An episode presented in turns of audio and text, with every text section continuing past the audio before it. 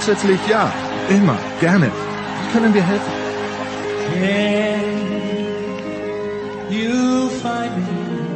Einen neuen Stürmer, Skisprung-Ski, einen Schlägervertrag. Genauer geht's nicht? Stärken, Nationalität, Geschlecht. Okay. Erling Haaland? Max Verstappen? Alexander Zverev? Fred, bitte, sag an.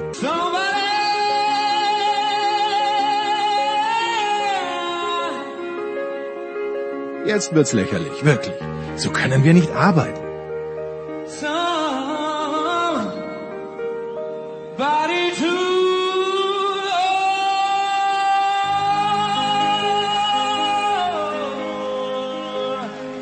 Okay, das ist immerhin eine Richtung. Dann fliegen Newcastle, alle Super League-Aktivisten und Gianni Infantino also raus?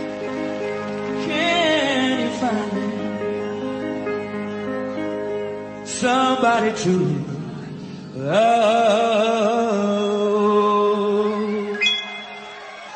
Are you ready? Bereit? Wir?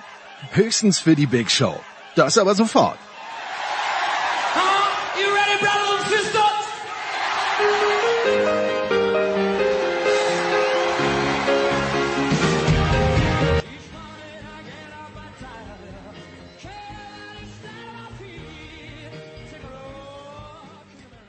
Big Show 590. Vorletzte Ausgabe vor Weihnachten 2023 und ganz viel Fußball. Wir schalten zu Beginn zu Thomas Wagner nach Doha. Ist mittlerweile eine sehr, sehr schöne, liebe Angewohnheit geworden. Allerdings wird es diese Woche das letzte Mal sein, weil Thomas am Montag zurückfliegt. Danach langes Gespräch mit Max Ost vom Rasenfunk über sein neues Buch. Danach äh, große WM-Runde. Oliver Fastnacht, Alexi Menüsch, Andreas Renner und Toni Tomic. Danach geht's weiter mit Basketball. Michael Körner. Tatsächlich, heute reden wir auch sogar ein bisschen über Basketball. Gefolgt von der NFL. Nikola moderiert wieder und stellt die Fachfragen an Christian Schimmel und an Franz Büchner. Motorsport heute nur ein Segment, eigentlich nur zur Formel 1, weil sich in der letzten Woche ja dann doch wieder sensationell viel getan hat.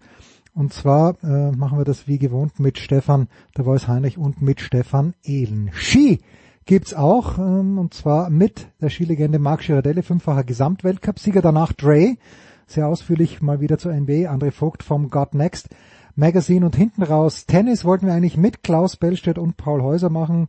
Klaus hat leider absagen müssen, weil seine Tochter aus der Kita abgeholt werden musste und äh, ja, dann ist es halt ein Solo für Paul geworden. Auch schön. Auf geht's, Big Show 95.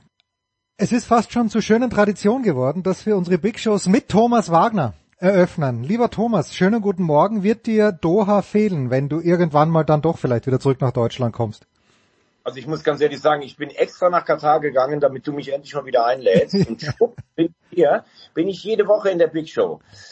Äh, ja, zweigeteilt. Also ich muss sagen, ich bin äh, jetzt Gott froh, wenn es am Montag zurückgeht. Also viereinhalb Wochen ist doch schon echt, äh, ich habe jetzt mal äh, überlegt, das ist die längste Produktion, die ich jemals hatte. Ich vermisse deutsche Schwarzbrot, ich vermisse einen grünen Salat, ich vermisse sogar Schnee, äh, muss ich jetzt ganz ehrlich sagen. Hört sich vielleicht ein bisschen absurd an. Ich habe gehört, bei euch ist ganz schön kalt. Ja. Mm, äh, ja, also ich bin jetzt auch, auch diese, gestern Abend war irgendwie so ein bisschen bezeichnend nach dem Spiel zurück. Ähm, das Al-Bayt-Stadion ist das am weitesten weggelegene Stadion. Ähm, wir hatten dann noch Rashid Assouzi an Bord, der natürlich der Experte für Marokko war, haben den noch an seinem Hotel vorbeigebracht. Wir waren irgendwie anderthalb Stunden unterwegs. Normalerweise dauert es so 50 Minuten. Und im Bus einfach keiner mehr geredet. Die Leute sind schon nach der langen Zeit dann irgendwann noch durch, muss man sagen. Jetzt äh, gibt's ja diese Phasen, gerade bei einem großen Fußballturnier, wo du jeden Tag ein Spiel hast, mehrere Spiele pro Tag und dann plötzlich gibt's Ruhetage. Welche Optionen hat man denn? Ich meine, es gibt ja keine Stadt der Welt, die du nach vier, vier fünf Tagen nicht im Großen und Ganzen erforscht hast. Ich war noch nie in, in Doha, aber was machst du an einem freien Tag, Thomas? Ja, wir waren äh, an einem Tag auf dem Suk. Das ist ja dieser Bazar in mhm. der islamischen Welt. Der ist natürlich neu angelegt worden, aber das ist schon tatsächlich nett, ähm, da mal zu schlendern. Dann haben wir mal ähm, eine, eine Schiffstour gemacht, äh, praktisch hier so durch durch äh, durch die ja, erweiterte Hafen- und, und äh, Strandregion. Es gibt ähm, zwei Museen, Kollegen von mir waren da, ähm, die gesagt haben, dass das äh, tatsächlich was äh, was Interessantes ist. Äh, wir gehen noch zum Kamelrennen. Ähm, das fand ich ganz interessant. Man geht mal zum Strand, man macht Sport. Wir haben einen Pool hier oben auf dem Hotel. Was mich so fasziniert sind, wir haben hier englische Kollegen vom Talk Sport. Also das sind eigentlich Kollegen eher von dir. Das ist so ein großes ähm, Vlog, also Video, ähm, Radioportal praktisch. Sehr ja. populär in England. Die äh, Engländer sind mit Stuart Pierce hier, den ich ja abgöttisch liebe. Was für ein geiler Typ. Also mit ihm häufiger schon geredet. Und diese Engländer, die sitzen jeden Tag von morgens elf bis 16 Uhr am Pool und reden den ganzen Tag über diese Fußballweltmeisterschaft. Also sowas habe ich wirklich noch nie erlebt. Ich weiß, ich bin ja nun wirklich auch ein Enthusiast und Historiker und sowas. Es gibt nur dieses eine Thema. Ja, wir machen, wir haben mit, mit meinem Kamerateam und meinem Redakteur, wir haben eine sehr gute sehr guten Zusammenhalt und äh, ja, ich habe jetzt mittlerweile drei Bücher schon durchgelesen. Ja, und man ist tatsächlich auch irgendwann, ich habe ja den Rhythmus beschrieben durch die späten Spiele, hm. wenn du dann äh, halb vier ins Bett gekommen, äh, hier Ortszeit, man ist einfach auch kaputt am nächsten Tag. Ähm, ich weiß, Wolf Fuß und Thomas Wagner ist eine der großen Bromances der jüngeren deutschen Geschichte. Ist die wieder neu aufgeflammt? Diese Liebe zu Wolf, die ich ja teile mit dir. Ja, ähm, wir haben, glaube ich, sechs oder sieben Spiele zusammen äh, schon gemacht. Ähm, ich gehe gleich äh, rüber in sein Hotel. Wir machen so ein äh, YouTube-Format noch so unsere Bilanz der WM vom Finale schon. Ähm, wir waren noch ein, zwei Mal schon essen. Heute Abend gehen wir auch noch mal raus. Ähm, also Wolfi, großer Bro, großer äh, WG-Partner, äh, war immer so, ist immer so und wird immer so bleiben. Also hat äh, das Ganze hier eher verstärkt. Und ich habe mich gestern natürlich äh, total gefreut, ähm, dass ich beim letzten Spiel von, von Bela noch im Stadion war. Ich habe in der Halbzeit mit ihm gesprochen. Ähm, ich bin ja großer Belareti-Fan von ihm als, als, ich mag ihn als Kommentator, aber noch mehr mag ich ihn als Mensch. Also ein wunderbarer Mensch, der überragende Geschichten beim Pfefferminztee, wie er gestern gesagt hat, oder auch beim alkoholischen Kaltgetränk erzählen kann. Wollte ich dich gerade darauf ansprechen, weil ich ja auch gesehen habe, ähm, du hast auf Insta ein Foto gepostet, Wolfi hat auch ein Foto gepostet. Ich weiß, Ranking kann man ja keins machen, aber schon einer der ganz, ganz großen, die da gestern dann, also ich glaube, er, er tritt ja noch nicht ganz in Ruhestand, aber es war auf jeden Fall sein letztes WM-Spiel, oder? Ja, ich glaube, also ich habe so verstanden, dass er als, als Länderspielkommentator aufhört. Er hat ja auch, was viele gar nicht so wissen, er hat ja auch richtig gute Sportdokus gemacht ähm, ja, was, was, was soll man sagen? Man wird, man wird groß als Fußballanhänger. Man hat die äh, Stimmen von Herbert Zimmermann und Rudi Michel im Ohr von den, von den Titeln, die man eigentlich nicht mitbekommen hat. Klar, man hat Gerd Rubenbauer im Ohr. Ja, und dann ist eigentlich Bela Reti da. Und wenn man sich das überlegt, dass der 1986 die erste, seine erste WM damals als Co äh, also als Assistent von Rolf Kramer, Toni halt den Ball, nein, ähm, seine erste WM da bestritten hat. Die haben in Querétaro noch mit der Nationalmannschaft unter einem Dach in einem Hotel gewohnt, die Journalisten. Und der war bis heute immer da und hat all die großen Spiele kommentiert, ob das ähm, Wembley-Finale von der Europameisterschaft 96, ob dieses 7 zu 1 gegen deine Brasilianer. Ja, dann ist Bela Reti natürlich einfach ein, ein, ein Typ, äh, der für mich eine wahnsinnig sonore Stimme hat, der ähm, der unheimlich gut mit Sprache kann und der, was ich ganz wichtig finde, auch über sich selber lachen kann und ein Stück weit Humor hat. Ich hatte irgendwie mal vor fünf, sechs Jahren ähm, die große Ehre, mit ihm und eben Wolfi auf so eine Talkrunde zu moderieren. Wie wird man Fußballkommentator? Und ich habe ihn mal vor sieben oder acht Jahren, es gibt doch diesen Herbert Award, wo Sportler ihre Lieblingsmoderatoren wählen. Mhm. Und da haben wir abends uns an der, an der Theke dann irgendwann eingefunden, eben mit Wolfi, mit Waldemar Hartmann, mit Gerd Rubenbauer und mit Bela Reti. Oh, oh, oh, oh. Und, wenn, und, und wenn du dann Bela Retis Geschichten hörst, natürlich auch die von Waldi, also das ist schon ein Erlebnis für jüngere Kollegen, muss man ehrlich sagen. Ich, äh, ja, ich, ich bin mir aber auch sicher, dass äh, er reist ja auch gerne, äh, er ist ja sehr interessiert an vielen Dingen ich bin mir sicher und ich wünsche ihm, dass er einen ganz, ganz tollen äh, Ruhestand hat. Ein, also ein grandioser Mensch einfach. Ja, und äh, auch ganz spannende Lebensgeschichte eigentlich. Ich glaube, in Wien geboren, dann in Brasilien gelebt, äh, erst mit zwölf ja. richtig Deutsch gelernt, aber äh, es gibt ein wunderbares Interview von Javier Cáceres in der Süddeutschen Zeitung. Genau. Vorgestern war es, glaube ich. So. Ja, Genau.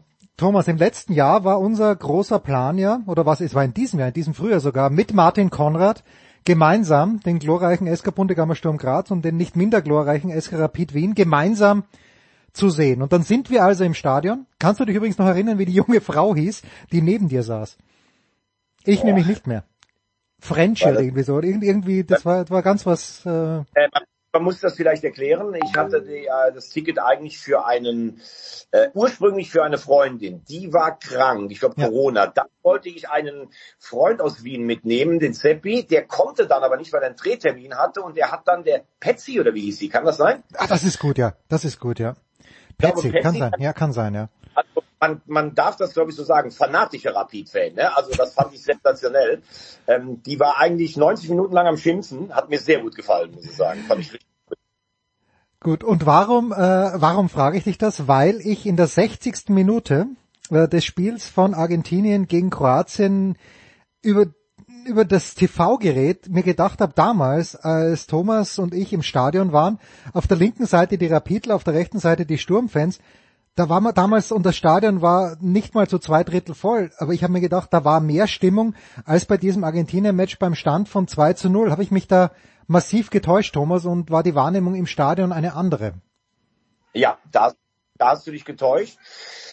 Ich glaube, es liegt daran, also dieses Lusail-Stadion, wo ja auch das Finale stattfindet, ist von den Dimensionen einfach Wahnsinn. Das ist wirklich okay. das aller Stadion, was ich auch jemals gesehen habe. Das kommt einem noch mal, noch mal anderthalb Mal so groß vor wie es Nou Camp. Ähm, und das schluckt natürlich einiges. Also ich habe die äh, Argentinier auch in zwei anderen Stadien gesehen, die kleiner waren. Das war unbeschreiblich, wenn da 35 bis 40.000 Argentinier sind.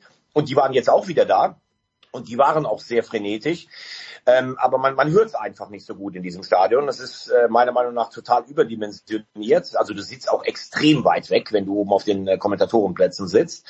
Ähm, nee, aber die, die Argentinier waren, waren sehr, sehr sehr, sehr lautstark und äh, ich habe jetzt heute gelesen, irgendwie eine argentinische äh, Fahrgesellschaft spendiert, glaube ich, 30 Flüge nochmal von Argentinien nach, äh, nach ähm, Doha also die Franzosen waren gestern schon klar in der Unterzahl. Das wird sich, glaube ich, bis Sonntag auch nicht mehr ändern. Ich habe gestern hm, da ein bisschen Christoph Kramer und Per Mertesacker zugeschaut äh, und die waren beide irgendwie, und ich weiß nicht warum, aber sie waren beide so ein bisschen äh, in der Stimmung zu sagen, ja, sie glauben, dass Argentinien am Sonntag gewinnen wird und ich glaube das, ich glaube das nicht. Was ist dein Gefühl, Thomas? Ich, also ich würde wirklich, also du weißt ja, die Brasilianer, obwohl sie mir mit dieser blöden Jublerei auch auf den Sack gehen. Ich bin ein alter Brasilianer, aber an diesem Sonntag werde ich Argentinien so die Daumen drücken wie noch nie, einfach nur wegen Lionel Messi. Was ist dein Gefühl, Thomas? Also ich sag's ganz klar und ich hoffe, dass ich damit niemanden verprelle.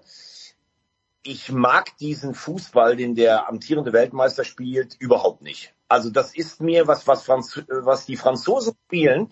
Das ist einfach nur klinisch, abwartend und ich, also ich kann es gar nicht verstehen. Die haben gestern deutlich weniger Ballbesitz als Marokko. Ich glaube, es war 55 zu 37 oder sowas. Also der Rest ist ja, das gibt ja eine neue Kategorie, wenn der Ball praktisch umkämpft ist. Mhm. Also die verlassen selbst Marokko das Feld. Das finde ich schon echt erstaunlich. Ähm, man muss jetzt voller Respekt auch mal festhalten. Also wir saßen beim Spiel gegen England auf der Tribüne. Für meine Begriffe haben, haben die Engländer ein überragendes Spiel gegen Frankreich gemacht. Besser kannst du es gegen Frankreich nicht spielen. Und sie haben ja auch nach dem 1-1 weiter nach vorne gespielt. Ich sage zu meinem Sitznachbarn, also wenn die jetzt nicht das 2-1 machen, die Engländer, dann fällt hier innerhalb der nächsten zehn Minuten das Tor für die Franzosen. Mhm. Schwupps, zweiminütige Tragphase, machen sie das Tor. Gestern war ja Marokko mindestens ebenbürtig. Und eigentlich spricht alles dafür, dass sie es 1-1 machen. Und äh, dann sagt mein Sitznachbar, du ganz ehrlich, um die 60. sagt er, gleich fällt das 2-0. Schwupps fällt das 2-0. Sie haben natürlich Verletzungsprobleme, das ist gar keine Frage. Aber ich finde einen Fußball, der sich dann eigentlich nur darauf verlässt, dass du hinten einigermaßen ordentlich äh, stehst. Ich finde, Loris hat eine sehr gute Ausstrahlung, das muss man sagen. Ähm, Deschamps ist mit der Versetzung von Chris Mann ein, ein richtiger taktischer Meister, Masterplan gelungen. Also das macht Griezmann richtig gut, muss man ehrlich sagen. Ähm, aber sie verlassen sich sonst halt darauf, dass vorne Giroud oder Mbappé diesen einen oder anderen Geistesblitz hat. Das ist mir eigentlich vom Fußball her zu wenig. Und äh, ich habe vor dem Turnier auf Argentinien getippt. Ich ähm, finde, dass sie gegen äh, Holland ein bisschen die Nerven verloren haben, aber auch richtig provoziert von den Niederlanden. Das gehört auch dazu. Ähm, und ich will das einfach. Ich will, dass diese Leidenschaft für Fußball jetzt belohnt wird. Ich will, dass Messi belohnt wird. Ich will einfach, dass diese Fans belohnt werden. Ich will, dass Argentinien Weltmeister wird. Ob ich damit äh, durchkomme beim Fußballgott, das ist die andere Frage. Ja, ich hab, das will ich ja auch. Ich will es äh, auch für mich, weil ich Messi mag. Die Diskussion kann er nicht gewinnen, weil Maradona immer größer bleiben wird. Aber ich, ich würde es ihm halt wirklich wünschen, dass er Weltmeister wird, auch für meinen Sohn. Ich habe nur gestern und der Robin schreibt mir dann eben, naja, aber so toll waren die Franzosen auch nicht. Ähm, dann muss ich ihm halt zurückschreiben. Wenn du in der fünften Minute das 1 zu 0 schießt und wenn du weißt, wie gut deine Mannschaft ist, dann spielt man aber auch anders. Oder? Ich meine, dann, dann weißt du, du wartest jetzt einfach mal, lässt die Marokkaner bisschen spielen, die wirklich, also ich frage mich, warum haben die davor im Turnier nicht so gespielt, weil sie es nicht mussten. Sie sind noch so ins Halbfinale gekommen, aber die können da richtig gut kicken. Es hat ja Spaß gemacht zuzuschauen. Aber die Franzosen sind halt in einer Art und Weise pragmatisch, wie es einem Respekt abbringen muss, oder?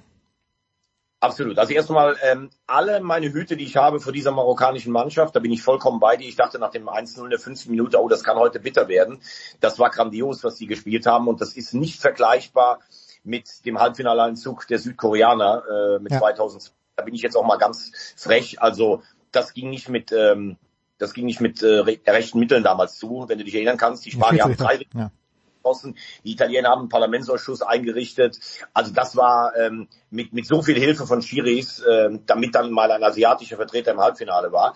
Hier, das war völlig verdient. Ich finde Marokko war eine Top-4-Mannschaft dieses Turniers. Wenn ich das vergleiche mit unserer Nationalmannschaft, dann muss ich sagen, das war ein Klassenunterschied pro, pro Marokko. Ähm, ich glaube, wenn Frankreich das 1-0 gegen Argentinien erzielt, dann wird es echt brutal schwer für die Argentinier. Also nie ist es wichtiger, äh, in Führung zu gehen als in diesem Spiel.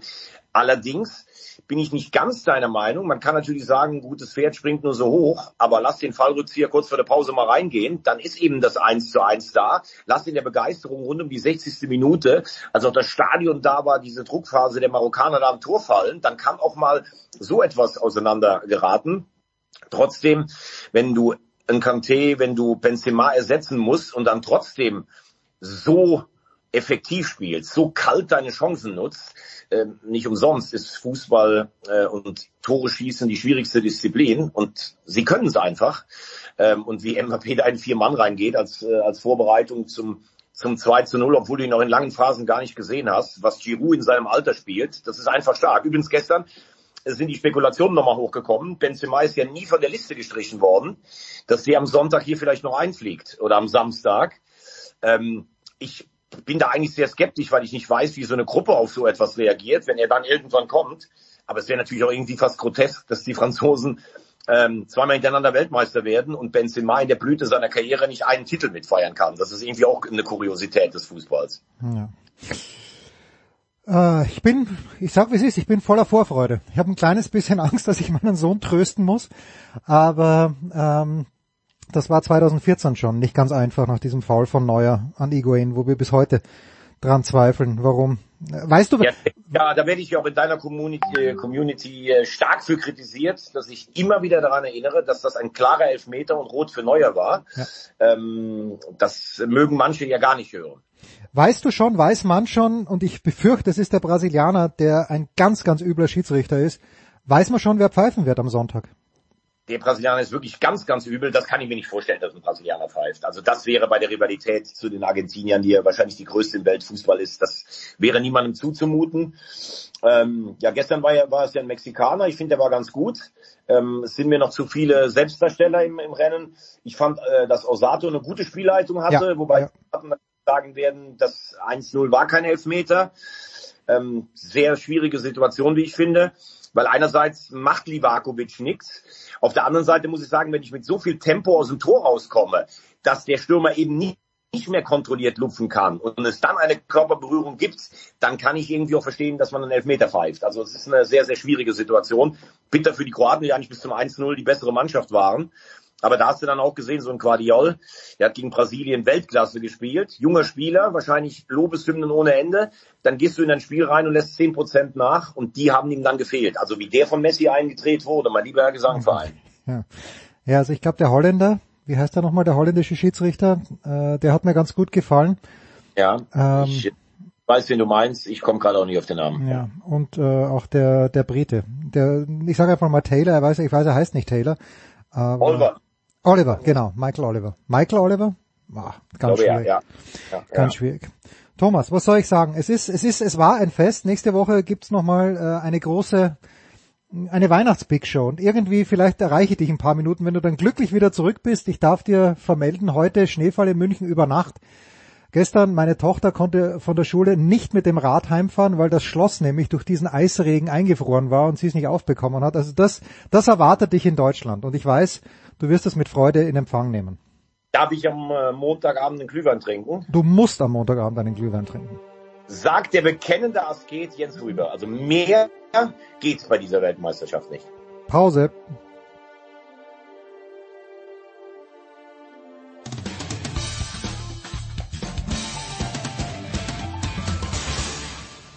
Das ist Daniel Theiss und Sie hören Sportsradio 360.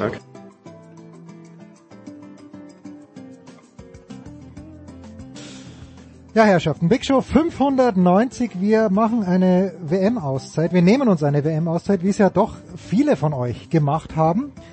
Und äh, kümmern uns nun um einen Mann, der hat er zur WM was beigetragen? Ich weiß es nicht. Wir kümmern uns um Uli Hoeneß. Wir kümmern uns um die Bundesliga und tun das mit jenem Mann, der Uli Herrn Hoeneß, für mich Herr Hoeneß bitte, niemals Uli, der Herrn Hoeneß die letzten Jahre äh, sehr, sehr genau unter die Lupe genommen hat. Das ist natürlich Max Ost vom Rasenfunk. Guten Morgen, lieber Max. Guten Morgen, lieber Jens. Nix zur WM habe ich gemacht, gar nichts. Ja, Deswegen kommen wir jetzt natürlich logischerweise mit Uli Hoeneß ums Eck. Hat, hat der Uli was zur WM gemacht? Ich habe ich hab nichts vernommen von ihm. Hat er? Ich, ich weiß es nicht. Das ist auch überhaupt nicht wichtig, weil wir wollen natürlich über dein Buch sprechen. Aus Liebe zum Spiel. Und äh, du hast ja vor paar Minuten, ich habe es mir schnell ein äh, bisschen durchgezeppt, so ein paar Fahnen rumgeschickt ähm, zu diesem Buch, das, glaube ich, am 13. Januar richtig erscheinen wird. 12. Januar. 12. Januar. Ja. Mhm. Und ähm, ist das jetzt ein Buch, das wirklich die Bundesliga-Geschichte anhand von Uli Hoeneß, der Person Uli Hoeneß erzählt? Geht es um die gesamte Bundesliga-Geschichte? Max, worauf dürfen wir uns freuen? Ja, im Grunde genau auf das. Also der erste Gedanke, den man ja hat bei einem Uli Hoeneß Buch ist, warum und warum schon wieder? Weil es ist tatsächlich das Hoeneß Buch Nummer sieben, was schon wirklich äh, viel zu viel ist, wenn man ehrlich ist. Aber äh, es ist eben dann doch mehr als nur die Geschichte von Uli Hoeneß, weil ich eben bei meiner Arbeit zu Uli Hoeneß, ich meine, das Ganze ging ja jetzt dann vier Jahre insgesamt, mhm. eben sehr schnell festgestellt habe, man kann viele Dinge nur bewerten, wenn man eben auch den Kontext der Entscheidung kennt und dafür muss man dann wiederum sich sehr tief reinlesen in die Entwicklung der Bundesliga. Und dabei ist mir aufgefallen, dass die Geschichte der Bundesliga, die wurde noch gar nicht so oft aufgearbeitet in Werken. Da gibt's nur wenige. Und was vor allem fehlt, meiner Meinung nach, bisher gefehlt hat, war so eine Sicht aus wirtschaftlicher Sicht. Also mhm. ich werfe da jetzt nicht ständig mit Zahlen um sich, aber ich glaube halt, dass man den deutschen Fußball so wie er jetzt ist nur dann erklären kann, wenn man da über die Linse des Geldes und des Wachstums drauf guckt, so wie Uli Hoeneß halt auch auf den Fußball geguckt hat. Und so hat sich dann ergeben, dass ich dann äh, mit der Person Uli Hoeneß eigentlich auch perfekt erklären konnte, warum ist denn der deutsche Fußball heute so, wie er ist. Okay, wie, wie ist er denn? Fangen wir vielleicht so an. Ist es aus deiner Sicht eine, naja, im, im Moment gerade, ist es eine Erfolgsgeschichte, alles in allem? Äh, hätte es besser laufen können oder hätte es auch irgendwo mal eine Abzweigung gegeben, wenn man die, wenn man da falsch abgebogen wäre, dass wir jetzt wieder Zustände hätten oder Anführungszeichen, wie in den, wann bin ich nach München gekommen, in den 1990er Jahren, wo man am Vormittag, wenn es nicht gerade gegen den HSV gegangen ist, ist man rübergefahren dem Radl in den Olympiapark und hat noch relativ entspannt Karten für die Bayern bekommen. Ja, also ich glaube tatsächlich, äh, dass äh, es keine falsche Abzweigung war, sondern ich glaube, der, der Wirkmechanismus des Fußballs war schon immer auf Wachstum ausgelegt. Und das war jetzt auch nichts, was Uli Hoeneß zum Beispiel erfunden hätte. Uli Hoeneß hat es nur noch viel konsequenter betrieben und ist dem noch konsequenter nachgestiegen als viele andere Manager. Aber von Beginn an war es so, dass der Fußball, der ja eigentlich ein Unterhaltungsprodukt ist, dass der mit Wachstum kalkuliert hat. Nur so ist es sicher überhaupt erklärbar, dass man verdienten Spielern immer eine Gehaltserhöhung zum Beispiel gibt. Da mhm. muss ja dann irgendwann wieder mehr Geld herkommen. Und tatsächlich ist es ja in der Geschichte gerade der Bundesliga häufig so gewesen. Naja, so viel Geld kam dann gar nicht nach. Wir haben von Anfang an, von Gründung der Bundesliga an, haben wir Vereine, die immer wieder in Finanznot waren, weil sie eben einfach auf zukünftiges Wachstum gehofft haben, weil sie auf Mäzene gehofft haben, die ja damals auch noch eine viel größere Rolle gespielt haben und weil sie auch darauf hoffen durften, dass im Zweifel die Politik dann doch hilft weil eben der Fußball damals schon so eine große Bedeutung hatte und die ist halt dann noch immer größer geworden über die Jahrzehnte. Und deswegen, wenn du mich fragst, wie ist der Fußball heute? Der Fußball ist ein Milliardengeschäft. Der Fußball ist eine Unterhaltungsshow. Er hat sich ganz losgelöst von vielen Kategorien, die für andere Sportarten zählen. Er hat alle Sportarten an den Rand gedrängt hier in Deutschland geht nichts ohne den Fußball und gleichzeitig ist der Fußball eine sehr geschlossene Branche. Also Menschen, die von außen reinkommen, haben es traditionell schwer und die Fluktuation innerhalb der Fußballbranche ist ungefähr so überraschend wie die Besetzung der DFB Taskforce jetzt. Und ich glaube, das sind alles Dinge, die hängen miteinander zusammen. Das muss man auch nicht immer gleich moralisieren oder kritisch sehen. Das ist jetzt erstmal einfach nur eine Bestandsaufnahme. Aber ich glaube, der Fußball, wie er jetzt gerade dasteht, der hat sich von ganz vielen anderen Lebensrealitäten entkoppelt und das ist jetzt dann nur eine Prognose meinerseits. Ich glaube, das wird der Fußball jetzt auch spüren, denn dieses immer immer höher, immer weiter. Das wird schon noch eine Zeit lang funktionieren, aber wir sehen ja schon die ersten Risse. Und sobald das Wachstum nicht mehr da ist, immer dann hatte der Fußball Probleme. Also es gab den Bundesliga-Skandal, es gab die Zuschauerkrise in den 80ern und es gab die Kirchpleite und vielleicht noch die Finanzkrise 2008 kann man auch noch mit dazu nehmen. Das waren alles Momente, wo es richtig, richtig eng wurde, wo auch viele Vereine an der Insolvenz vorbeigeschrammt sind. Und das sollte uns ja was zeigen. Wenn es quasi ohne Wachstum nicht geht, dann ist es vielleicht nicht nachhaltig, was der Fußball da macht.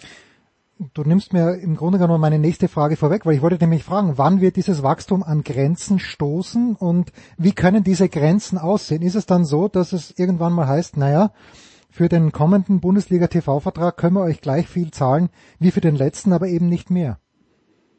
Ja, also, das ist ja schon zu erwarten. Das wird auch definitiv kommen. Also man könnte sagen, dass Christian Seifert den perfekten Absprung von der DFL mhm. geschafft hat. Ich glaube, er ist in dem Moment gegangen, wo man es gerade noch hinbekommen hat. Da hat man ja, äh, der neue TV-Vertrag war ja quasi ein gleichbleibendes ähm, Einkommensverhältnis. Äh, und das war ja dann schon ein Erfolg mit all den äh, Corona-Problematiken und so weiter, die man da hatte. Nee, ich denke, das wird kommen und gleichzeitig wird es aber schon auch so sein, es wird auch immer weiter neues Geld in den Fußball fließen. Es kommt halt dann aus anderen, den Taschen anderer Besitzer. Das sehen wir ja jetzt schon, wenn Investmentfirmen sich, äh, also wenn sich äh, US-Besitzer, die halbe Premier League gehört jetzt US-Besitzern auf einmal. Jetzt ist dann auf einmal der, der Währungskurs so nachteilig geworden, dass es jetzt doch nicht mehr hinhaut. Mhm bei neuen Übernahmen. Also es wird weiter Geld reinfließen. Ich glaube aber in die Spitze des Fußballs.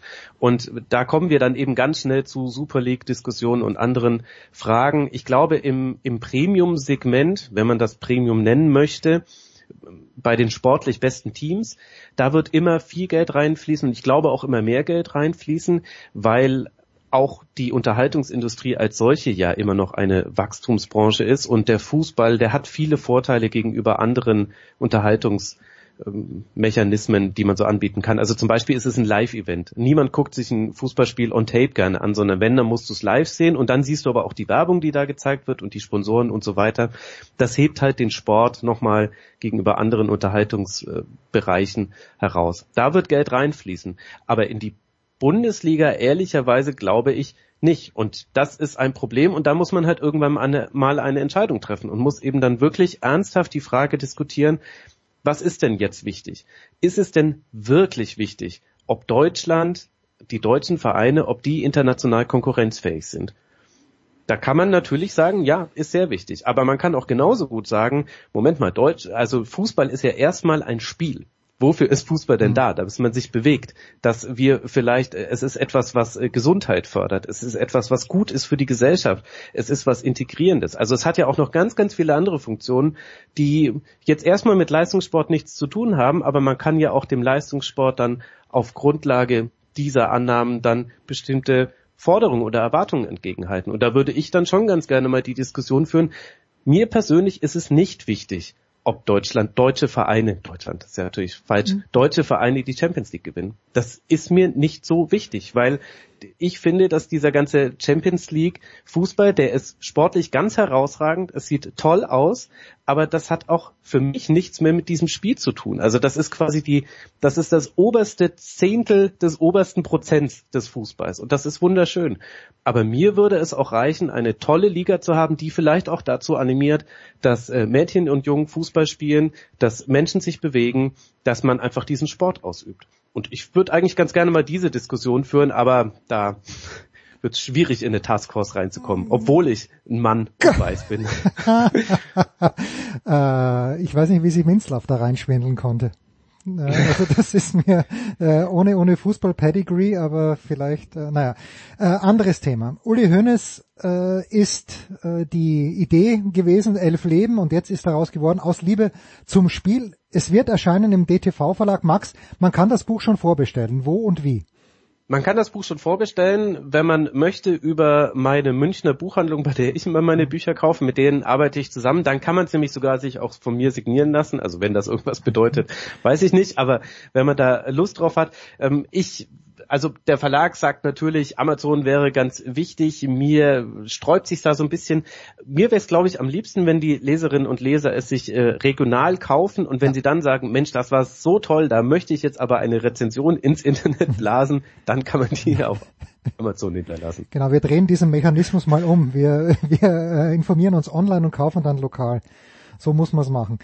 Wenn äh, diese Entfremdung, die du ja, glaube ich, auch jetzt durch die Blume angesprochen hast, äh, zwischen den Fans und zwischen dem, was sich auf dem Platz tut, gerade in der Champions League, äh, immer weiter voranschreitet, hast du bei deiner Recherche äh, irgendwie eine Zeit ausgemacht, wo du sagst, okay, da hat es wirklich funktioniert, dieses, äh, dieses Zusammenspiel zwischen den Fans und den Spielern und den Vereinen. Was war die beste Zeit der Bundesliga, zumindest äh, soweit du sie jetzt hier in diesem Buch auch gecovert hast? Ja, das ist eine sehr interessante Frage, Jens. Denn die Nahbarkeit zwischen Spielern und Zuschauern, die war natürlich in den 80ern und auch in Teilen der 90ern noch wesentlich höher. Aber gerade die 80er werden meiner Meinung nach sehr verklärt hm, von, okay. von Menschen, die eben die 80er als äh, Kinder erlebt haben, weil eben der Hooliganismus, der Zustand der Stadien damals, der Sexismus und ehrlicherweise auch der Fußball, also das war ja alles ganz fürchterlich damals. Ich verstehe manchmal nicht so ganz, woher diese Begeisterung kommt. Ich wiederum wurde in den 90ern mit dem Fußball äh, ähm, sozialisiert. Vielleicht kommt daher dann meine Begeisterung für die 90er. Da war aber auch nicht alles Gold, was geglänzt hat. Denn gerade ab Mitte der 90er, da hat das eben angefangen, dass es nicht öffentliche Trainingseinheiten gab, dass der Zulauf auch zu groß wurde. Also Uli Hoeneß hat das am eigenen Leib erlebt. Er hat noch in den 80ern hat er Tage der offenen Tür eingeführt, die auch großer Erfolg waren. Da waren da mehrere tausend Zuschauerinnen und Zuschauer. Dann hat er ein Bierzelt aufstellen lassen, in dem wurde dann die komplette Mannschaft präsentiert und die Mannschaft, die musste da erscheinen und saß dann da auf Bierbänken zwischen den Fans und Uli Hoeneß war nach dem ersten Tag der offenen Tür so begeistert, dass er gesagt hat, Mensch, nächstes Jahr machen wir eine Woche der offenen Tür. Hat er dann doch nicht gemacht, war ein bisschen zu viel. Aber das hat er alles getan, weil damals war das Problem, es kamen zu wenige Zuschauerinnen und Zuschauer ins Stadion. Und schon wenige Jahre später, fünf, sechs Jahre später, war Uli Hoeneß selbst an dem Punkt angelangt, wo er gesagt hat, boah, es ist viel zu viel. Also zumindest beim FC Bayern, wir kommen nicht mehr hinterher. Wir müssen das jetzt alles reduzieren. Wir haben vielleicht zu viel in diesem Bereich gemacht. Und als es dann auch sportlich nicht mehr so gut lief, das sind ja gerade Anfang der 90er viele interessante Sachen beim FC Bayern passiert, musste man dann da dann das Rad wieder zurückdrehen. Und da ist natürlich jetzt der FC Bayern ein Sonderfall, muss man schon sehen, weil sie eben schon immer eine sehr große Fanzahl hatten, auch außerhalb Münchens, eben auch bei Auswärtsspielen viele Fans kamen. Aber generell war das so eine Entwicklung, die viele größere Vereine durchgemacht haben, dass sie erst den Fans äh, buchstäblich hinterhergelaufen sind und äh, dass sie dann sich doch abgeschottet haben. Und jetzt gibt es so eine Mehrklassengesellschaft, glaube ich, in der Bundesliga inzwischen. Es gibt die absoluten Top-Vereine, an die kommt man gar nicht mehr ran. Und dann wird es quasi je nach Lokalkolorit wird es ein bisschen einfacher, an die Vereine heranzukommen und auch so eine Nähe zu spüren.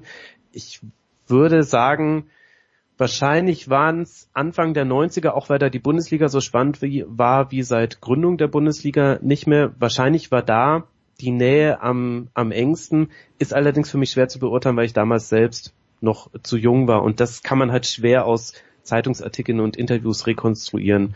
Aber das wäre so mal ganz vorsichtig meine ja, Vermutung. Ja, aber das ist ja, ich finde, das ist das Schöne. Ich habe es an anderer Stelle schon mal erwähnt. Mir hat ein Hörer ein Buch geschickt von Sturm Graz, 100 äh, Jahre Grum. Das ist eben dieses legendäre Stadion mitten in Graz, komplett schäbig. Äh, aber als ich das durchgeblättert habe, also das Stadion ist schäbig, das Buch ist großartig. äh, ähm, und aber da sind so viele Erinnerungen wach geworden, dass mein Vater mit mir dort war, welche Spiele wir gesehen haben, dass Hansi Müller mal auf sein Innsbruck-Trikot, das hat er ausgezogen, drauf herumgetrampelt. Und ähm, es hängt, glaube ich, auch mit dem Alter zusammen. Also stelle ich zumindest fest, wann, wann man sich, wie du sagst, du bist in den 90ern sozialisiert worden, ich bin zehn Jahre früher sozialisiert worden äh, und je älter man wird, und du bist zum Glück noch deutlich jünger als ich, aber je älter man wird, ich weiß nicht, ob es Des Desillusion ist oder es ist einfach generelle Wurstigkeit oder mal zu viele andere Dinge zu tun. Mhm. Ich kann mich auch nicht mehr so richtig reinfuchsen und das tut mir jetzt beim Fußball, tue ich mich extrem schwer. Hast du dieses Stadium schon erreicht oder bist du noch enthusiastisch? Ja gut, bei mir hat sich ja jetzt gewandelt, dadurch, dass ich ja so unnatürlich viel Fußball sehe. Also inzwischen mhm. sehe ich ja 15 Spiele pro Wochenende, weil ich jetzt alle Spiele der Männer und alle Spiele der Frauen mhm. gucke. Und das ist ja viel zu viel. Also das ist ja auch nicht mehr normal. Also da können wir jetzt auch nicht mehr drüber reden, dass ich irgendwie noch repräsentativ für irgendetwas wäre. Also ja, so ehrlich muss man sein. Also ähm, und natürlich geht da der Enthusiasmus manchmal verloren. Andererseits hat sich mein Blick auf den Fußball ja auch komplett gewandelt. Ich gucke jetzt eben viel taktischer drauf. Ich versuche mir die ökonomischen äh, Konditionen, unter denen der Fußball arbeiten muss, äh, drauf zu schaffen. Ich versuche mir sportpolitische Hintergründe anzulesen wer da noch Enthusiast ist, der hat nicht aufgepasst, glaube ich, ehrlicherweise. Und gleichzeitig hänge ich ja aber an diesem Spiel. Das Spiel an sich ist immer noch super. Sonst würde ich das nicht machen. Also ich könnte nie im Leben so viele Spiele gucken, wenn ich nicht den Sport, Fußball als solchen toll fände. Und das ist tatsächlich noch da. Und ich hoffe, dass das auch nicht weggehen wird, weil dann hätte ich ein Problem mit meinem Job. Da müsste ich mir dann müsste ich bei dir ein Praktikum anfangen jetzt. solange, ich habe ja letzte Woche oder vor zwei Wochen schon gesagt, solange wird es mich nicht mehr geben. Äh, aber unbezahlte Praktika bei mir gerne. Meldet euch einfach. Das äh, nehmen wir hier äh, gerne. Diese, diese ähm, äh, Bewerbungen werden gerne entgegengenommen. Aus Liebe zum Spiel, Uli Hoeneß ist auf dem Cover und warum hat Uli Hoeneß aus deiner Sicht die Bundesliga so viel mehr geprägt als zum Beispiel ein Mann, über den gerade ein Film rausgekommen ist bei Sky oder von Sky oder mit Sky. Ich habe es nicht ganz verstanden. Jedenfalls die Rezension von unserem lieben Freund Holger Gerz war jetzt nicht gerade euphorisch in der Süddeutschen von heute. Also warum hat Uli Hoeneß aus deiner Sicht die Bundesliga mehr geprägt als jemand wie Franz Beckenbauer? Ich, weil Uli Hoeneß das war, was man sein musste, um die Bundesliga zu prägen, nämlich zum einen jemand, der das Fußballgeschäft und auch das Fußballspielen sehr gut kennt und zum anderen aber jemand, der auch in wirtschaftlichen Dingen mhm. sehr bewandert ist und vor allem auch sehr gut vernetzt ist. Also Uli Hoeneß ist ja kein Wirtschaftsgenie, ihm wurde jetzt nicht irgendwie da Warren Buffett äh, Talente in die Wiege gelegt, sondern er ist vor allem jemand, der sehr gut vernetzt ist und der sehr aufmerksam zuhört, wenn andere sprechen und sich dann seine Meinung bildet und wenn er diese Meinung hat, dann verfolgt er sie auch mit einer Konsequenz, die viele andere dann doch vermissen lassen, weil sie dann ein bisschen weniger überzeugt von dieser Meinung wären. Und ich glaube, das ist der ganz große Unterschied. Uli Hoeneß ist eben auch ein, also er war ja eigentlich ein größerer Manager noch als Spieler. Und das obwohl er Europameister und Weltmeister geworden ist und natürlich Deutscher Meister und Europapokal der Landesmeister und so weiter und so fort. Und dennoch würden ja alle sagen, ja, als Manager hat er eigentlich noch in Anführungszeichen größere Dinge geleistet. Und ich glaube, das ist der große Unterschied zwischen ihm und Franz Beckenbauer. Ich fand Franz Beckenbauer war immer eigentlich der Filou vom Feld, hm. der Spieler, der, der leichtfüßige, der, der lustige und der hat zwar auch sehr viele Dinge neben dem Platz gemacht und wahrscheinlich wollen wir zwar Jens auch gar nicht alles wissen, was äh, Franz doch, Beckenbauer doch, da gemacht bitte, hat. Bitte mehr, mehr Boulevard, bitte, bitte noch mehr Boulevard. Na, ich, ach, ich meinte jetzt gar nicht Boulevard. Also das meinst du? Nee, du meinst ich, meinte, eher die, ich meinte so äh, Sportpolitik und ah, so okay, weiter das, und ja, Fedor. Radmann und Adidasler und so weiter und so fort. Da, wahrscheinlich wird man da ja tatsächlich nicht Fedor mehr hinterkommen, Radmann. was da so alles und die den heute 6,7 Millionen. Großartig, das war heute auf Fedor Radmann mit dem, der Mann mit dem Koffer, wie er glaube ich genannt wurde. Ja, für mich eine der wichtigsten Personen der deutschen Fußballgeschichte, Oh ja. über die es viel zu wenig bekannt ist. Also. Und das ist aber extrem schwierig, auch in diesem Bereich zu recherchieren, habe ich feststellen müssen. Aber ich glaube, das ist der große Unterschied. Also Franz Beckenbauer war immer eher der Fußballer, der dann später auch andere Dinge im Fußball gemacht hat. Uli Hoeneß tatsächlich, finde ich, hat eine Transformation vorgenommen. Erst war er Spieler, gar nicht so lange ja, nur bis zum 27. Lebensjahr. Und dann war er Manager und ist das aber auch wirklich geblieben über mehrere Jahrzehnte hinweg und hatte wirklich so eine ganz andere Rolle. Jetzt habe ich bei Uli Hoeneß ja festgestellt, es regen mich ja viele Dinge auf, die er sagt. So, oder gesagt hat. Er ist ja nicht mehr so präsent, aber ich bin nach München gekommen im Jahr 1993, glaube ich. Genau, 1993 bin ich nach München gekommen. Da war er natürlich im Tagesgeschäft drinnen und Abteilung Attacke. Und ich bin bekanntermaßen, kann ich mit den Bayern, ich respektiere, also ich bewundere und respektiere das, was die Bayern geschafft haben, aber bin ganz, ganz weit davon entfernt, mit den Bayern zu sympathisieren, sportlich gesehen. Aber man hat den Hönes, man hat ihn ja nicht vermeiden können und habe aber ganz, ganz oft, hat mich die Dinge aufgeregt, die er gesagt hat, aber im Kern hat er meistens und oft recht gehabt. Hast, und ich, ich habe mich dann in der Position gefunden, wenn ich nach Hause gefahren bin, nach Österreich, dass ich den Hönes ständig verteidigt habe, wenn der irgendwas gesagt hat. Auch schon in den Jahren, bevor dann seine, seine äh, Steuergeschichte aufgekommen ist. Hast du so ein bisschen äh, in, auch im Austausch mit deinen vielen Hörern den Eindruck gehabt, dass die Arbeit, die du geleistet hast, außerhalb des Bayern Speckgürtels vielleicht die Sicht auf Uli Hoeneß ein kleines bisschen verändert hat? Also tatsächlich aus den äh, Kontakten, die ich da hatte, kann ich, kann ich das bestätigen, ja. Das war tatsächlich so die Rückmeldung, die ich bekommen habe. Also jeder hat ja eine Meinung zu Uli Hoeneß und mit Abgren, also je weiter weg vom Weißwurst-Äquator du kommst, desto, desto schlechter wird die in der Regel.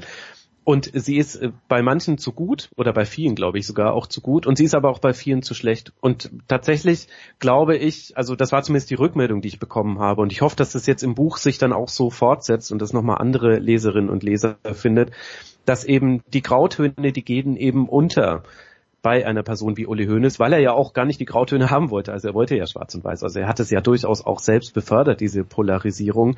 Und das Buch und vorher auch der Podcast, die sind ja nur deswegen beide so ausführlich geworden. Also das Buch jetzt hat ja auch über 400 ja. Seiten. Das ist also der Verlag schlägt die Hände über den Kopf zusammen und sagt, Mensch, das liest doch heutzutage keiner mehr. Aber ich kann es nicht auf weniger Seiten erklären, weil ich eben genau die Grautöne abbilden wollte, weil mich eben die Rolle von Uli Hoeneß bei der Vergabe an äh, Leo Kirch äh, bei der TV-Rechtevergabe mhm. interessiert hat und so weiter. Und das muss man halt dann erklären. Und ich glaube, allein wenn man das aufnimmt und dann, dann nicht dicht macht und sagt, das interessiert mich nicht, dann muss ich ja das Bild ein bisschen differenzieren, sonst hätte ich auch meinen Job völlig falsch gemacht, glaube ich. Aus Liebe zum Spiel, DTV Verlag, äh, Max, du hast nicht nur geschrieben, du wirst auch lesen aber, ja. äh, aber ein paar Leute oder viele Leute haben schon Pech gehabt. Nein, viele Leute haben Glück gehabt, weil sie Karten bekommen haben, aber du bist ausverkauft im Grunde genommen. na, na, na, ganz ist es noch nicht so. Also München waren wir in einer Veranstaltung ausverkauft und da danke ich sehr herzlich den Münchnerinnen und Münchnern, aber es ist ja auch Heimspiel, das muss ja auch irgendwie so sein. Da haben wir dann natürlich einen Nachholtermin gemacht, so wie sich das für einen richtigen Blockbuster gehört. Das war, ach Jens, es ist, äh, es ist eine wilde Achterbahnfahrt, dieses Elfleben und dieses Buch, das ist völlig verrückt.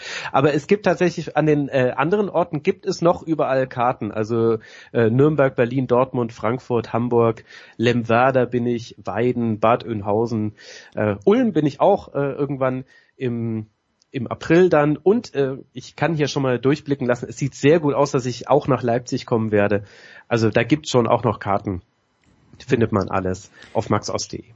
Wollte ich gerade fragen, also auf maxost.de De. Nochmal erschienen DTV Verlag. Äh, Weihnachtsaktion lese ich hier. Äh, du hast das Cover ein bisschen verfremdet. Was ist die, was ist die Weihnachtsaktion, Max?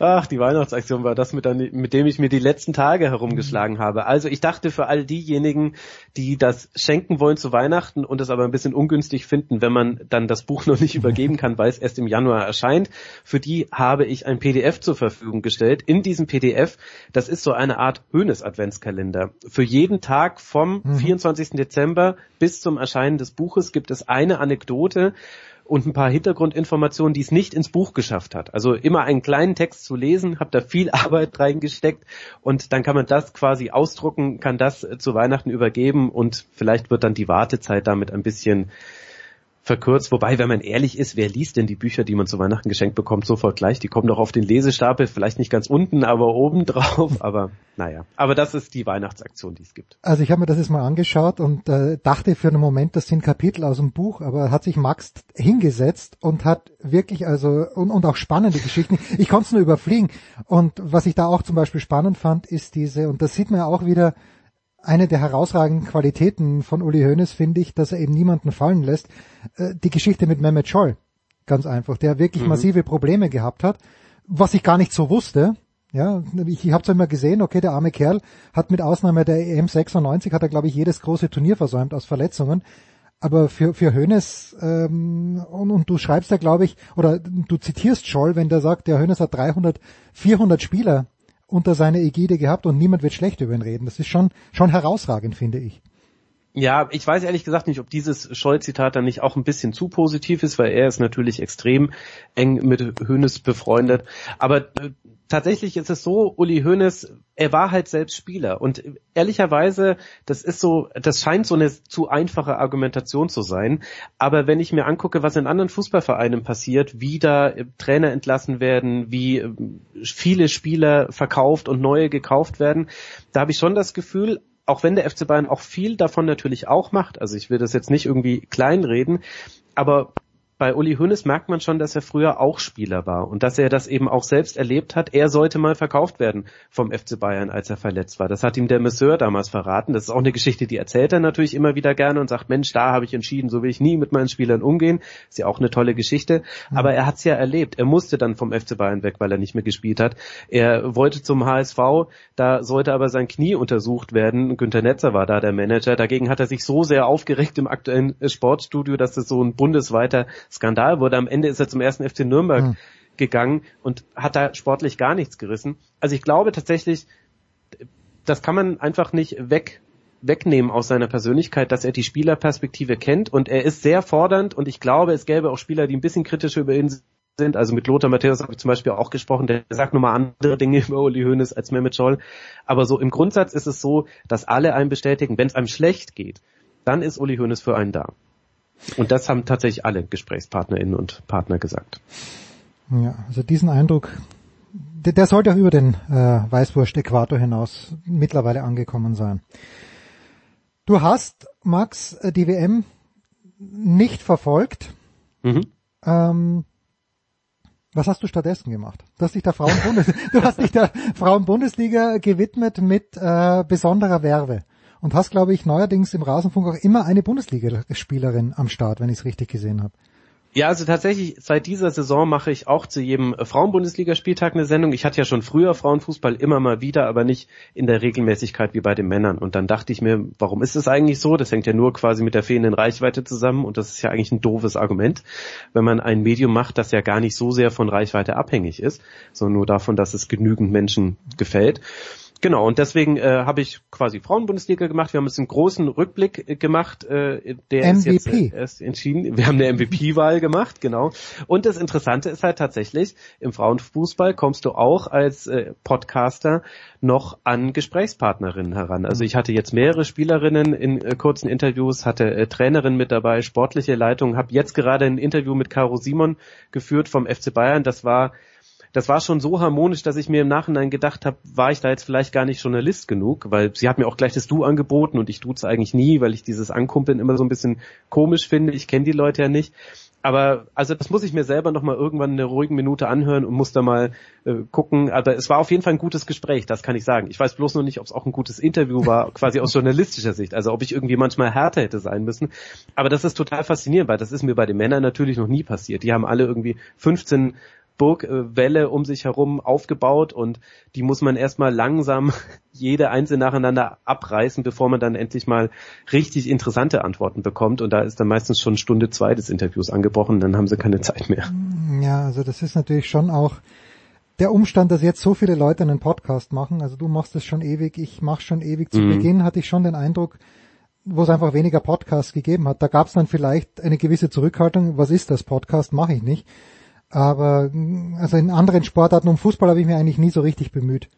Aber zu Beginn, also so Wintersportler, Tennisspieler weniger, die kenne ich von den Turnieren her. Aber auch da ist, ähm, ist, ist es nicht einfacher geworden, dadurch, dass es einfach viel mehr Outlets gibt und dass früher oder später halt auch mal die Hand aufgehalten werden will. Ähm, funktioniert ja. halt nicht. Ja, und die andere Autorisierungspraxis ist, glaube ich, noch ein großes Problem. Also ähm, im Audiobereich wird ja nicht autorisiert und das soll auch unbedingt so bleiben. Also es gab ja, schon ja. auch mal einen Verein, der zu mir gesagt hat, ja, schickst uns dann vorher. Und ich so, nee, dann machen wir das Interview nicht. Also ja, vorher geschickt wird nicht, das hier ist Audio.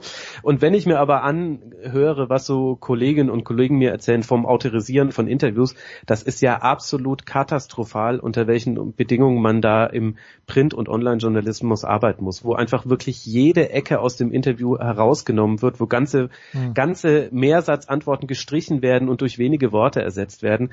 Äh, ich verstehe das schon, wenn die Presseabteilungen auf der einen Seite so arbeiten können und auf der anderen Seite kommt jemand und sagt, ich hätte gerne eine Dreiviertelstunde Interview und ihr könnt nichts machen. Ich werde das einfach genauso veröffentlichen. Äh, ein bisschen kann ich das dann auch verstehen, aber es ist natürlich albern aus meiner Sicht, weil man ähm, man bekommt auch die Quittung auf andere ähm, Art und Weise wieder zurück. Ich glaube, am Anfang unseres Gesprächs haben wir über Dinge gesprochen, die auch damit zusammenhängen. Die Entfremdung kommt auch daher. Aber ich glaube, das ist so eine Perspektive, die haben die halt noch darauf. Und jetzt hast du abschließend vor ein paar Tagen, um doch nochmal auf die WM zu kommen, äh, dich auch selbst ein bisschen in die Pflicht genommen. Ich fand äh, nicht so recht, weil ich, ich finde schon, dass, dass auch du von Beginn an, und ich glaube, du warst ja bei der WM-Vergabe damals noch in Diensten von Spocks, wenn mhm. ich es richtig gesehen habe, dass das zu wenig äh, von 2010 an, seit dieser Entscheidung zu wenig kritisch begleitet wurde. Ich teile diesen, diese Einschätzung nicht ganz, weil zumindest die Medien, die ich verfolge, das ist halt hauptsächlich die Süddeutsche und das sind dann auch Leute wie Jens Weinreich, die haben ja von Beginn an wirklich ja darauf hingewiesen, dass das, dass sowas nicht geht, eine WM in Katar. Jetzt hat sie stattgefunden, ich habe viel davon gesehen, schäme mich auch nicht dafür, aber ich frage mich, was hätte jetzt im Nachhinein betrachtet, was hätte anders laufen können? Findest du wirklich, dass die Berichterstattung zu wenig kritisch war? Hätte der DFB im Jahr 2012 mit dem französischen Fußballverband und den Briten gemeinsam sagen sollen, wir nehmen nicht teil? Was, was wäre da ein Königsweg gewesen oder gibt es den vielleicht gar nicht?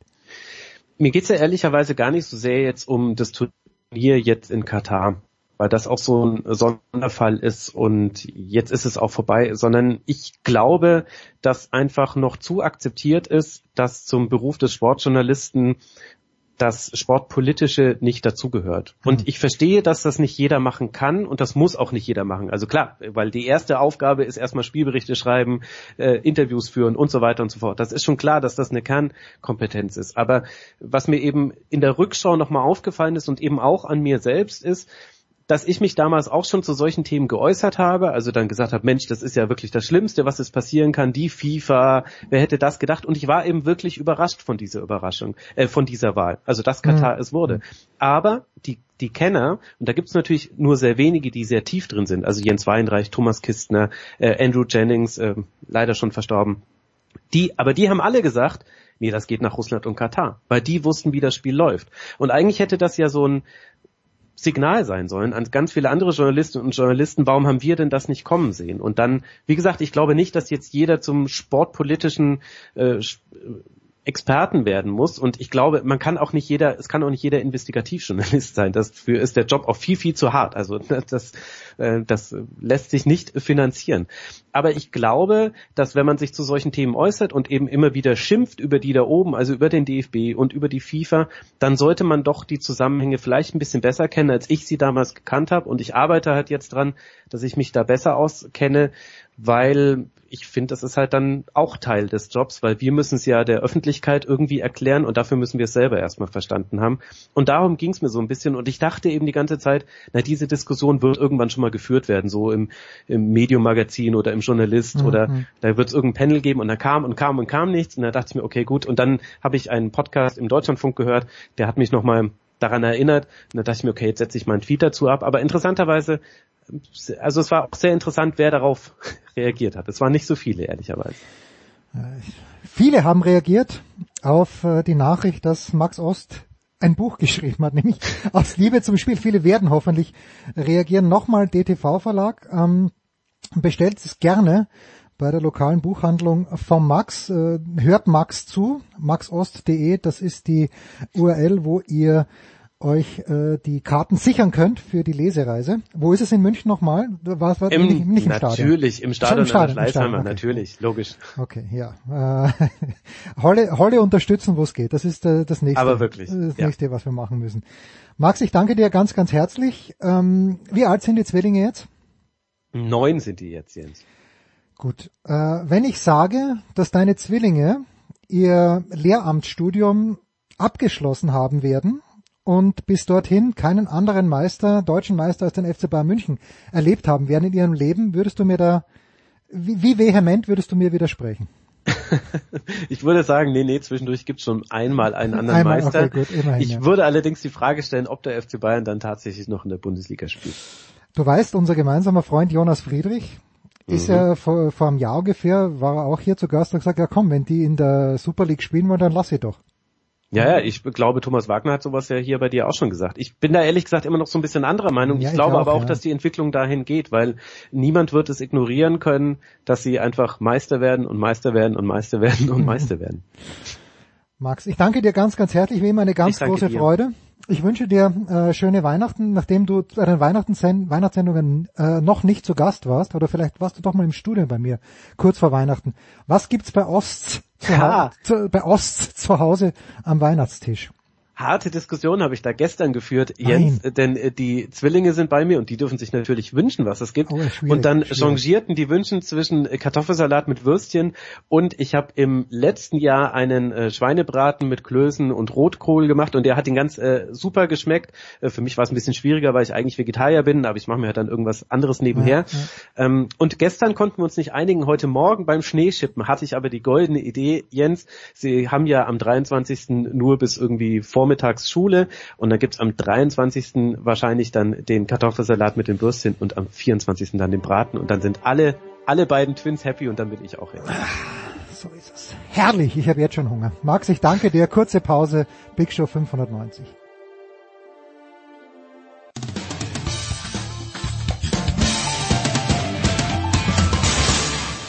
Hallo Freund von Sportradio 360.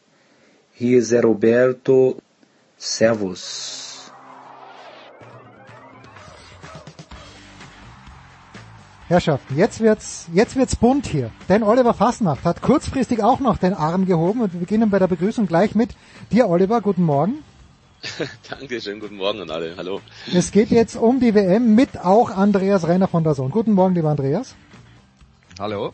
Dann dachten wir, dass wir mit Toni Tomic äh, die kroatische Fußballnationalmannschaft beklatschen für ihren Finaleinzug. Vielleicht beklatschen wir sie dennoch. Schauen wir gleich. Guten Morgen, lieber Toni.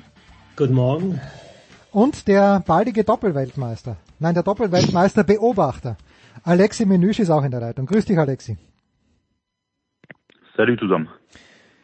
Äh, darf ich bei dir beginnen, Alexi? Wie ist, äh, ich habe so ein bisschen was gelesen, ein bisschen was gesehen und es gab ja durchaus Sorgen, dass die Stimmung vielleicht eskalieren könnte in die eine oder andere Richtung. Wie ist der gestrige Abend äh, in der Gesellschaft, sagen wir mal so, verlaufen in Frankreich? Ist alles ruhig geblieben? Gab's ähm, gab's irgendwelche irgendwelche Dinge, die dir nicht gefallen haben? Wie war der Mittwochabend? Ja, es ist genau den, das Kontingent, den wir uns äh, beim Champions League Finale erwünscht hätten. Dann wäre auch ist auch gut verlaufen wie gestern Abend bei Real gegen Liverpool damals und äh, ja, man hat schon die Ausschreitungen gesehen gegen, äh, oder beim samstäglichen Abend nach den Qualifikationen von Marokko und Frankreich. Marokko hat ja Nachmittag gespielt, Frankreich am Abend. Und gestern ja, war so viel Polizei unterwegs, aber auch viel Freude und trotz der Kälte in Paris und äh, auch in vielen Städten in Frankreich trotzdem sehr viel los. Aber man muss sehen, man muss auch äh, feststellen, bereits um, um 12 Uhr circa war es auf die Champs-Élysées nicht leer, aber halb leer, sagen wir mal, so dass die Zuschauer, die Fans genauso professionell sind wie die Spieler und früh ins Bett gehen und am Sonntag dafür länger wach bleiben werden.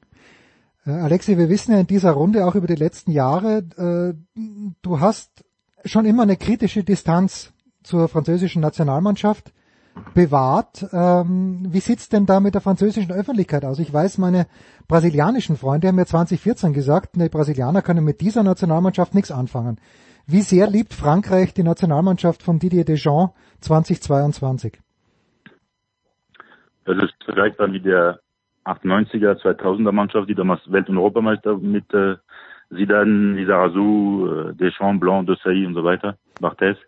Ähm, weil das ist einfach eine goldene Generation, die angefangen hat 2014. Man hat das gleiche Gerüst bis heute mit Loris, Varane, Griezmann und Giroud.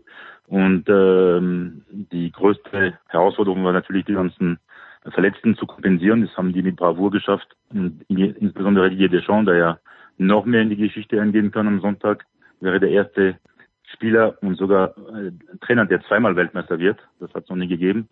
Und äh, da kommt er schon sehr sympathisch rüber, so dass äh, die, Franzosen, die Franzosen ihre Nationalmannschaft lieben. Gestern 20,7 Millionen TV-Zuschauer, das ist enorm für Frankreich. Und ähm, momentan äh, hat man schon das Gefühl, dass man mit sich in dieser Mannschaft identifizieren kann, dass äh, Griezmann äh, nach wie vor unangefochten ist, gestern sein äh, 72. Länderspiel in Folge bestritten hat. Die hm. letzten 72 Länderspiele keineswegs äh, verpasst und das ist schon, äh, er ist schon das so der Aushängerspiel. Man sagt immer Mbappé oder oder äh, Loris, aber er ist halt der konstanteste, mit dem den, die, die Fans oder die, die, die Öffentlichkeit sich mit ihm am besten identifiziert. Ja, ich weiß gar nicht, wo wir anfangen wollen. Andreas vielleicht. Ähm, es ist so professionell, wie die Franzosen spielen. Ich habe mit Thomas Wagner zu Beginn auch ganz kurz drüber gesprochen und äh, mein Sohn sagt gestern auch, na so toll hat Frankreich nicht gespielt. Ich habe gesagt, na, wer nach fünf Minuten 1-0 führt und diese Klasse an Spielern hat, der, warum sollten die dann wirklich drücken äh, aufs zweite Tor? Jetzt objektiv betrachtet, wer, was muss passieren, dass Frankreich nicht Weltmeister wird, Andreas, am Sonntag? Sorry. Äh, ja, da kommt jetzt ein anderer Gegner und äh, jede Herausforderung ist anders und Argentinien Argentinien hat, äh, hat ja auch ein Spiel gegen äh, Kroatien gemacht, wo man den Eindruck hatte, da passiert eine halbe Stunde lang nichts, dann haben sie innerhalb von fünf Minuten zwei Tore geschossen und dann war es vorbei. Ähm, insofern, äh, ich finde, das ist tatsächlich ein bisschen vergleichbar, wie diese äh, äh Spiele gelaufen sind, dadurch, dass der Favorit äh, relativ frühzeitig äh, bei Frankreich in Führung gegangen ist, äh, bei Argentinien relativ frühzeitig schon mit zwei Toren vorne lag. Äh, ich meine, diese französische Mannschaft war den Herausforderungen bei diesem Turnier gewachsen. Alexi hat ja gesagt, boah, was die äh, an Verletzungen äh, zu verkraften hatten, das war schon eine ganze Menge. Äh, und ähm, da ist, man hat halt den Eindruck, da, wenn sich da drei verletzen, da die die Pipeline, die die wird nicht trocken. Also da kommt äh, da kommt immer was nach und Frankreich hat unglaublich viele Talente. Äh, das das ist jetzt tatsächlich aber auch nicht das Neue, weil Frankreich hat sagen wir mal, über die letzten 30 Jahre immer sehr, sehr talentierte Mannschaften gehabt. Oft waren sie dann halt nicht in der Lage, das dann äh, als Mannschaft umzusetzen. Und da gab es ja äh, diverse schlagzeilenträchtige Desaster. Aber äh, unter Deschamps passiert das nicht. Und ja, das ist eine Mannschaft, die äh, die Sache seriös angeht. Und wenn sie dann mal nicht mehr tut, als sie glaubt zu müssen, ja, ähm, bisschen Glück war natürlich gegen Marokko dabei. Marokko hat das auch nicht schlecht gemacht, aber letzten Endes hat man dann vor dem französischen Tor, abgesehen von diesem Fallrückzieher, ähm, hat man dann äh, halt äh, doch gesehen, dass äh, die Abschlussqualität der große Unterschied war zwischen diesen beiden Mannschaften. Was muss passieren, Oliver, am Sonntag für, für Argentinien? Ich sehe, also kein, ich sehe keine Schwachstelle. Entschuldige, ja bitte. Ja, ja, erstmal erstmal würde ich sagen, äh, das was was Frankreich so besonders macht und äh, das ist einfach, das ist leicht aussehen lassen. Und äh, das ist, glaube ich, die die große Falle auch in der Bewertung der Mannschaft. Äh, das, was äh, gestern diese diese kleine Diskussion war von Christoph Kramer mit Per Mertesacker im ZDF, ähm, äh, ist es ein Zug zum Tor, der dann letztlich mit ein bisschen Glück auch zum Treffer führt? Ist es dann in dem Moment einfach ein, ein bisschen mehr noch der Wille? Ich bin beim Thema Wille nicht ganz bei den beiden, weil ich glaube, jeder will. Es ist nur immer die Frage, ob jeder jeder kann, aber was mir einfach unglaublich gut gefällt, ist diese, dieses Defensivarbeiten der gesamten Mannschaft. Ich meine, da kannst du natürlich Griezmann als den ganz großen, äh, flexibel einsetzbaren sehen, aber die ganze Abwehr, das funktioniert so gut und man hat immer den Eindruck, es ist immer noch ein Fuß dazwischen. Es ist immer noch einer, der da reingrätscht. Sie sind so nah dran an den, äh, an den Gegenspielern. Also das hat mich äh, extrem begeistert. Äh, das begeistert mich an dieser Mannschaft bei dieser WM besonders. Ähm, denn nach vorne ist es manchmal schon ein bisschen, ein bisschen dezenter, aber sie warten halt auf ihre Momente. Ob das reicht gegen Argentinien, weiß ich nicht. Und ich habe ja immer noch so das Gefühl, ich sage jetzt mal ein bisschen provokativ, die FIFA möchte alles dafür tun, dass Messi Weltmeister wird. Deswegen könnte das vielleicht am Ende ein Thema werden. Ich hoffe nicht, aber ich befürchte so ein klein bisschen, dass vielleicht das eine Rolle spielen könnte in der Bewertung des Spiels. Aber ähm, keine Verschwörungstheorie, um Gottes Willen, einfach nur so ein kleines Gefühl, dass das die Sache für Infantino so rund machen würde wie nichts anderes. selten wäre ich mehr auf der Seite der FIFA, also bei aller Liebe natürlich für dich, Alexi, und für die Franzosen. Aber Nein. ich, ich würde es mir, ich würde es mir so sehr wünschen, dass Messi Weltmeister wird. Wenn wir ein Spiel zurückgehen, Toni, und jetzt bringe ich dich endlich ins Spiel, aber du bist natürlich auch ein Mann, der die Premier League aus nächster Nähe beobachtet. Was ist der Unterschied zwischen den Engländern, die ja eigentlich im Grunde genommen von der Idee her ganz ähnlich aufgestellt sind, nämlich die ihre Stärken auch vorne haben. Jetzt sagt Oliver natürlich zu Recht, die Franzosen, jeder verteidigt mit. Aber ich finde, von der Grundstatik her sind die Engländer gar nicht so unterschiedlich. Den Franzosen, was, äh, den Franzosen, was hat da gefehlt am Samstagabend? Naja, prinzipiell hat ihm nicht viel gefehlt. Ich glaube ein paar Zentimeter, dass Kane vielleicht das Ding ähm, vom Elfmeterpunkt reinmacht, zumindest äh, den zweiten. Ähm, der Engländer würde in so einem Fall den Terminus clinical ähm, verwenden. Und das war, glaube ich, für mich jetzt in diesem Fall zwischen Frankreich und England der ganz große Unterschied. Denn ich glaube nicht, dass ich als einziger dastehe, der, der meint, dass England in diesem Spiel ähm, die besseren Phasen hatte und auch sicherlich die besseren Chancen. Aus den, den wenigen Chancen, die Frankreich bekommen hat oder die sie dann selbst kreiert haben. Das erste Tor ist keine klassische Chance, aber er nutzt halt seine Chance ähm, und, und ähm, nimmt den Schuss und, und trifft. Und beim zweiten ist, ist das Tor mir ehrlich gesagt zu billig. Ich bezweifle es ehrlich gesagt schwer, dass dieses Tor auf der anderen Seite gefallen wäre. Für mich ist ähm, letztlich dann ausschlaggebend gewesen, dass Gareth Southgate zu sehr an, an Harry Maguire festgehalten hat, der auch in dieser Szene dann auch zu spät kam er mag ein gutes Turnier gespielt haben, er hat kein herausragendes Turnier gespielt. Ich finde, er hat auf der Position sicherlich bessere Mannschaften und wenn man einen Schwachpunkt sehen müsste bei den Engländern, dann ist es sicherlich entweder der eine Innenverteidiger oder der eine Außenverteidiger und in dem Spiel gegen ähm, gegen Frankreich war es dann einfach die, die Tatsache auch, dass sie die Räume hinter Mbappé nicht bespielt haben, was auch Christoph Kramer gesagt hat. Insofern, also wenn du mich fragst jetzt zu diesen Gründen, wo dann äh, die großen Unterschiede sind, sie sind nicht groß, aber in solchen Spielen machen halt einfach ganz kleine äh, Sachen den Unterschied aus und, und es sind halt Marginalien. Und ähm, ja, in dem Fall war halt, ähm, hat halt Frankreich äh, seine, seine Chancen eiskalt genutzt und England eben nicht.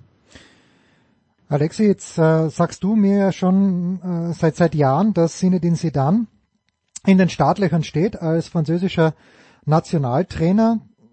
Gibt es denn irgendein Szenario, dass Deschamps nach dieser WM nicht aufhört, frage ich mal ganz blöd, weil ich meine, wenn er zweimaliger Weltmeistertrainer ist, was soll dann noch kommen? Und wenn er das Finale verliert, was er trotzdem ein unglaublich grandioser Run, den er hingelegt hat.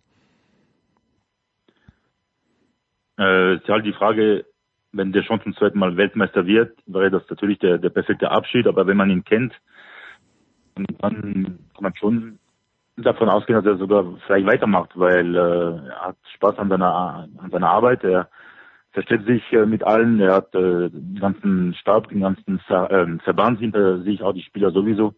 Und äh, es kann schon sein, dass er, dass er weitermacht und vielleicht in den dritten WM oder Triumph äh, in Folge anteilt. Aber Natürlich hast du dann in der Hinterhand einen Zinedine Zidane, das wäre eine fantastische Alternative. Er hätte auch andere Ziele, äh, Verbandspräsident werden oder vielleicht wieder Vereinstrainer. Ähm, also ist alles möglich. Ich glaube, er wird sich äh, äußern dazu schon also bereits nächste Woche. Äh, aber es, ist alles möglich, aber klare, kleine Tendenz, wenn man ihn kennt, dass er womöglich weitermacht. Wo ist denn der Unterschied als Coach? Alexi, du kennst ja beide aus also jahrelanger Begleitung, aber wo ist der Unterschied zwischen dem Coach Dejean und dem Coach Sedan? Ich kenne noch keinen Nationaltrainer, der war ja bei Real Madrid sehr erfolgreich, das weiß man ja, mit einem äh, Kader aus, vielen, aus vielen Topstars, den er perfekt gemeistert hat, mit drei Champions League äh, in Folge. Äh, Nationalmannschaft, da würde er sicherlich auch für einen kleinen Umbruch sorgen. Du hast schon jetzt ein neues Grundgerüst, aber ob Giroud, Loris und äh, sogar Griezmann im Hinblick auf 26 noch dabei sein werden, wage ich zu bezweifeln. Du hast ja auch eine andere Generation, die da äh, wächst mit äh, Kolomwani, Thuram, äh, Kunku, der gar nicht dabei ist, Musa Diaby und viele anderen, äh, so dass auch sie dann über ein tolles Spielermaterial verfügen würde. Ähm, ich glaube, Deschamps ist deutlich pragmatischer als äh, Zidane. Äh, ist auch schon fast die gleiche Generation, ja, damals. Deschamps hat ja alles gemacht, damit Zidane äh, in bester äh, Lage oder keine Defensivarbeit zu leisten hat.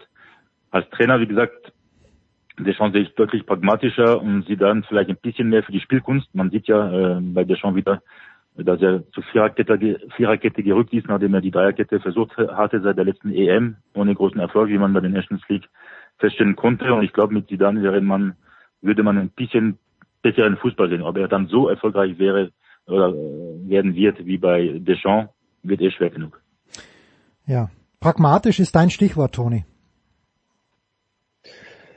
Also selten äh, ist pragmatischer Fußball und, und schöner Fußball äh, letztendlich Hand in Hand zum Titel gegangen. Ähm, für mich ist es. Ähm, ich, ich möchte die Kroaten ansprechen, Toni. Pragmatischer wird's ja nicht. Fall, ob es jetzt Naja, aber es, also das ist halt immer die Frage der Perspektive letztendlich. Also ähm, wenn du mit Brasilien, wahrscheinlich sprichst du das Brasilien-Spiel an, ne? Na, ganz generell. Also ähm, Kroatien, aus, Kroatien hat, hat ein Spiel gewonnen, weil oder? Die ja gefunkt ja. haben danach. Ja, ja. Bitte. Also ich war immer, also wir brauchen uns glaube ich nicht darüber unterhalten, wenn du mit Brasilien in einen offenen Schlagabtausch gehst, dass du ähm, sie in Korea ähm, einige Ohrfeigen äh, bekommst. Also ich glaube schon, dass du äh, einen gewissen Matchplan haben solltest gegen Brasilien. Und ich finde, dass der Matchplan der Kroaten gegen Brasilien ähm, fast nahezu perfekt war.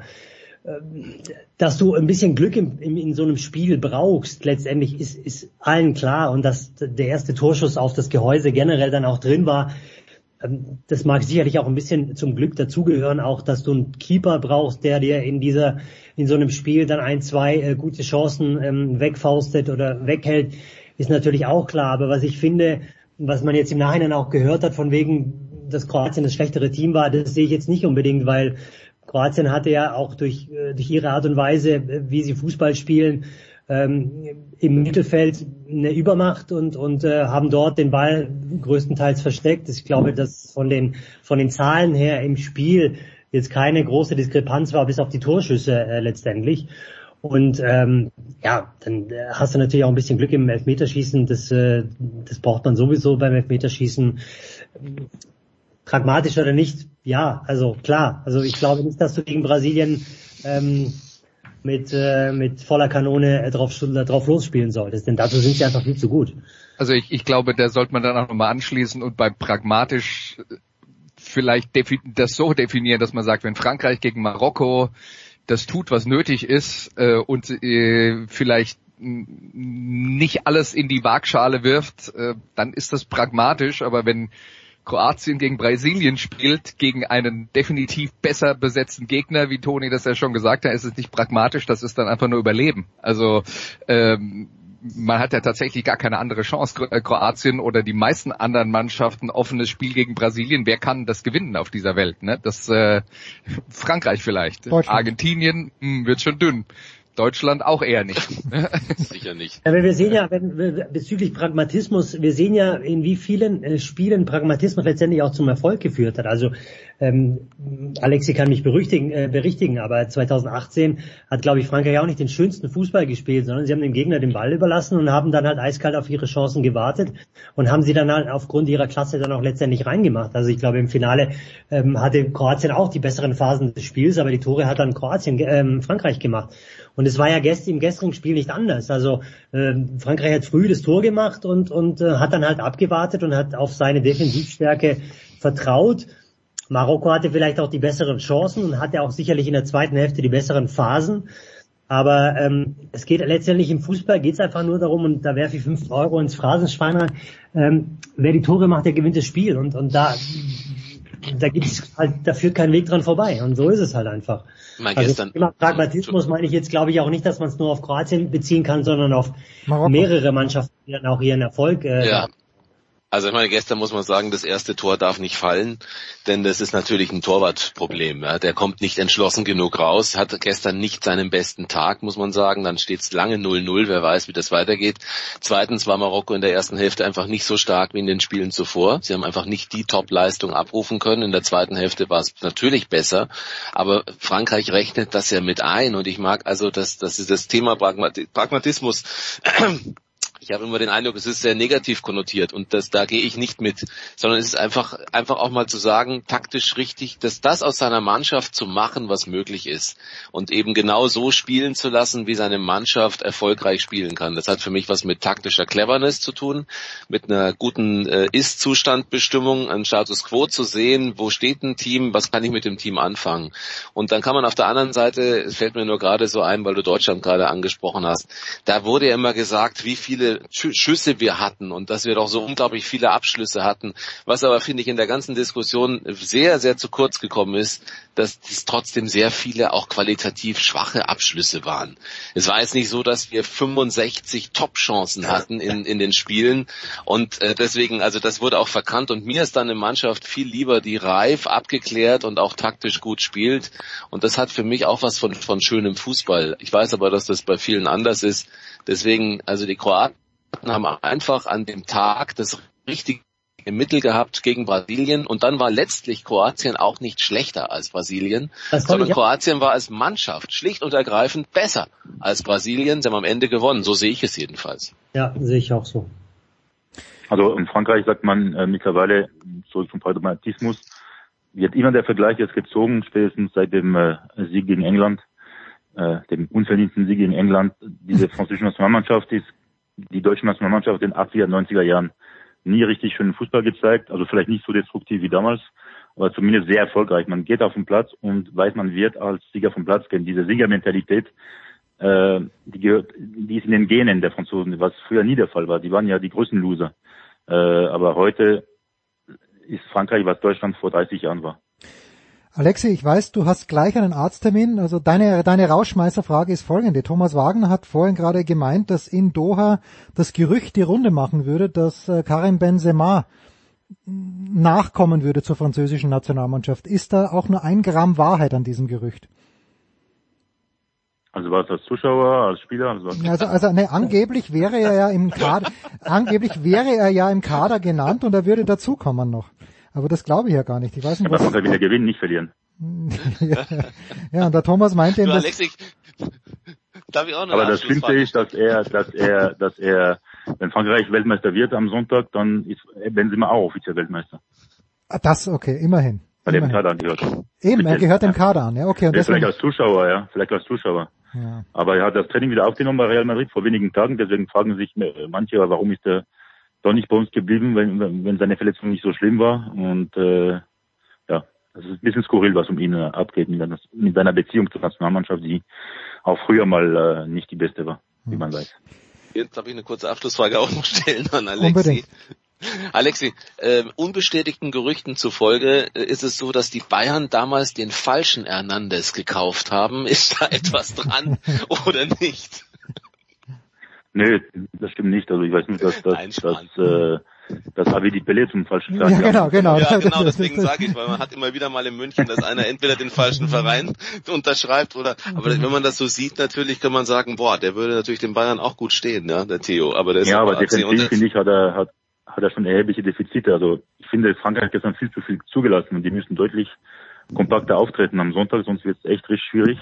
Äh, mir gefällt Kunde weiterhin nicht da auf der Rechtsverteidigerposition. Äh, Radio hat gestern schon gefällt, Fofana war okay, aber mehr auch nicht. Und deswegen hofft man aus französischer Sicht, dass Radio zurückkehrt am, äh, am Sonntag neben Chouameni, der sich steigert, finde ich, von Spiel zu Spiel. Und äh, Konate hat äh, Upamecano bestens ergänzt, war vielleicht der beste Verteidiger gestern der Franzosen. Und äh, ich würde fast Konate Upamecano zusammenspielen lassen, weil daran nicht mehr der Alte ist. Alexi, vielen, vielen Dank. Wir machen eine kurze Pause und kommen, ja, mit, kommen mit, mit Olli, Wer, mit Andreas und mit Toni gleich zurück.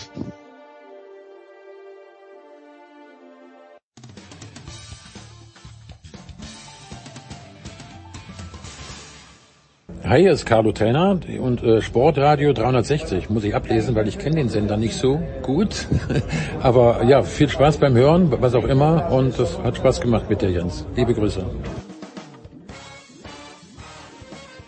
Weiter geht's in der Big Show 590 mit Oliver Fasnacht, mit Toni Tomic und mit Andreas Renner. Und Toni, äh, ich hatte ja den Eindruck, ich hatte ernste Sorgen. Wie gesagt, mein Anliegen ist auch, dass Messi Weltmeister wird. Nix gegen Kroatien, ähm, aber ich, ich hatte wirklich Sorgen, dass Kroatien Argentinien schlägt. habe ich meinem Sohn auch so gesagt. Er wollte es mir nicht glauben und eigentlich bis, diesen, bis zu diesem 1 zu 0 ist ja gleich gar nichts passiert. Was hat den Ausschlag gegeben? War es diese, dieses schlechte Stellungsspiel von Guardiol vor dem 1 zu 0, das dann einfach äh, den Stein ins Rollen gebracht hat? Es ist interessant, dass, ähm, dass äh, ich jetzt sehr oft in den deutschen Medien auch gehört habe, dass dieses 1 zu 0 überhaupt gar nicht thematisiert wird, großartig. Also jetzt, wenn du sagst, dass es ein Stellungsspiel war von, äh, von Guardiol und Falsches, ähm, diese Elfmeterszene, ehrlich gesagt, ist eine der krassesten Fehlentscheidungen in der WM-Geschichte für mich. Ähm, ich habe, ähm, ja, da kannst schließe du mich an, schließe mich da, an, ja. Da kannst du durchschnaufen, so viel du willst. Äh, ich habe jetzt, äh, ungeachtet dessen, habe ich jetzt auch mal andere ähm, äh, internationale Stimmen darüber gelesen und gehört und Ja. glücklicherweise stehe ich nicht alleine da. Ähm, denn meine Kollegen von der In von England, glaube ich, ja, habe ich auch gelesen. Alan Shearer, glaube ich, ja. Oder Roy Keane, irgendjemand, ja. Keen Wright und, und Neville, die im, im Studio sitzen, haben alle gesagt, äh, klar, klar kein Elfmeter. Also ähm, das, das, also wir brauchen uns, glaube ich, nicht darüber unterhalten, dass Argentinien in dem Spiel besser war und dass Argentinien dieses Spiel verdient gewonnen hat. Aber man kann durch gewisse Schiedsrichterentscheidungen sicherlich in das Spiel in eine gewisse Bahn lenken. Und ähm, dieses 1 zu 0 oder dieser Elfmeter war für mich kein Elfmeter. Und da gibt es sicherlich auch Gründe da- dafür, denn ähm, der Torhüter steht mit beiden Beinen auf dem Boden. Das heißt, er macht keine einzige Bewegung zum Spieler hin. Der Spieler ist zum Abschluss gekommen und der Spieler läuft in ihn hinein. Das ist Dynamik, die Dynamik des Spiels. Wenn ich dagegen eine Szene aus dem WM-Finale 2014 ähm, heranziehen darf, in dem Neuer von hinten gegen Higuain kommt, wo Higuain steht und Neuer mit voller Dynamik kommt, ihm sozusagen in den Rücken springt. Es gibt damals keine Elfmeter, es gibt damals keine Karte. Ähm, drehe ich das Spiel um, drehe ich dieses Ding jetzt um, der, der, der Stürmer läuft auf einen stehenden Torhüter zu. A, wo soll der Torhüter hin? B, der Torhüter macht keine einzige Bewegung zum Ball, geschweige denn zum Stürmer. Und da dann Elfmeter zu pfeifen, ohne es zu überprüfen, ist für mich das allerletzte überhaupt auf diesem Niveau in einem WM-Halbfinale. Wenn es irgendwo passiert, in der, der zweiten Bundesliga, dann mag es sein, dann ist der Schiedsrichter sicherlich vielleicht nicht so erfahren genug. Aber wenn man von einem Osato denkt, er sei ähm, einer der besten Schiedsrichter, dann muss ich sagen, dann hat er da ähm, für mich ähm, ist er, äh, lag er völlig daneben. Tony, die äh, Colinas Erben haben das aufgedröselt und ähm, relativ detailliert erklärt, ähm, warum diese Entscheidung berechtigt war. Ähm, der, der wichtigste Teil im, im Vergleich zu dem, was du gesagt hast, ähm, du interpretierst das als Torschuss. Ähm, man kann das halt interpretieren als der legt den Ball am Torwart vorbei und will dann am Torwart vorbeilaufen und dabei wird er geblockt. Das ist der entscheidende Punkt, weshalb der Elfmeter ähm, weshalb der Elfmeter in deren Ansicht äh, berechtigt war. Ich glaube auch eine VAR äh, ähm, äh, hätte da nichts dran geändert. Ähm, davon abgesehen, was äh, WM-Finale 2014 und das Foul von Manuel Neuer angeht, da hast du natürlich vollkommen recht. Äh, da gab's ja, aber, gab's wenn ja, aber, ja. aber selbst wenn hm, Entschuldige. Entschuldige, aber das, das Lustige ist ja, dass damals, es gab glaube ich sogar Freistoß für Deutschland. Nach dieser Aktion von Neuer. Das nur dazu. Oliver, bitte. Das, das weiß ich nicht. Aber, mehr, also aber ja. ganz kurz, Andreas, Ja, aber aber das aber das auf aber diese diese also das ist eine Erklärung, die kann ich nachvollziehen und äh, Alex Feuerhardt und Colinas Erben, mit denen bin ich auch häufig in Kontakt, finden auch wunderbar. Sie können das sehr gut erklären und er findet auch immer ganz gute veranschaulichte Beispiele. Es ist trotzdem eine Szene, deswegen schließe ich mich Toni an. Es ist trotzdem eine Szene, in der auch letztlich äh, auf den Torhüter aufgelaufen wird. Und wenn er vorbeigehen wollte, dann stand er nicht im Weg. Er hat nämlich überhaupt keine Aktion hin zum Spieler gemacht, sondern der Spieler hat einfach, das war clever, wie man dann immer so sagt. Aber das, dazu hat man ja den VAR. Und mir ist viel zu schnell gepfiffen worden. Und deswegen, also bin ich da auch bei, bei Toni und äh, bei denen, die sagen, also, dass das nicht mal überprüft wurde. Das finde ich auch tatsächlich ein ganz großes Versehen in einem so großen Spiel. Ich schätze die, die Meinung von Alex auch sicherlich absolut und, und ich möchte jetzt auch gar nicht sagen, dass das jetzt die letzte Instanz ähm, gewesen sein soll. Aber ich will einfach nochmal darauf zurück, jeder, der Fußball gespielt hat, weiß ganz genau zwangsläufig, egal ob du als Stürmer oder als Torwart in dieser Szene bist, dass es zu einem Kontakt kommen wird. Aber zwangsläufig von einem Kontakt auszugehen, der zu einem Elfmeter führt, das muss ich sagen, ist schon sehr, sehr hart, ehrlich gesagt. Denn es kommt ja sowohl vom Stürmer aus zu einem Kontakt als auch vom Torhüter. Deswegen weiß ich nicht, ob man jetzt einfach nur dahin gehen soll und sagen, er hat den Ball vielleicht auch nur vorbeigelegt und wurde dann daran gehindert. Aber der Torhüter steht ja da. Also er steht ja. Ich, ich glaube, was uns, was uns in der Situation, ja, was uns in der Situation tatsächlich ein bisschen aus der Spur bringt und ich habe auch einen Moment gebraucht, als äh, das passiert ist im Spiel. Wir sind halt gewöhnt, wenn ein Spieler aufs Tor zuläuft und zum Abschluss kommt und es gibt danach noch einen Kontakt, wenn es kein, keine wüste Grätsche ins Bein äh, rein gibt, sagt man, der ist zum Abschluss gekommen und dann passiert nichts. Dann gibt's dann, dann gibt's auch kein Foul mehr, ne? weil man gesagt hat, er hat jetzt geschossen und damit lassen wir es gut sein. Genau. Ähm, aber das war halt eine andere Szene, weil der Ball nicht von alleine ins Tor gegangen wäre und weil der Spieler nochmal hinterhergehen musste und das versucht hat und die andere Erklärung, und ich gebe jetzt nur das wieder, was Colina Serben geschrieben haben, dazu ist der Torwart, macht sich halt extrem breit. Klar, macht sich extrem breit, um den Torschuss zu verhindern, aber wenn er dann den Fuß dann rausstellt und den Spieler dabei hindert, an ihm vorbeizulaufen, ist es faul. Das ist die Erklärung ja, gut, gewesen. Ist, du kannst ja die zwei, du kannst es ja umdrehen und sagen, der, der Stürmer, also die, die Dynamik des Torhüters ist so, dass er nichts machen kann. Er steht mit beiden Beinen. Der Stürmer ist derjenige, der agiert. Das heißt, der Stürmer hätte ja auch den Bogen um dieses Bein machen können. Der Stürmer läuft ja direkt in den Torhüter hinein. Er wollte es gar nicht. Er wollte diesen genau, Bogen gar nicht machen. Darauf will ich hinaus. Das ist der da, Punkt. Nur darauf will ich hinaus. Ja. Also wenn man jetzt nur noch dahernimmt, und dahergeht und sagt, er wollte den Ball vorbeispielen. Aber für mich war es ein klarer Abschluss. Er hat den Ball halt einfach nicht richtig getroffen und hat ihn halt einfach nicht lobben können, also nicht, äh, nicht chippen können über den Torhüter. Also zumindest so nicht, dass es ins Tor geht. Komischerweise, wenn der Ball ins Tor geht, dann redet keiner über das Foul. Also man hätte zumindest, äh, glaube ich, erwarten können, dass er sich das mal anschaut. Aber da kommen natürlich auch wieder die Argumente wahrscheinlich, ja, aber wenn es seine Entscheidung war und Tatsachenentscheidung ja, und überhaupt und dann äh, sagt natürlich der VAR dann natürlich nicht, geh noch mal dahin. Aber wir sprechen, also ich bin sowieso ein Fan davon, lieber ein paar Mal mehr zum Fernseher gehen, zum Bildschirm gehen, einfach um eine gewisse Akzeptanz zu schaffen bei denen, die sagen, Moment mal, da stimmt irgendwas nicht. Also es ist einfach aus taktischen Gründen schon, aus Verkaufsgründen ist es einfach so, ich verkaufe den VAR und all das, was mit diesen ganzen Zusammenhängen, mit diesen ganzen Entscheidungen zusammenhängt, ich verkaufe es besser, wenn ich mir häufiger den Schiedsrichter eben in diese in diese Situation der Videoüberwachung oder eben in diese Videobeobachtung äh, mir vorstelle. Das gefällt mir vom Ansatz besser. In so einem großen Spiel, finde ich, wäre es dringend nötig gewesen. Ich lausche, ob noch was kommt, aber ich finde generell, also wenn man jetzt schon, wenn wir schon beim Thema Schiedsrichter sind, dass die Schiedsrichterleistungen in den letzten Spielen, gerade in diesen K.O.-Spielen, nicht, nicht angemessen waren dem Niveau ähm, des gezeigten Fußballs. Also ob du jetzt Laos nimmst gegen äh, Niederlande, gegen äh, Argentinien oder den, den Brasilianer, der völlig überfordert war mit England gegen, gegen Frankreich. Ähm, auch für mich Osato nicht unbedingt immer die, die richtigen Entscheidungen getroffen hat, inklusive äh, des Elfmeters. Dahingehend muss ich dann sagen, komme ich wieder zurück auf meinen Freund Michael Oliver, der das Spiel Brasilien gegen äh, Kroatien sehr, sehr souverän gepfiffen hat, wie ich finde wo auch viele Nicklichkeiten drin war, wo man auch hätte überlegen können, ob man dem Neymar vielleicht mal eine Karte zeigt oder vielleicht auch mal eine frühere ähm, Karte zeigt.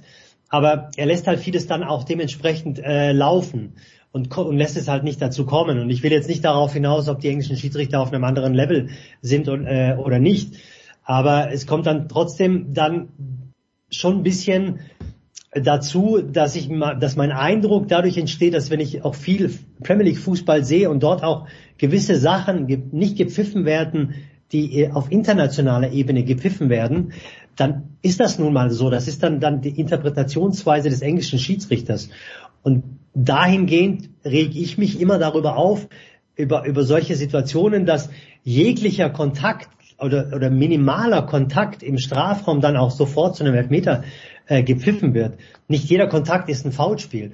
Und in dem Fall war es halt auch Kontakt und, und zu einem Kontakt kommt es unweigerlich, aber ist es sofort auch ein Foulspiel. Und das muss man immer bedenken, wenn man einen Elfmeter pfeifen möchte. Wobei natürlich äh, Tony, äh, dieser Michael Oliver und diese Diskussion über die Schiedsrichter in der Premier League ist natürlich auch eine sehr spezielle, weil wenn du dich in der Premier League umhörst, ähm, weißt du auch, dass, äh, dass da überhaupt keine große Begeisterung über das, was an Schiedsrichterleistungen zum Teil äh, abgeliefert wird, ist.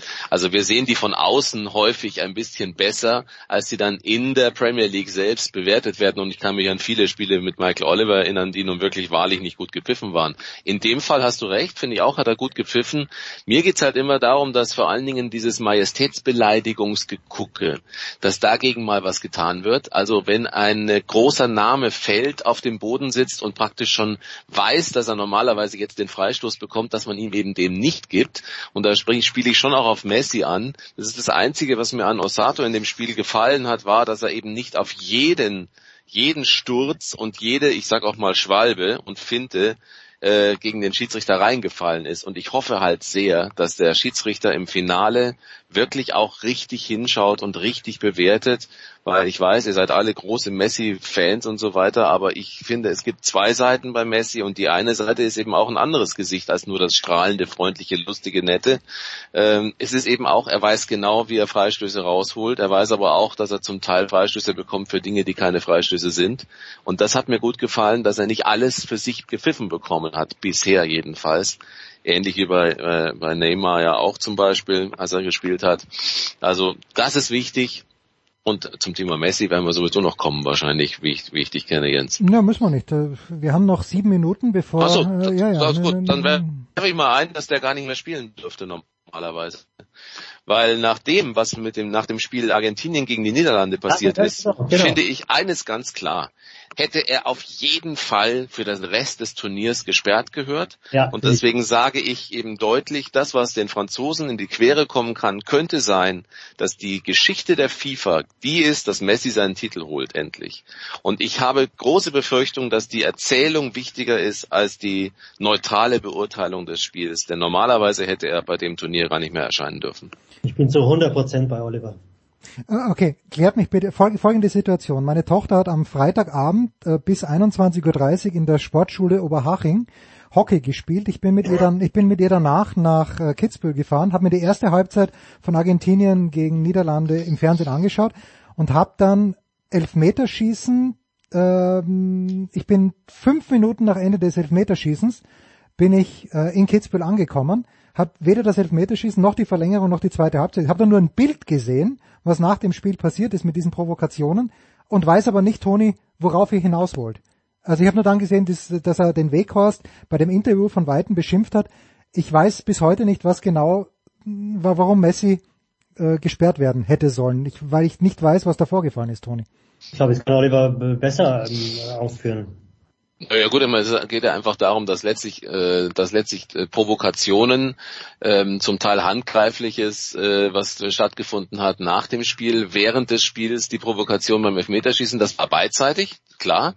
Also wir sprechen nicht darüber, dass nur er derjenige war, sondern man ist ja klar, auf die Niederlande raus, okay, da musste auch nicht mehr groß drüber nachdenken, aber es war halt eben auch von argentinischer Seite, dann geht es immer der Frage, wer war Aktio, Reaktio, da wird immer gesagt, die Niederländer hätten, hätten entsprechend sehr provoziert beim Elfmeterschießen. Ja, das fand ich sowieso ein sehr unsauberes Spiel, von beiden ein sehr unsauberes Spiel. Das Elfmeterschießen war eines der unsportlichsten, das ich seit langem gesehen habe, aber so die Art und Weise, wie dann äh, zum Teil gepöbelt wurde, provoziert wurde, auch handgreifliche Aktionen, das geht einfach nicht und da waren alle mit beteiligt und Messi war auch daran beteiligt. Dann muss es wohl in den Katakomben auch noch etwas gegeben haben und dass das so einfach so glatt gebügelt wird, äh, dass da überhaupt nicht drüber gesprochen wird und dass er dieses Turnier weiterspielen darf, halte ich eben für wirklich also äh, nahezu skandalös eigentlich in der Bewertung. Ja. Ich weiß nicht, ob ich es jetzt alles richtig, ob ich es richtig wiedergegeben habe, wenn wenn ich was vergessen habe, Toni oder Andreas ergänzt gerne.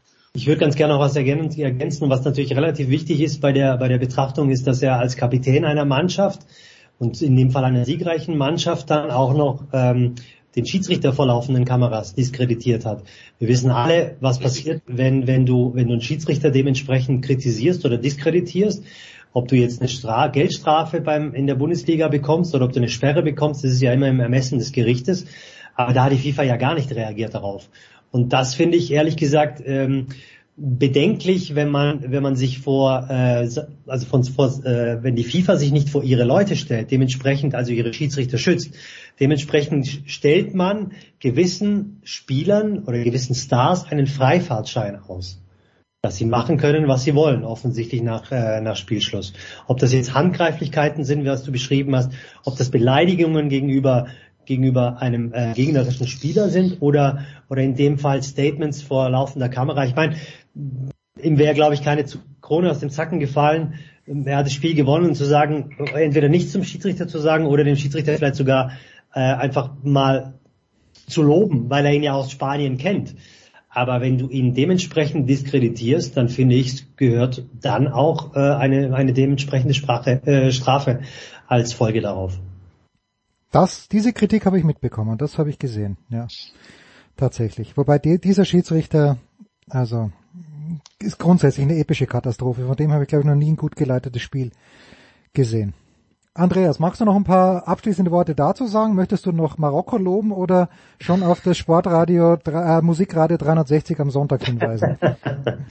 nee, also ich habe äh, zu dem Thema nichts mehr, äh, nichts mehr beizutragen ähm, und zu Niederlande, Argentinien habe ich schlicht und einfach deswegen nichts zu sagen, weil ich es nicht gesehen habe.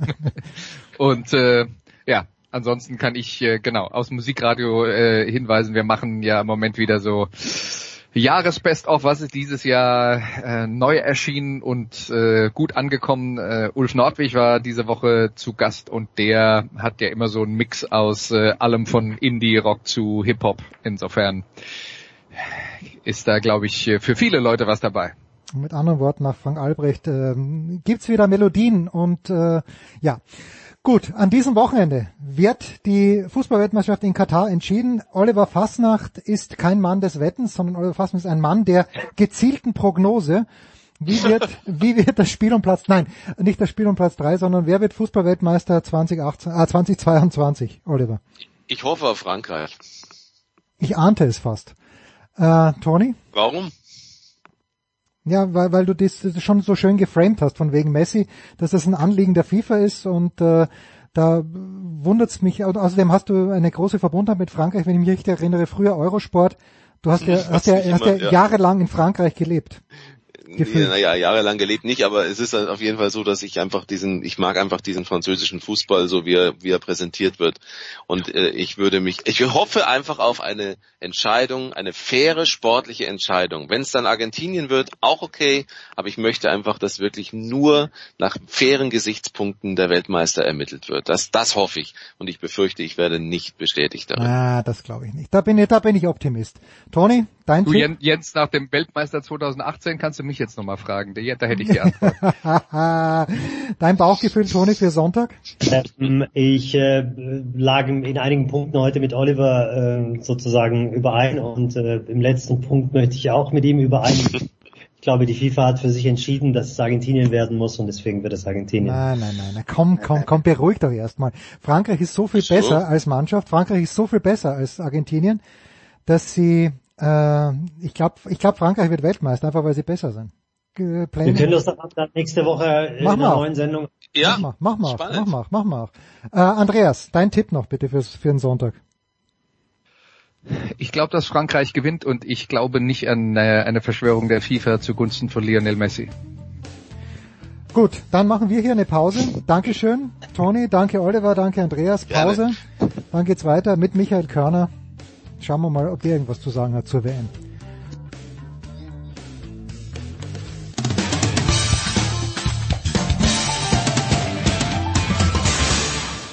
Hallo, hier spricht Viktor Silagi vom Bergischen HC. Ihr hört Sportradio 360. Und es geht weiter mit Guten Morgen, lieber Michael Körner. Guten Morgen, lieber Jens Rüber. Fantastisch. Dienstagabend hat sich Tobias Fenster äh, in den Audi Dome aufgemacht und hat. Ich habe ihn gesehen. Ich habe ihn gesehen. Ach was? Ihr kennt euch? Schön, schön. Tobias Fenster ist der Mann, ja. äh, der auch in Ulm oft ja, die Nachberichte ja, macht und mich anspricht und mich dann fragt, wie ich das Spiel gefunden habe. Und irgendwann bin ich über den äh, Lebenslauf beziehungsweise die berufliche äh, Geschichte von Tobias Fenster gestoßen. Und ich muss sagen, von allen Menschen, deren Berufsbildern ich mal so ne, sehe, was die so machen, ist das von Tobias Fenster dasjenige, was ich am allerwenigsten verstehe. Moment. Also der auf Platz eins mit riesigem Abstand macht er beruflich etwas, das ist was irgendwas im IT-Bereich, Genau, das ist genau. ein sehr dehnbarer Begriff, was ich zu 0,0000 Prozent verstehe. Und ich bin gar nicht so doof, was IT angeht. Der ist wahn, der ist so schlau, dass das alles toppt, was ich jemals, äh, so weiß ich nicht. Das ist dagegen ist Raketenwissenschaft, glaube ich, äh, gar nichts gegen. ist lustig. So, weil- soweit meine Erfahrungswerte zu Tobias Fenster, Ja, weil- der im bei- Audidom war, beim, beim Bayern-Spiel. Genau, weil bei uns würde man sagen, die machen irgendwas mit Medien und er macht halt irgendwas mit IT. Ja. Klingt, auch gut. Klingt, klingt noch viel besser als irgendwas mit Medien. äh, aber worauf ich hinaus will auch, ja, du hast den im Audidom gesehen und die Bayern verlieren also gegen Real Madrid und ich habe schon mitbekommen, dass durch die Umwälzungen im Kader der Anspruch in diesem Jahr vielleicht nicht äh, ist der Bayern, dass sie Real Madrid schlagen. Jetzt haben sie mit vier Punkten verloren. Ähm, Ist das okay? Ist das dann doch eine Enttäuschung? Ich glaube 64, 68 ist ausgegangen. Very low scoring. Wie, wie fällt denn da dein Fazit aus? Also äh, man muss das, man muss zwei Dinge sind da wichtig. Der Anspruch der Bayern ist sicherlich in jedem Jahr, dass sie in der Euroleague auch ein Wörtchen mitreden, was das Erreichen der Playoffs angeht. Da können sie ihr Licht noch so sehr unter den Scheffel stellen, das ist so. Sie haben eine Mannschaft in diesem Jahr zusammengestellt mit einem sehr großen Risiko, weil sie, ihre beiden Neuzugänge sind Wundertüten gewesen mit Cash Winston und Freddie Gillespie. Du hast auf der Point Guard Position einen Spieler mit Cash Winston, das ist so, der ist kein Point Guard in dem Sinne, dass man sagen kann, der führt sofort ab dem 3. Oktober einer Saison eine Euroleague-Mannschaft. Das war denen klar. Und die Sache ist, kann der das lernen und macht der das auch dann? Und die letzten beiden Antworten würde ich sagen ja und nein. Er kann das, aber er macht's nicht immer. Du bist aber irgendwie davon abhängig, dass er es macht, denn die Bayern haben momentan eigentlich keinen echten anderen Point Guard.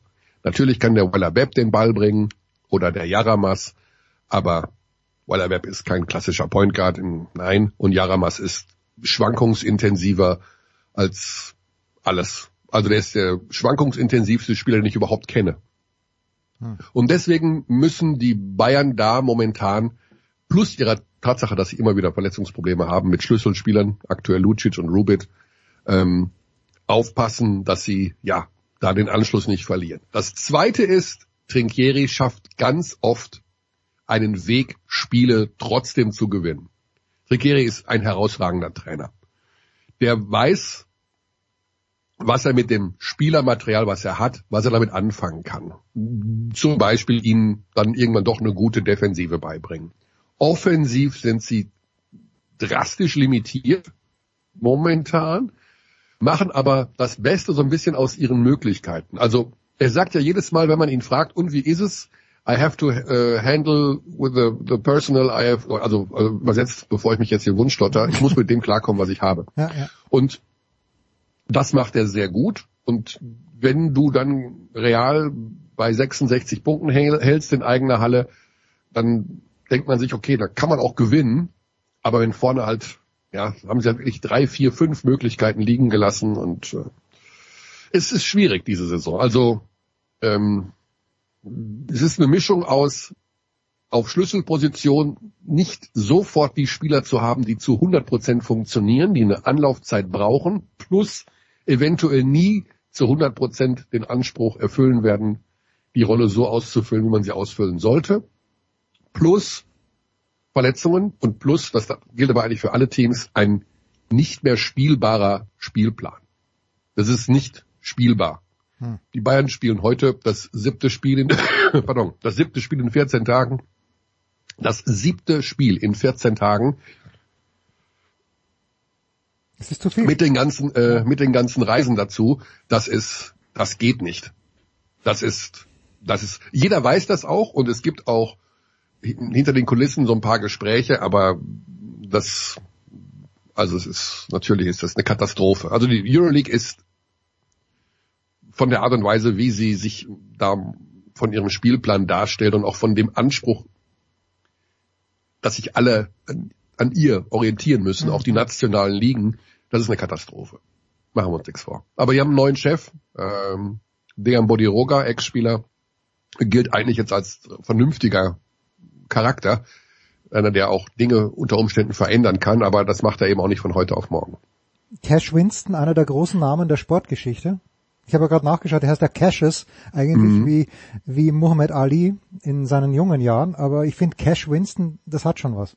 Vom, Ja, das vom ist Klang her. Ein, er ist so ein Name, den man sich nicht ausdenken kann. Das ist so irgendwie Glaubt einem keiner, glaubt einem keiner, dass jemand wirklich Cash Winston Cash Winston. Der neue, der neue Krimi mit Cash Winston. Wyatt Earp. In, es ist, hat auch so Ja.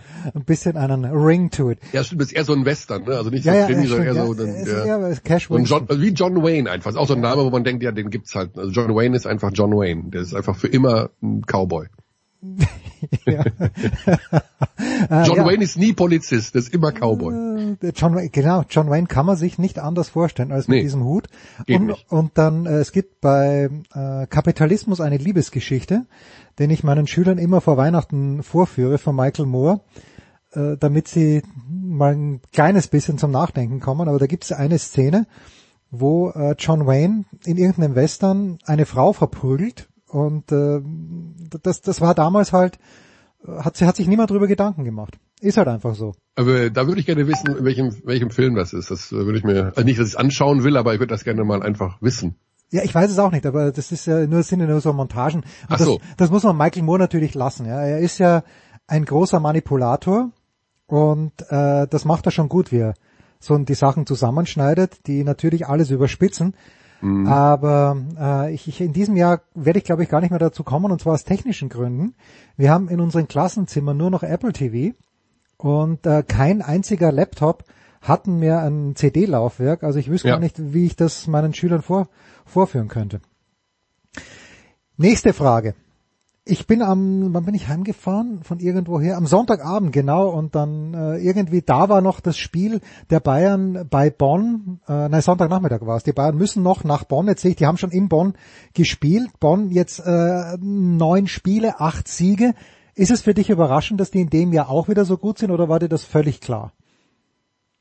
Na, das war eigentlich relativ klar, da ähm, sie haben ja einen Coach mit Thomas Isalo, Coach des Jahres in der BBL äh, letzte Saison gewesen, der eine Philosophie trägt und auch anwendet bei den Bonnern, die sehr gut auf die Liga zugeschnitten ist und die sehr gut mit den Spielern funktioniert, die er hat. Also das, was Isalo will, ähm, kann man mit dem Kader sehr, sehr gut machen. Und er hat da einen Spieler mit TJ Shorts auf der Aufbauposition, der diese Rolle einfach perfekt ausführt. Das ist so ein bisschen der Unterschied zu, zu Cash Winston. Und das bedeutet, dass es ähm, ja sehr schwer zu verteidigen ist. Er hat, äh, der Kader an sich ist nicht wahnsinnig tief, aber auf den Schlüsselpositionen exzellent. Und äh, dann geht das. Also du hast einen hervorragenden Trainer und du hast einen Hauptakteur, der zu 100 Prozent funktioniert. Äh, Sie spielt auch international, muss man dazu sagen, aber eben nur ähm, in der Basketball Champions League. Das heißt maximal einmal die Woche. Das ist von der Belastung her aushaltbar und deswegen ist das überhaupt gar keine Überraschung. Und sie treffen eben jetzt auf die Bayern, sind sie getroffen am Sonntag, die zwei Tage vorher äh, Euroleague gespielt haben. Ähm, für die Bayern war es das äh, fünfte Spiel in zehn Tagen, für Bonn das zweite. Macht sich dann bemerkbar, gerade weil du gegen die Bonner eben auch ähm, schnell sein musst. Die Bonner selbst spielen sehr schnellen Basketball und dann sind irgendwann, also das hat man bei den Bayern im zweiten Viertel schon gesehen. Äh, nee, das an so einem Tag, nein, keine Chance. Funktioniert nicht. Nee. Wir machen, wir machen einen harten Cut, Michael. Ja. Ich lasse mich ja manchmal von Rezensionen leiten, vor allen Dingen in der Süddeutschen. Vielleicht auch deshalb, weil ich eh keine Zeit habe, irgendwas anderes zu lesen. Und ich lese die Süddeutsche ja gerne. Und habe wirklich einen, eine mitreißende Kritik in technischer Hinsicht. Also man, es hieß dann im, am Drehbuch, äh, hätten wir vielleicht nicht so sehr sparen sollen, aber über Avatar 2 gelesen. Und ich bin wirklich geneigt. Ich glaube, er läuft jetzt heute an. Ich bin wirklich geneigt, Mhm. mir diesen Film anzuschauen. Du als Filmhistoriker, in welcher, in welcher Etage ist für dich James Cameron angesiedelt?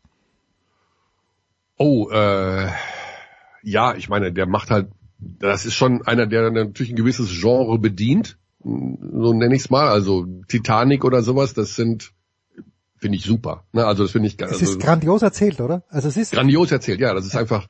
Und dann diese Kombi aus, naja, gut, Titanic ist jetzt, erzählt sich ja quasi von selbst. Ne? Also das Ding läuft, fährt los und singt und mittendrin ist eine Liebesgeschichte, äh, die aber auch eben schön erzählt ist, beziehungsweise äh, ja, einfach gut rüberkommt, ohne das, was du, worauf du hinaus willst, dass das Drehbuch wahrscheinlich, also ich sag mal so, die technische Anleitung zum Produzieren des Films sicherlich 140 mal dicker als das Buch mit den Dialogen und dem Drehbuch und äh, den Inhalten. Aber ich mag diese Kombi. Also wenn du siehst, dass da wirklich jemand auch technisch schwierigen Film mit spannenden Effekten äh, vernünftig umsetzt, dann ist das äh, absolut sehenswert. Also das sind Regisseure, die man braucht, würde ich sagen. Also es muss ja nicht immer nur äh, das große Erzählkino sein, sondern man geht ja gerade Kino mit der Leinwand, äh, gehst du ja auch, wenn man hingeht, ich gehe da nicht mehr hin, äh, um sich vielleicht mal so monumental vom Meteoriteneinschlag äh, ja begleiten zu lassen, wie das denn dann so aussehen würde. Also kann ich nur, also eine sehr eine Frage, auf die ich jetzt nicht vorbereitet Ich weiß, bin, ich weil ich jetzt auch nicht alle Filme von James Cameron vor Augen habe. Ähm, aber Ja, ich, kon, ich konnte mit Terminator, ist ja glaube ich auch von ihm. ja, Ähm, ja. Da konnte aber ich wenig, nur, nur eins, ne? Nur Terminator 1. ja, äh, konnte ich wenig anfangen. Und ich habe dann eben, ich bin komplett ohne Erwartung an den Avatar reingegangen. Erster Teil wohlgemerkt. Mhm. Weiß ich noch in Kitzbühel mit der 3D-Brille. Und ich, I was blown away. Mhm. Also es war, war so grandios und ähm, da brauche ich gar kein.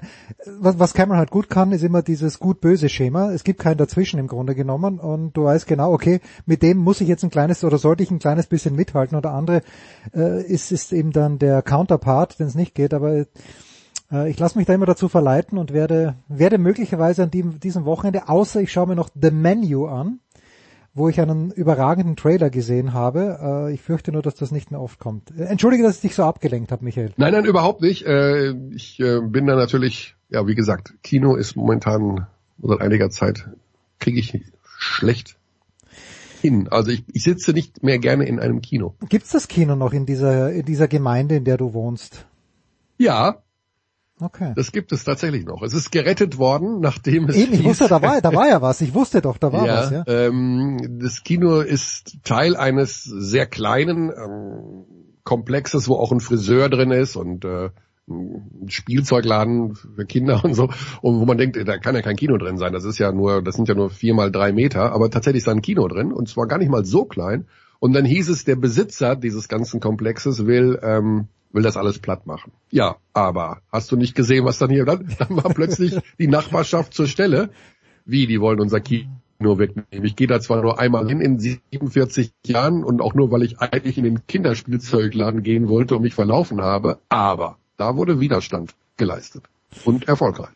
Immerhin da. So, Michael, jetzt äh, die, die Rauschmeißer-Abschlussfrage. Thomas Wagner hat ja zu Beginn ein bisschen geschildert, äh, seine Erlebnisse mit Bela Reti, unabhängig davon, ob man jetzt Fan ist oder nicht, aber der ist eben am Mittwochabend jetzt verabschiedet worden. Ja, ich habe Mhm. ich hab nicht alles gesehen, aber und dann sitzt er halt äh, dort in dem Stadion in Doha und äh, sieht den die eigene das eigene Leben an ihm vorüberziehen in einem netten kleinen Beitrag. Christoph Kramer applaudiert und Per Mertesacker hat glaube ich sogar was gesungen, habe ich nur nachgelesen.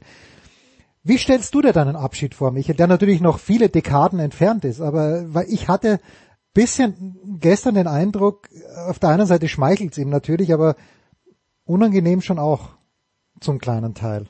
Wie stellst du dir deinen Abschied vor, lieber Michael? Also ich glaube, dass das, ähm, dass 80 Prozent der Kommentatoren Kommentatoren geworden sind, weil sie ein Problem haben mit ihrem Aussehen.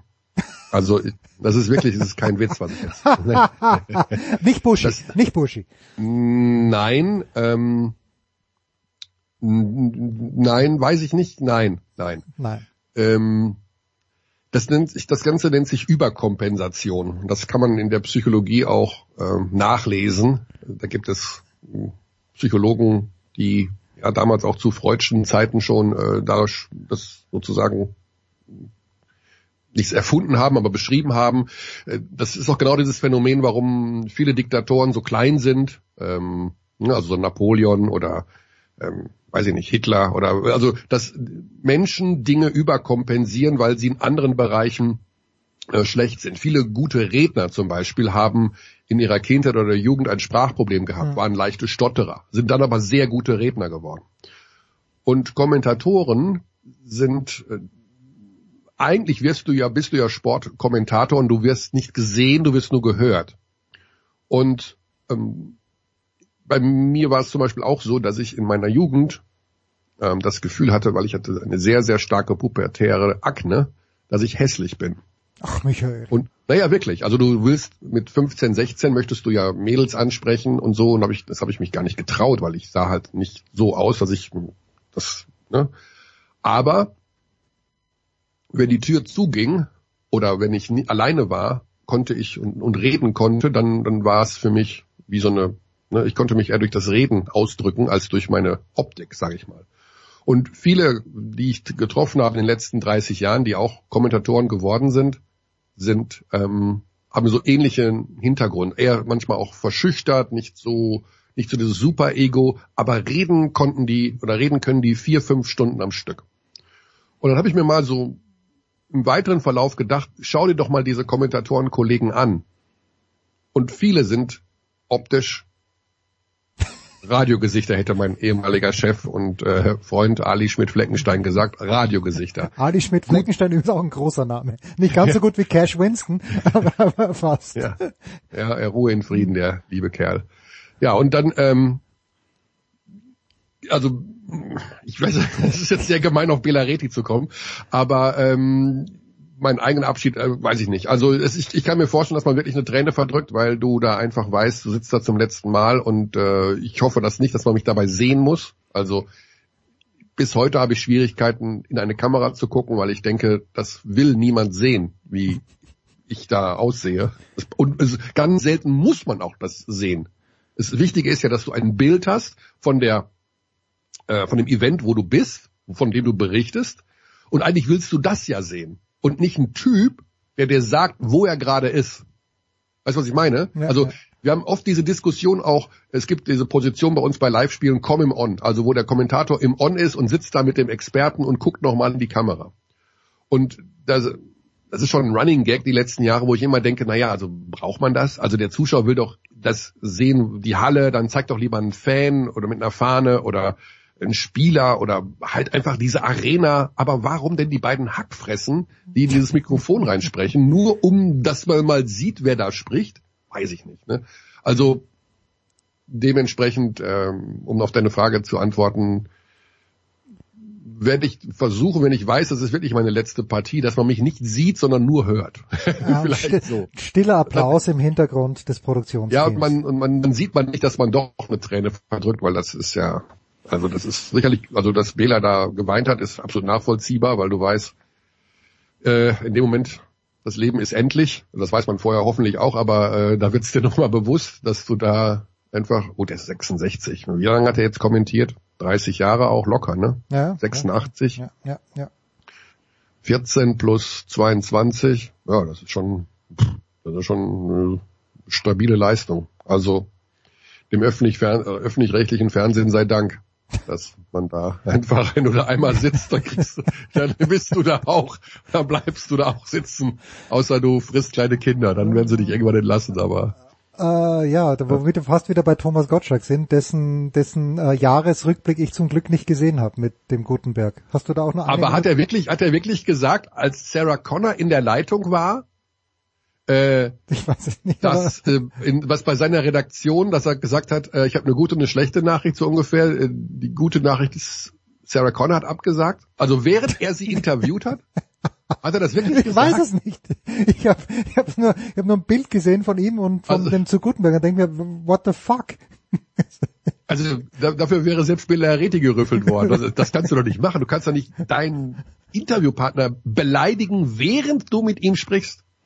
Also, wenn du das danach machst und der ist nicht mehr in der Leitung, das ist geschmacklos und feige, aber während? also du interviewst jemanden und beleidigst und sagst quasi, äh, die Redaktion hat sich gefreut, dass du abgesagt hast. Äh, was? Das, Also der, nee, der nicht ist nicht mehr ganz. Nee, kann ich mir nicht Er hat's, vorstellen. also ich hab's gelesen, ich hab's gelesen. Und dann hat sie das wohl mit einem Lächeln hingenommen und hat nach der Interviewaufzeichnung über Instagram äh, sich geäußert von wegen, ähm, äh, was war das denn gerade so ungefähr? Hm. Also war selber auch komplett schockiert. Schau dir das mal an. Und aber im Ernst, also wir haben letztes Mal schon über Gottschalk geschimpft, aber äh, ich glaube, der muss mal allmählich vor sich selbst geschützt werden. Wir müssen mehr über Gottschalk sprechen, glaube ich. da kommt immer was bei raus. Michael, was wirst du am Wochenende äh, zu arbeiten haben?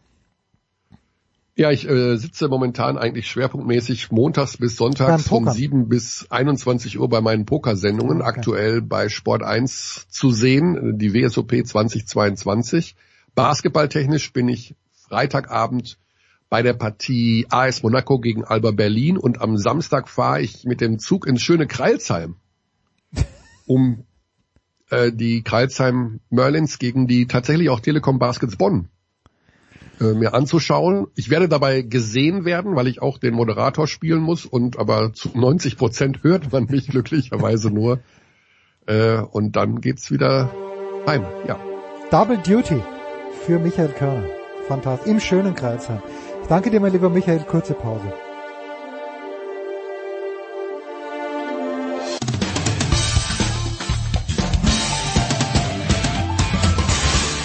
Hallo, hier ist die ehemalige Biathletin Kadi Wilhelm und ihr hört Sportradio 360.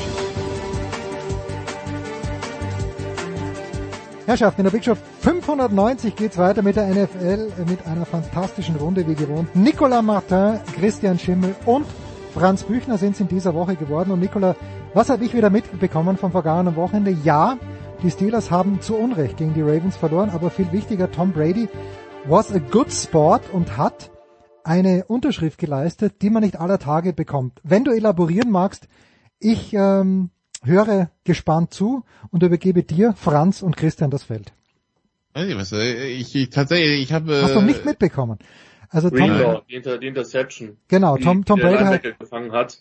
Und Brady hat dann auf seinen sozialen Kanälen irgendwie gepostet, hm, war eigentlich ein miserables Play für mich. Aber, aber er hat's halt gemacht und er hat halt auch, muss man tatsächlich sagen, das ist in den sozialen Medien ein bisschen rumgegangen, ähm, auch Fotos gemacht, viel mit Spielern. Das sind natürlich Jungs, die haben, sind quasi auf die Welt gekommen, da hat Brady schon angefangen, Football zu spielen, so ungefähr. Ähm, also er war da ein good Sport und ähm, obwohl das für ihn natürlich eine extrem bittere Nummer jetzt am, am letzten Wochenende war. Ich wollte gerade sagen, weil wenn Fox von deinem Spiel wegschaltet, um, we um woanders hinzugehen, Franz, ähm, ja, dann spricht er selten für eine spannende Partie, vor allen Dingen, wenn du am Receiving End bist. Ähm, Tom Brady hat einen Meister gefunden mit Namen Brock Purdy. Ja, also ich meine, dass die Bucks die Saison ja eh unterperformen, das ist ja klar, nur man hatte so kurzzeitig mal ja die, die Hoffnung oder vielleicht den Eindruck, dass die, die Bucks ein bisschen die Spur finden könnten, als sie da so rund um das Münchenspiel aufzutauen schienen, aber das hatte sich dann auch ganz schnell erledigt. Sie hatte sie dann in dem Spiel danach gegen Cleveland, was du als äh, Tampa Bay vielleicht auch nicht unbedingt verlieren müsstest, aber gut, gegen die 49ers waren sie jetzt relativ chancenlos. Und was man da natürlich sagen muss, ist, dass das mit Purdy dann doch erstaunlich wieder gut gelaufen ist. Das ist ja der dritte Quarterback der 49ers. Anderthalb Spiele sozusagen jetzt gemacht und äh, überragend performt. Das ist nicht selbstverständlich für so einen Spieler, der ja, äh, Mr. Relevant etc. ist, aber der hat da Würfe auch rausgehauen, die sind nicht selbstverständlich. Ja, egal wie gut die Spieler um dich herum sind. Also wenn du es so, so siehst, natürlich ist immer ein bisschen schwer, das so zu beurteilen, aber outperformed im Sinne von hier, ich hau da einfach mal so ein paar Dinger da vorne rein, hat Brock Purdy da möglicherweise tatsächlich Tom Brady. Auch wenn man es ein bisschen schwierig äh, vergleichen kann, auch aufgrund der verdammt starken Defense der 49ers. Aber dass es dann so, so aussieht, mit Backup Quarterback Nummer zwei bei San Francisco, nicht verkehrt. Christian ist bestimmt sofort losgerannt und hat in seine Notizen geschaut, was er sich zu Brock Purdy im Draft aufgeschrieben hatte, oder? Ähm, normalerweise sind einem die Quarterbacks ehrlich gesagt tatsächlich präsenter. Und das war halt ein, ähm, ja, Iowa State, die dieses Jahr ehrlicherweise nicht wirklich gut waren, aber weißt du was, das Schöne ist ja, Live-Podcasten ist ja, ist ja, ist ja wunderbar. Ähm, jetzt könnte ich sagen, boah, der Schimmel hatte unfassbar recht. Ich hatte den Anfang der sechsten Runde. Ähm, es ist halt, auf gut Deutsch gesagt, die, meine Typzusammenfassung war Weak Armed College Game Manager, der sich bewegen kann. Also, ne, das, du wirst mit ihm jetzt keine Weitwurfmeisterschaften gewinnen. Ähm, aber, aber ist das nicht das, was man über Brady gesagt hätte vor 20 Jahren? Ja, so ungef ungefähr. Und also Brady hat vermutlich nochmal eine andere Präzision gehabt und ich glaube, dass es bei Brady vor allen Dingen halt die, die Einstellung und der Wille ist, gut zu sein. Und die Tatsache, dass ein Jets Defender genau im richtigen Moment ähm, seinen Starter rausgeschossen hat, Drew Bledsoe. Ähm, also man darf halt nicht vergessen, dass, dass, dass Purdy schon viel Erfahrung hatte bei, bei Iowa State, war der All-Time Leading Passer, hat das sehr lange gestartet. Ähm, also der hat in seiner Karriere äh, knapp 1500 Pässe schon geworfen.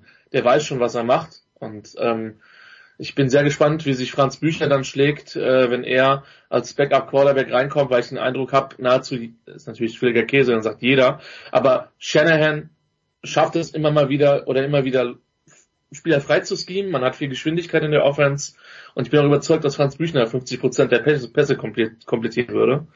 Ähm, ich nicht, weil mein, mein Arm ist noch schwächer. Ähm, keine Details zum Weitwurf in der vierten Klasse in der Grundschule. Aber ja, nein, Purdy ist jemand mit Erfahrung, der es sehr gut gemacht hat. Ähm, dass die Defense der 49ers gut ist, ist klar. Ist natürlich eine bittere Nummer mit der Verletzung von, von Jimmy G, nachdem Trey Lance schon raus ist.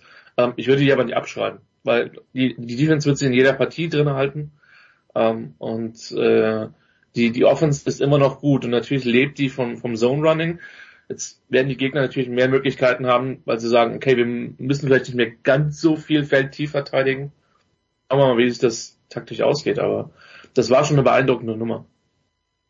Ja, Franz wird sich wahrscheinlich überlegen, ob er bei den 49ers unterschreibt. Ich weiß ja nicht, so wie, wie seine Knöchel so sind, aber die ähm, ne, könnten in Mitleidenschaft gezogen werden. Aber in einer Division, wo sowieso die Quarterbacks ja, so ein Problem sind, jetzt hat's auch die Cardinals erwischt, Franz, die Saison war eh schon eigentlich durch, äh, jetzt äh, hat's auch noch Kyler Murray zerlegt, äh, ja, große Enttäuschung für die Cardinals, jetzt müssen wir mal schauen, was dann in der Offseason passiert, ne? Das ist wirklich jetzt eine, eine interessante Geschichte, weil wir sind ja jetzt schon relativ spät in der Saison ähm, mit dieser schweren Verletzung, also Kreuzbandriss da weiß man ja immer nie so genau, reicht das dann tatsächlich, wenn wir jetzt noch ein bisschen vorspulen. Also das wäre schon sehr optimistisch, wenn man sagt, der ist wieder fit. Ähm, zum das sind achteinhalb Monate quasi, ne? Ja. Äh, also. Genau. Also äh, das ist genau der Punkt. Ja, das ähm, setzt da gewisse Fragezeichen äh, hinter die Zukunft sagen wir mal von Kyler Murray sowieso, weil wir wünschen wir immer das Beste, dass er schnell wieder fit wird, aber eben auch für die nächste Saison für die Cardinals, weil du musst dir natürlich überlegen, mit wem willst du dann in die Saison gehen, sollte das bei Murray halt nicht reichen. Ja, also du brauchst da unbedingt irgendeinen, irgendeinen Backup-Plan dafür. Ob das jetzt ein Colt McCoy ist, weiß ich nicht. Man hat Trace McSorley, weiß ich auch nicht. Also da, das ist wirklich eine sehr, sehr spannende Geschichte, äh, das zu beobachten. Und ähm, ja, ansonsten ist das natürlich so ein bisschen das, äh, ja, ich will nicht sagen das i-Tüpfelchen, aber im negativen Sinne eben auf diese Saison der Cardinals. Große Erwartungshaltung, war da. Ähm, sicherlich auch nicht unbedingt zu Unrecht, weil das ist eigentlich schon ein ganz gut besetztes Team, also gerade offensiv. Nur hatten die natürlich extreme Verletzungsprobleme und andere Probleme, aufgrund derer ja verschiedene wichtige Spieler dann nicht gespielt haben. Ähm, und das äh, setzt ihm natürlich jetzt die Krone auf nochmal, dass sich dann auch ein Murray so schwer verletzt, kurz vor Saisonende. Also ja, alles in allem wirklich eine absolut gebrauchte Saison für Arizona. Und ähm, ja, wie gesagt, das äh, wird man dann schauen, was man da macht auf dieser Position. Nun ist es ja so, Christian, dass man das Gefühl hat, dass am Posten von Cliff Kingsbury sowieso die ganze Zeit schon gerüttelt wird. Was meinst du, wie, wie geht's nach der Saison 2022 aus? Ja, also das, das ist halt das Ding. Ähm, ich habe das Spiel in der Endzone jetzt am Wochenende ähm, gegen, gegen Denver. Ähm, oh! Ein, ja. Äh, also es, es hat keine Playoff-Relevanz. Ähm, ich glaube, die größten die größten Cardinals-Fans sitzen in, in Seattle, Washington, ähm, weil es da noch um den um den Verbesserung des, des Draftpicks der Broncos geht. Aber das Spiel hat halt so viele Storylines. Ähm, also zum einen ähm, geht es ja darum, zwischen um Kings, Kingsbury bleibt, dann war ja lange die Debatte, wer ist das Problem, Kingsbury oder Kyler Murray. Man hatte dann zwischenzeitlich den Eindruck, dass sich zumindest der Kollege Franke klar dafür entschieden hat, dass Kingsbury das eher das Problem ist, weil Murray dann zum Teil übernommen hat. Ähm, jetzt ist Steve Keim, der General Manager, ähm, quasi erstmal raus aus gesundheitlichen Gründen. Ähm, die ich werde nicht spekulieren, aber wir alle wissen, dass er halt in der Vergangenheit Suchtprobleme mitunter halt auch hatte. Ähm, das ist eine Storyline. Dann hast du halt jetzt auch noch, ich habe keine Ahnung, wie nah sich ähm, Kingsbury und Mike Leach standen. Der, der Mississippi State Head Coach für mich einer der, der erfolgreichsten ähm, oder der einflussreichsten, besser gesagt, äh, Football-Schematiker der letzten 40 Jahre ich glaube, dass es für Kingsbury grundsätzlich eng wird. Keim hat ihn halt auch geholt. Und ähm, ich habe gerade wirklich, ich weiß auch nicht, ob es einen Power Struggle gerade in Arizona gibt, das wird sich zeigen. Das war klar, wir hatten einmal die, die Nummer mit Wills, der nur ein Jahr als Head Coach war, aber eigentlich eher eine der stabileren Franchises. Ähm, ich, ja, ich muss zugeben, dass mir schon auch beim Roster viele Fragezeichen vorliegen. Du hast zum Teil, Franz hat vollkommen recht, viel Talent in der Mannschaft, gerade offensiv. Ähm, die haben in der, in der Line ordentlich was getan und sind da besser geworden, ähm, aber haben ihre PS definitiv nicht auf die Straße bekommen. Also ich sehe da relativ viele Möglichkeiten im Sinne von kosmetischer Anpassung ähm, oder von äh, wir blasen das Ding in die Luft und wissen, dass wir die nächsten anderthalb, zwei Jahre nicht wirklich um die Playoffs spielen und sind danach wieder im Rennen. Gut, ähm, dann hätten wir noch den Quarterback-Flüsterer äh, Franz äh, Sean McVay, ähm, der Baker Mayfield anscheinend zu, zu, zu Wundern treiben kann. Auch eine spannende Geschichte. Super spannende Geschichte, ja. Also ich meine, die allein die die die Nummer, dass der ich ich habe es jetzt nicht genau, also zwei drei Tage vorher da verpflichtet wird, vielleicht da einmal mittrainiert, und dann da so locker flockig nochmal so einen Drive hinlegt in den letzten zwei Minuten. Ich meine, die Geschichte hat schon irgendwie was. Die hat schon was und äh, da kann man, da kann man sich ruhig mal begeistern lassen von. So, jetzt natürlich die Frage, ob das jetzt eine Momentaufnahme war, ähm, ob das ein One-Hit-Wonder war für Baker da bei den Rams oder ob das jetzt tatsächlich sowas ist, ähm, worauf man dann aufbauen kann. Vielleicht dann auch Richtung nächste Saison. Mal gucken. Also ganz, ganz spannend irgendwie die, die Nummer. Aber er scheint sich sehr, sehr wohl zu fühlen. Da sind auch wieder die die helmetlosen Headpads dabei. Wenn die ausgezahlt werden, dann geht's Baker Mayfield richtig gut. Also der scheint sich da extrem wohlgefühlt zu haben von Anfang an. Ich glaube, das ist ein, ein wichtiger Faktor für Mayfield, um, um halt das abzurufen, was er kann. Weil ich glaube nach wie vor, das ist kein, das ist kein schlechter Quarterback. Also wenn er jetzt Probleme hat die letzten zwei, drei Jahre, aber ich meine, der kann durchaus Dinge, die vielleicht einige andere nicht können. Also vielleicht ist das Umfeld genau das Richtige. Ähm, bisschen wärmer wieder, bisschen ja, in so einer Situation da reinzukommen, wo du auch eigentlich nicht schlecht aussehen kannst, hilft vielleicht auch dazu. Naja, und möglicherweise ist das ja einer, der da perfekt hinpasst, auch zum, zum, zu seinem, zu diesem Coach. Also, das ist dann ganz interessant, wenn wir dann auch mal Richtung Montag gucken. Dagegen Green Bay ist natürlich auch so ein Spiel, wo, sagen wir mal, die Messlatte nicht mehr allzu hoch ist, was so die Stakes angeht in der Saison, aber ist natürlich eine große Bühne und sicherlich äh, in der Hinsicht durchaus interessant, sich das Ganze dann nochmal äh, anzuschauen, wie ein Mayfield ähm, dann da gegen die Packers performt. Also ja, möglicherweise ähm, ist das jetzt äh, ein später, ein später, na wie sagt man, Glimmer in dieser Saison für die Rams, die ja ansonsten, ähm, naja, ich glaube, die wollen sie dann auch schnell wieder vergessen. Aber letztes Jahr den Super Bowl gewonnen. Vielleicht sind die helmetlosen Headbots, Christian, das Problem. Es ist ein gutes Spiel, dann Rums und dann hat er drei Wochen Kopfschmerzen. Ja, Nicola, man merkt den Einfluss auf dein Team, auf das Team von dir, merkt man jede Sekunde. Naja, so war das nicht gemeint, aber äh, nee, was ist, was, was also was fehlt denn bei Baker Mayfield? Weil ich meine, er kam hochgelobt vom College. Sein ehemaliger College-Coach übrigens jetzt auch in der gleichen Stadt wie er. Also das wird ja tatsächlich dann passen. Ähm, ja, ähm, was, was braucht's denn, um Baker Mayfield wieder auf die Schienen zu bringen, deiner Meinung nach? Also sagen wir so, was ihm sehr geholfen hätte und dem Rams sehr geholfen hätte, wäre Cooper Cup. Ich glaube, dessen Absenz, ähm, das nimmt man jetzt gerade mal das erste Mal so richtig wahr, ähm, was eigentlich fehlt, wenn der nicht spielt. bei Mayfield muss man halt auch einfach sagen, dass der relativ viele unterschiedliche Playcaller in den ersten Jahren gehabt hat. Ähm, es ist, glaube ich, nicht ganz so dramatisch gewesen wie bei Alex Smith, ähm, der irgendwie bei den 49ers in den ersten vier Jahren 27 oder 28 Playcaller hatte. Ähm, und Stabilität ist immer was, was Und dann kam Woche zwei. Dann kam Woche zwei, genau. Ähm, Stabilität ist immer was, was für einen Quarterback wichtig ist. Und McVay hat, beziehungsweise McVay hat durch seine Personalauswahl schon gezeigt, ähm, dass die halt sehr gut Offense schemen können. Und ähm, ich glaube, dass Mayfield, also sagen wir es mal so, ich denke, dass es unwahrscheinlich ist, dass er noch zum, sich top, zum Top 5 oder Top 7 Quarterback in der Liga entwickelt. Ähm, jetzt muss man aber auch sagen, dass die Rams im Super Bowl mit Jared Goff standen, den man dann relativ schnell weggetradet hat, ähm, weil man gedacht hat, okay, uns, uns fehlt noch ein bisschen was. Matthew Stafford, dem viele das, glaube ich, gegönnt haben, ähm, ist auch ehrlicherweise über seinen Zenit. Das heißt, ich glaube schon, dass die Rams mit ihm ähm, eine Möglichkeit haben, auch tief in die Playoffs zu kommen 2023. Bei Stabilität, Receiver und ich glaube, das Wesentliche in Los Angeles ist einfach der Rebuild dieser Offensive Line. Ich, meine Wahrnehmung ist tatsächlich, dass man ähm, gewisse Abgänge absolut unterschätzt hat. Also namentlich vor allem Whitworth. Ähm, und das fällt halt gerade in der Offensive Line erst dann aus, auf, wenn die Leute halt nicht mehr da sind, wenn man denkt, oh, warum hat er denn die ganze Zeit Druck im Gesicht, ja?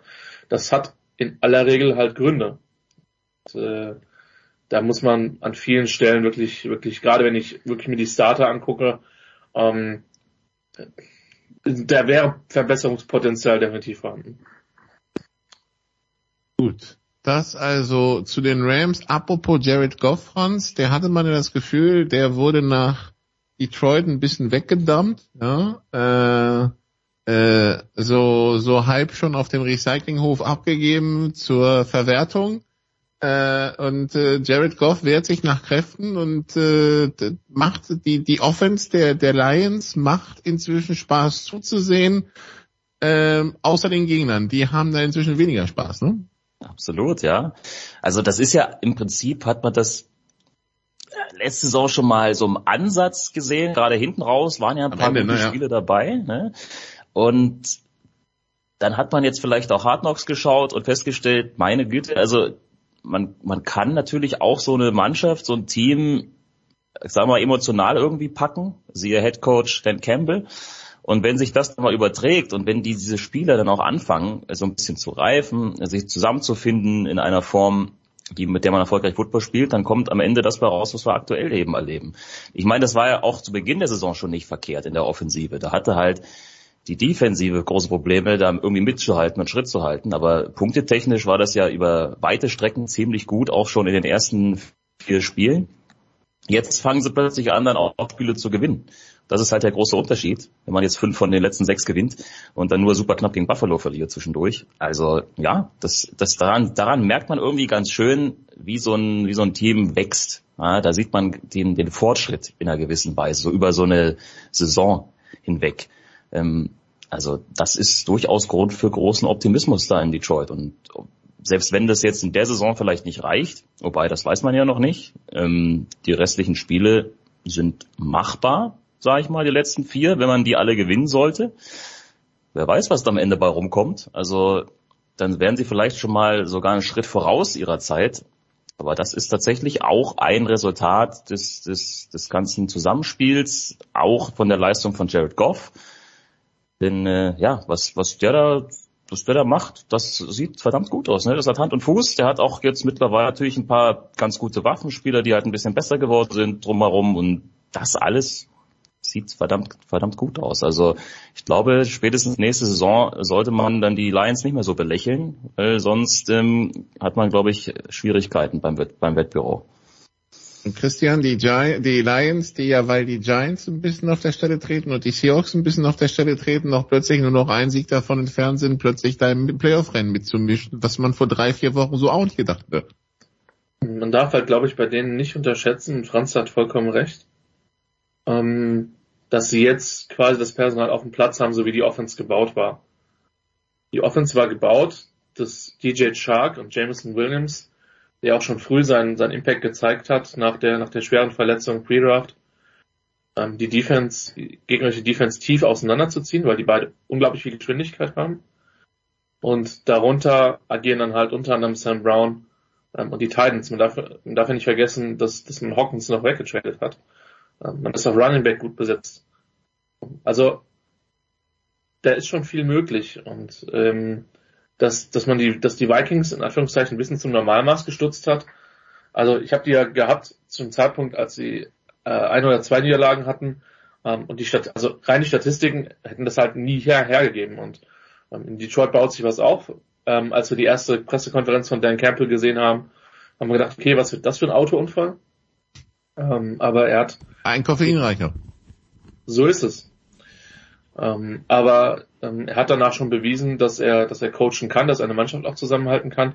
Ich würde das nicht ausschließen, dass die noch kommen. Die hatten über weite, über weite Strecken immer mal wieder so, äh, so Momente, wo sie, wo sie es aufblitzen haben lassen, was sie, äh, was sie können, aber die sind ein bisschen gesünder in, in der Mannschaft. Ähm, bisschen gerade in der Offense fehlen nicht mehr so viele wichtige Leute. Ähm, Sam Brown hat seine Klasse eigentlich über die ganze Saison gezeigt. Ähm, ist ein Team, was ich, wenn es in die Playoff kommen wollen würde, nicht zwingend spielen möchte. Also ähm, das ist, ist, ist glaube ich, schon eine, eine, Mannschaft, die dir wehtun kann, gerade mit der Geschwindigkeit, die sie eben auf Wide Receiver haben. Ähm, das muss man erstmal matchen und den Vikings ist das teilweise jetzt am letzten Wochenende überhaupt nicht gelungen. Also spannend, was da passiert und es wäre den Lions-Fans mal zu gönnen, ähm, dass sie mal eine Mannschaft haben, die, die erfolgreich Offensivfootball spielt. In Los Bevor Angeles, Jens, ja, in Los Angeles ja, weint gerade Schmiede ein paar sanfte Tränen. In Detroit ja. baut sich was auf. Das hört er sehr gerne. Wir brauchen noch aber von den Jungs hier einen Tipp. Wer gewinnt die NSC South und mit wie vielen Siegen? Franz. ja, äh, also jetzt müssen wir mal kurz überlegen und ich sage, es gewinnt äh, Carolina die NFC South mit sieben Siegen. Also mit der fantastischen 7 zu 10 Bilanz. Wunderschön. Christian. Ja, mein erster Tipp war eigentlich Schwäbisch Hall, aber die tauchen da gar nicht auf. Ich glaube, die sind die AFC gewechselt. Gib mir die Panthers. Normalerweise, also die fühlen sich in den letzten Wochen etwas mehr gritty an. Ich glaube, dass die, die Backen, also defensiv geben sich beide relativ wenig. Ähm, aber wäre das nicht was, das am Ende Sam Darnold in den Playoffs. Yo. Sam Darnold, Weihnachtsfootball und Sam Darnold in den, in den Playoffs. Ich meine, sie haben drei der letzten vier gewonnen und jetzt auch 30 Punkte in Seattle gemacht. Ähm, jetzt werden sie natürlich eine furchtbare Niederlage gegen die Pittsburgh Steelers natürlich. erleiden müssen. Ähm, aber danach Detroit, at Tampa Bay und at, at New Orleans, also zwei Division-Spiele zum Schluss, die haben es noch in der Hand und warum nicht? Die fürchterliche Niederlage in Pittsburgh. Die, die, die kommt einfach einmal pro Jahr auf alle zu, die gegen die Mighty Steelers ran müssen. Danke Nicola, danke Christian, danke Frank. Wir machen eine kurze Pause. Big Show 590. Äh, nein, stopp, stopp, stopp. Von Christian wissen wir schon, was er am Wochenende treibt in der Endzone. Franz, bist du da auch am Start? Ich bin nicht in der Endzone am Start. Nee, ich bin ein bisschen später dann mit Sunday Night Football am Start. Das ist Giants Commanders aus der oh. NFC East. Gar nicht so, gar nicht so schlecht. Und äh, Freitagabend DL Hockey und Samstagabend NHL Hockey. Also ah, mal wieder ein volles Wochenende. Sind dieser Büchner. Das ist unglaublich. Danke Franz, danke Christian, danke Nicola. Kurze Pause.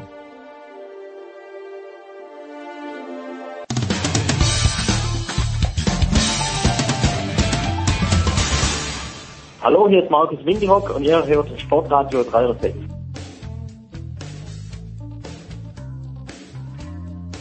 Big Show 590, weiter geht's mit dem Motorsport. Da wollten wir Stefan Ehlen, der Voice und ich wollten Stefan Ehlen eigentlich einen langen Winterurlaub schicken, aber es ist ja jede Woche was los. Grüß euch ihr zwei. Hallo The Voice.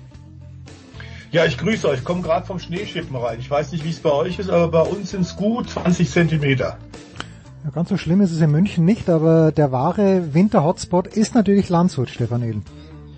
Das ist vollkommen richtig. Hallo allerseits. Und ich habe heute Morgen die Kinder rausgeschickt zuerst und bin dann hinterher. Da war das meiste von der Arbeit schon getan. Okay, gut. Und die haben es freiwillig gemacht. So, so, muss man das machen. Ja, ähm, wie viel Arbeit und welche Arbeit äh, kommt, also es ist ja drunter und drüber gegangen der letzten Woche, nicht so sehr unerwartet, ihr beide hattet das ja schon angekündigt, aber Stefan Ehlen, welche Arbeit kommt jetzt in erster Linie mal auf Andreas Seidel zu und würdest du mit manchen Kommentatoren übereinstimmen, dass das die spannendste Veränderung ist. Was wird Andreas Seidel machen, für wen und warum? Andreas Seidel, der war ja bisher McLaren Teamchef und der wechselt jetzt dann zu Sauber, aber nicht als Teamchef. Das ist vielleicht ein Missverständnis, was nicht ganz so rüberkam, sondern als Geschäftsführer. Also er wird dort einsteigen als derjenige, der die Fäden zieht. Frederik Vasseur, der war ja, glaube ich, Teamchef und CEO in Personalunion bei Sauber. Das heißt, das wird jetzt künftig aufgesplittet. Sauber kriegt einen neuen Teamchef und Sauber kriegt auch einen neuen CEO und der CEO, der Geschäftsführer, das ist dann also Andreas Seidel. Der soll im Prinzip dieses neue Volkswagen-Projekt, was ja dann kommt mit Audi und zur Saison 2026, der soll das Gesamt verantworten für dieses Team. Und das ist natürlich gar keine schlechte Wahl, sondern ganz im Gegenteil richtig, richtig gut, weil er war ja schon mit Porsche unterwegs, unter anderem in Le Mans in der Langstrecken-Weltmeisterschaft. Der hat jetzt McLaren wieder auf die Erfolgsspur zurückgezogen und äh, hat also durchaus eine Karriere, wo man sagen kann, dass äh, das passt schon so, dass er diesen Job dann auch kriegt und auch ausfüllen kann vor allem. Und wenn man da sagt, ja, ähm, das ist vielleicht der, der größte Coup, was die Teams da landen konnten, da würde ich mitgehen. Also Sauber, Schrägstrich Audi, Schrägstrich Volkswagen, die legen schon ein sehr solides Fundament. Man darf ja nicht vergessen, jetzt ist immer noch 2022, das neue Reglement mit dem Einstieg von Audi ist noch vier Jahre weg. Wenn mhm. sie also jetzt schon anfangen, da sich die Leute zu sichern, sich die Strukturen zu schaffen, dann kann das nur richtig gut werden. Also mit so viel Vorlauf, das ist schon konsequent und konsequent richtig gemacht. Was man natürlich auf der anderen Seite sehen muss, ist dann, naja, McLaren, die verlieren jetzt schon so eine Leitfigur. Und äh, das wird das Team sicherlich schwächen, weil ich hatte schon den Eindruck, dass Andreas Seidel, so wurde er auch verabschiedet, übrigens vom Team mit lobenden Worten, dass er da einiges bewirkt und verändert hat. Und da bin ich mir jetzt nicht so ganz sicher, ehrlich gesagt, wie McLaren jetzt das verkraften wird. Also das ist sicherlich ein, ein Schwachpunkt jetzt, den äh, Herrn Auch Andreas Seidel zu verlieren. Genau, der Zeitpunkt ist natürlich schlecht und man kann nur drüber spekulieren, wann es denn McLaren gesagt hat, aber fest steht auch, McLaren hat in diesem Jahr jetzt nicht so überperformt. Und dieser Aufwärtstrend der vergangenen Jahre, den man da gesehen hat, der ist dieses Jahr ein bisschen gestoppt worden, auch wenn man hinter Alpine zurückgefallen ist.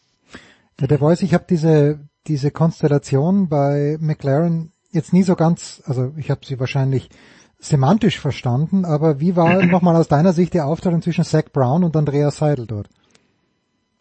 Äh, eine gute Aufteilung, eine funktionierende Aufteilung. Zach Brown war für die kommerziellen äh, ah, okay. Dinge zuständig, für Marketing, hat das auch sehr, sehr gut gemacht, kommt aus dem amerikanischen Profisport, hat da sehr viel gelernt. Und es war auch richtig von ihm, sich jemanden an die Seite zu holen, der das andere, äh, Teamorganisation, Teamtechnik gut kann. Die beiden haben fantastisch harmoniert und Stefan hat es ja gerade gesagt, es war schon ungewöhnlich, diese netten Worte, äh, die da jetzt nun dem Andreas Seidel hinterhergeschockt worden sind. Wir kennen den Passauer, er ist sehr ruhig, genau mit dieser ruhigen Hand hat er damals ja auch schon bei BMW sauber gearbeitet. Das heißt, er kennt Hinwil, er kennt wahnsinnig viele Leute da. Ein weiterer Vorteil. Ähm, er hat aber tatsächlich McLaren umgekrempelt und hat eine Menge, Menge verändert und da hat ihm Zach Brown komplett freie Hand gelassen. Es war ein großes Vertrauensverhältnis und das in der Tat äh, ist nicht so ohne weiteres zu ersetzen, schon gar nicht jetzt Mitte Dezember. Das heißt, das wird dieses ganze Wechselrücken, dass wir in dieser Form, also seit, ich habe gerade nochmal nachgedacht, bevor wir angefangen haben, hier unsere Sendung aufzuzeichnen. Ich äh, bin in der Formel 1 involviert seit Mitte der 70er Jahre und so viel Veränderungen innerhalb von kürzester Zeit auf den äh, Teamchef-Positionen habe ich noch nie erlebt. Also das ist schon mal erstaunlich, dass wir innerhalb von 19 Stunden, dass da vier von zehn Teams äh, große, entscheidende Personalwechsel abseits der Fahrergeschichten äh, stattfinden lassen. Das ist schon wirklich erstaunlich und in dieser Form was ganz Ungewöhnliches. Man würde eigentlich auch sagen, dass sich, äh, wenn sich jemand verabschiedet oder verabschiedet wird, normalerweise das direkt nach Saisonende alles mhm. passiert. Es hat alles deutlich länger gedauert und verkürzt jetzt natürlich die Reaktionszeit der betroffenen Teams bis zum Beginn der neuen Saison. Und ich glaube auch, also nicht nur das McLaren, wie Stefan völlig rausge richtig rausgearbeitet hat, das merken wir. Ich glaube, auch Ferrari wird diesen Wechsel jetzt spüren. Äh, Vasseur statt Binotto, jetzt Mitte Dezember, eine sehr schwierige Aufgabe. Jetzt nur, nur noch äh, eine kurze Anschlussfrage, Stefan Ehlen, zu äh, Andreas Seidel und zum Sauberteam vor allen Dingen. Ja, wenn Porsche, ah nicht Porsche, wenn Audi 2026 erst relevant wird, sind die nächsten drei Jahre dann für die Tonne? Nee, ganz im Gegenteil. Da geht es ja auch immer darum, dass man sich vorbereitet. Also technisch einerseits, das passiert ja im Hintergrund, das passiert dann in Neuburg an der Donau, bei Audi zum Beispiel. Aber es geht auch darum, dass man guckt, was hat man eigentlich für Anlagen vor Ort in Hinwil, was braucht man da, was muss man mhm. vielleicht auch modernisieren. Das hat zuletzt, glaube ich, BMW gemacht und das ist schon eine Ecke her, das sind jetzt dann fast 20 Jahre, 15 ungefähr. Und dann muss man natürlich schauen, wie sieht's aus mit der Belegschaft. Muss man aufstocken? Wenn ja, wo? Hat man eigene Mitarbeiter, die irgendwo in die bestehenden Strukturen reinpassen oder muss man vielleicht Leute abwerben und so? Also ich glaube schon, dass das sehr sinnvoll ist, dass man frühzeitig anfängt, da jemanden zu installieren, der frühzeitig die Weichen stellen kann und das kann nur positiv am Ende sein. Also, wie es der Stefan gerade gesagt hat, was jetzt gerade schlecht ist für die anderen, dass die sich kurzfristig umstellen müssen, dass die jetzt kurzfristig schauen müssen, ja, wie macht der Andreas Stella das jetzt bei McLaren oder wie macht der Frederik Vasseur das jetzt bei Ferrari? Bis die einigermaßen in ihren Rollen da drin sind, da hat die Saison schon lang angefangen. Aber ein, ein Andreas Seidel, der kann jetzt völlig entspannt sein, weil was 2023 passiert bei Sauber, Schrägstrich Alfa Romeo, mhm. das kann er eh nicht richtig beeinflussen. Da, da ist schon alles passiert, die Entwicklung ist im Prinzip schon abgeschlossen, das Auto ist im Prinzip durchdesignt und alles weitere darüber hinausgehende, das kann er halt gestalten und das hat halt den großen Charme, dass man mit so viel Vorlauf halt extrem viel noch bewegen kann. Also wenn man's, wenn man so Formel 1 machen will, wie Audi sich das vorstellt, dann muss man es konsequenterweise so machen mit so einem langen Vorlauf. Und insofern, ich kann da keinen Falsch dran erkennen, sondern nur sagen, die machen das wirklich gut und die machen das richtig. ja, das ändert ja tatsächlich dieses ganze Beben momentan sind das Zustände wie im Fußball. Oh Gott, nein, bitte nicht, ja, bitte oh Gott, nicht. Also was in der Formel 1 passiert, das ist ja tatsächlich das, was wir eigentlich oft haben, nämlich Trainer werden einfach rausgeschmissen, um eine andere Dynamik zu kriegen. Das ist aber in der Formel 1 ein bisschen was anderes. Ein Trainer hat dann vielleicht 25, 30, maximal vielleicht 32, 33 Profispieler, die er versucht dann psychologisch zu bearbeiten, auf seine Seite zu ziehen. Deswegen gibt's ja dann voll auch kurzfristig oft bei Trainerwechsel im Fußball Positives. Langhaltig meistens nicht, aber kurzfristig, also wie zum Beispiel hier vor meiner Haustür bei Tübingen jetzt VfB Stuttgart, da hat man jetzt auch wieder die, die, den Reflex, gemacht. Man holt jetzt einfach einen neuen Sportdirektor, man holt einen neuen Trainer. Ob das was bringt langfristig, mittel- und langfristig, glaube ich auch nicht. Aber in der Formel 1 ist es natürlich anders und das, was Stefan sagt, ist richtig. Du hast ja 800, 900 Menschen, die da zusammenarbeiten und da darf es kaum Reibungsverluste geben. Das ist schwierig genug und klar ist auch, wenn du von einem relativ kleinen Alfa Romeo Schrägstrich Sauberteam jetzt zu einer Werksmannschaft des VW-Konzerns aufsteigst, brauchst du natürlich auch mehr Personal. Und gute Fachkräfte in der Formel 1 haben meist lange Verträge. Also die da erstmal rauszulotsen, das ist schwierig. Dann, wenn du sie kriegst, haben die meistens noch in den Verträgen drin, dass sie eine Pause einlegen müssen, bevor sie bei einem ja. anderen Formel 1 Team arbeiten dürfen. Das kommt alles dazu. Insofern sind diese äh, paar Jahre Vorlauf eigentlich für Formel 1 Verhältnisse wenig. Jetzt ist der Name Frederik Vasseur schon gefallen. Stefan Ehlen, der wird also neuer Teamchef bei Ferrari anstelle von Mattia Binotto.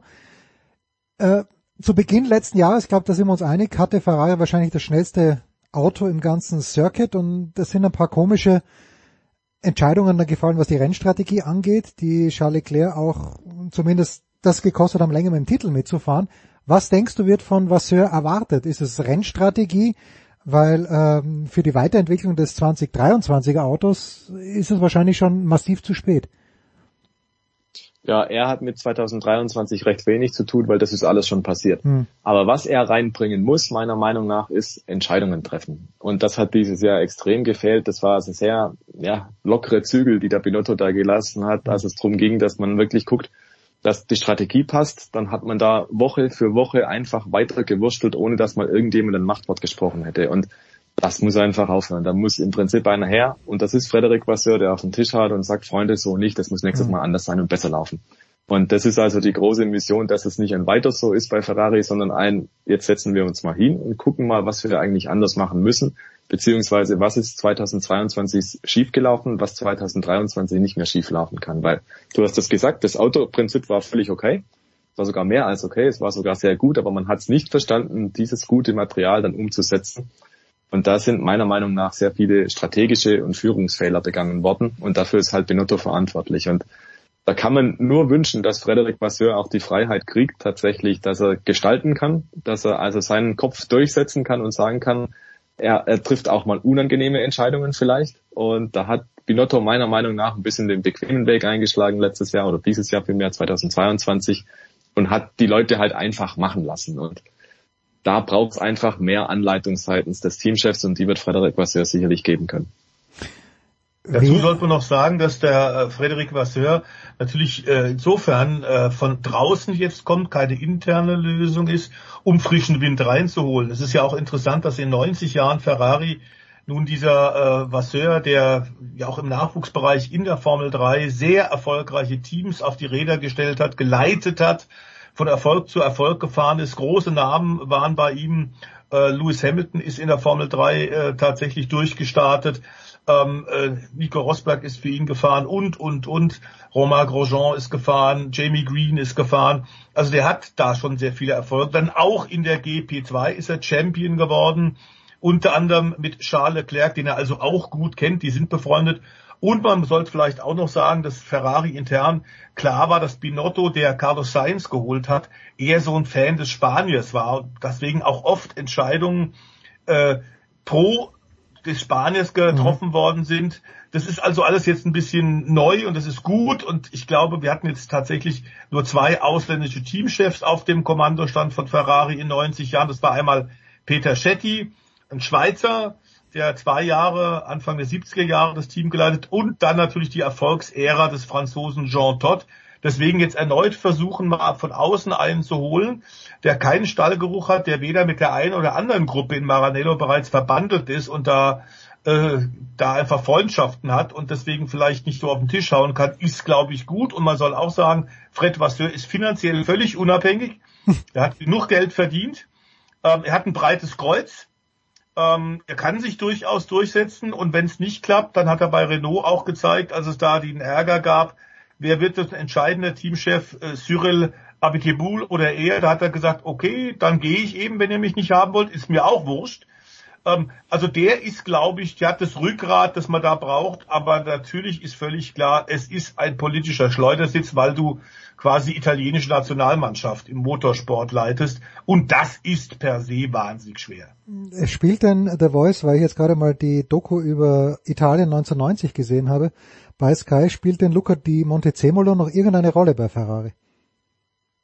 Nein, nicht mehr. Ähm, der war lange dabei, auch tatsächlich dann, als er nicht mehr in Amt und Würden direkt war, als Teamleiter, als Rennchef oder später sogar als Gesamtdirektor, Generaldirektor von Ferrari. Er ist nicht mehr dabei, aber natürlich spielt er insofern eine Rolle, genau wie auch Flavio Briatore, weil italienische Medien permanent natürlich nach äh, hm. Aussagen, nach Quotes suchen und natürlich solche wichtigen Figuren in der Geschichte des Rennstalls oder in der Geschichte der Formel 1 natürlich immer wieder befragen und die haben dann feste Meinungen und das wird natürlich dann gleich auf der ersten Seite der Sport, des Sportteils äh, groß abgedruckt, äh, aber er hat keine Entscheidungsbefugnis mehr bei Fiat oder bei Ferrari. Ja, Stefan Ehlen. Äh, eine, eine Sache gibt's dann auch noch aus deutscher Sicht, vielleicht oder wahrscheinlich erfreulich, denn Mick Schumacher hat nicht überraschend eine Anschlussanstellung gefunden nach seinem Aus bei Haas. Ist mit welchen Aussichten wird er denn Ersatzfahrer bei Mercedes? Wird er dann äh, geerdet, weil er im Vergleich mit Hamilton und Russell vielleicht nicht mithalten kann? Oder kann er da zeigen, passt mal auf, Burschen, ich kann genauso gleich schnell fahren wie ihr? Ja, im Prinzip ist das der einzige Strohhalm, der ihm geblieben ist, um irgendwie in der Formel 1 zu bleiben, dass er als Testfahrer irgendwo unterkommt. Dass es bei Mercedes der Fall ist, das ist, glaube ich, nicht verkehrt, weil die haben in den vergangenen Jahren, in den vergangenen ja, zehn Jahren sehr, sehr viel richtig gemacht. Insofern kommt er da an den Ort, wo er tatsächlich, und das macht er ja gerne, viel lernen kann. Ja. Und da wird er happy sein. so wird er sich wahrscheinlich auch äußern. Nee, also es ist wirklich so, dass er da, glaube ich, unterm Strich noch ganz gut rauskommt. Aber man darf nicht vergessen, es ist dann ein Reservefahrerjob. Das heißt, in erster Linie, der wird viel im Simulator sitzen, der wird viel wahrscheinlich am Rennwochenende auch dabei sein, in den Briefings drin sitzen und dann schon mitkriegen, wie kommuniziert ein Hamilton, wie kommuniziert ein Russell. Er wird sich sicherlich dann auch irgendwo vergleichen können dann, wenn die anderen auch virtuelle Runden drehen. Und dann wird er schon irgendwo ein, ja, ein Fazit ziehen können, wo steht er eigentlich im Vergleich. Also bin jetzt weit entfernt davon, in Euphorie auszubrechen für Mick Schumacher, weil die Rolle als Ersatzfahrer, das muss in der Formel 1 nicht sehr, sehr viel bedeuten. Wir haben es in der Vergangenheit auch immer wieder erlebt, dass wenn es dann der Ernstfall eintritt, zum Beispiel, dass ein Stammfahrer dann erkrankt ist beispielsweise, dass dann nicht der designierte Ersatzfahrer zum Zug kommt, sondern woanders jemand geholt wird. Also auch das hat man immer wieder schon erlebt. Also das muss jetzt kein Freifahrtschein sein für Mick Schumacher, wenn George Russell mal unpässlich ist oder Lewis Hamilton, dass er dann im Mercedes sitzt. Und es muss auch nicht bedeuten, dass das dann langfristig in den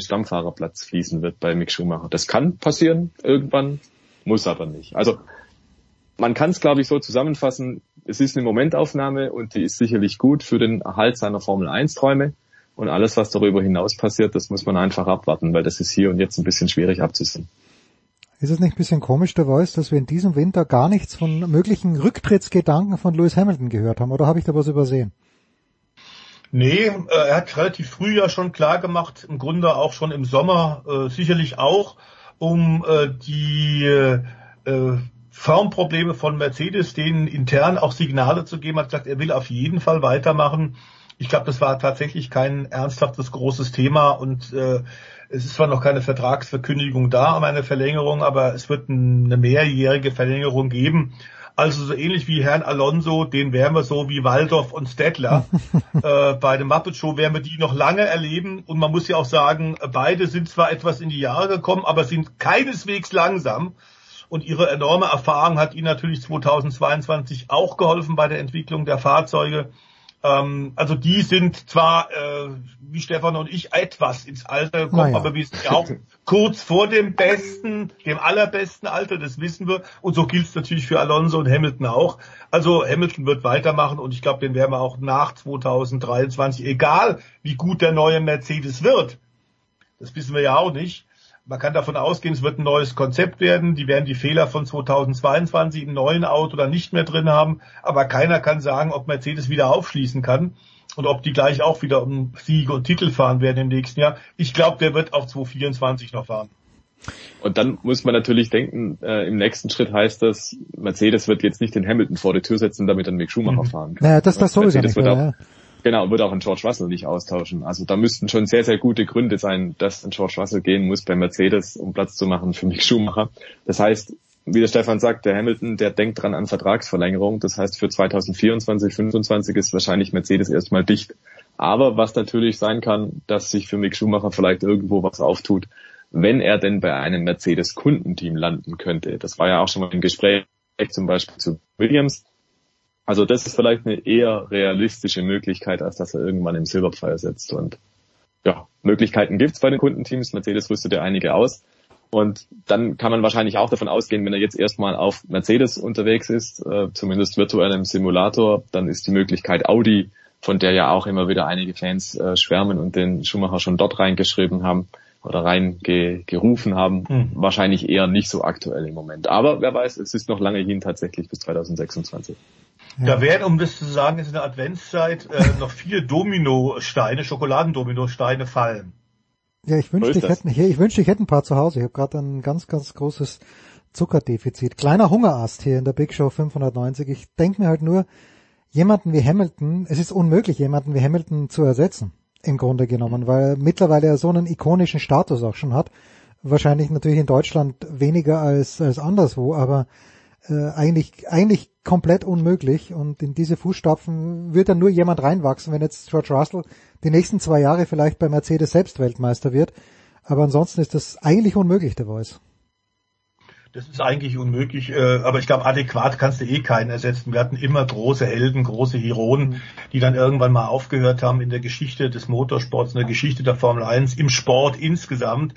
Ähm, und dann kommen neue Helden. Die müssen natürlich erstmal ein bisschen Zeit bekommen, müssen sich entwickeln. Aber klar ist, momentan haben sie Gegenwart und Zukunft mit äh, Hamilton und mit George Russell bei Mercedes hervorragend abgedeckt.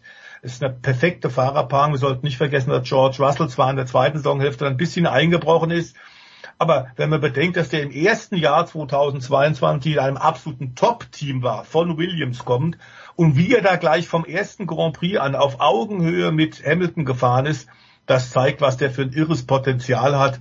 Und äh, da wird ganz sicherlich Toto Wolf gerade sehr gut schlafen können. Immerhin der. Schön. So, dann äh, folgender Vorschlag. Wir werden ja nächste Woche noch eine Weihnachts-Big äh, Show machen. Der Voice, dann lass uns doch über die Dakar äh, und über alles das, was sonst noch ansteht, vielleicht kommende Woche sprechen. Äh, vielleicht ja. haben, haben wir Edgar dann wieder am Start. Der ist gerade in Valencia und schaut sich dort die Formel E-Testfahrten an. Dann äh, belassen wir es in dieser Big Show, wenn es für euch okay ist, mit der, bei der Formel 1. Stefan der Voice Heinrich und Stefan Ehlen, danke euch beiden. Kurze Pause, dann geht's weiter in der Big Show 590.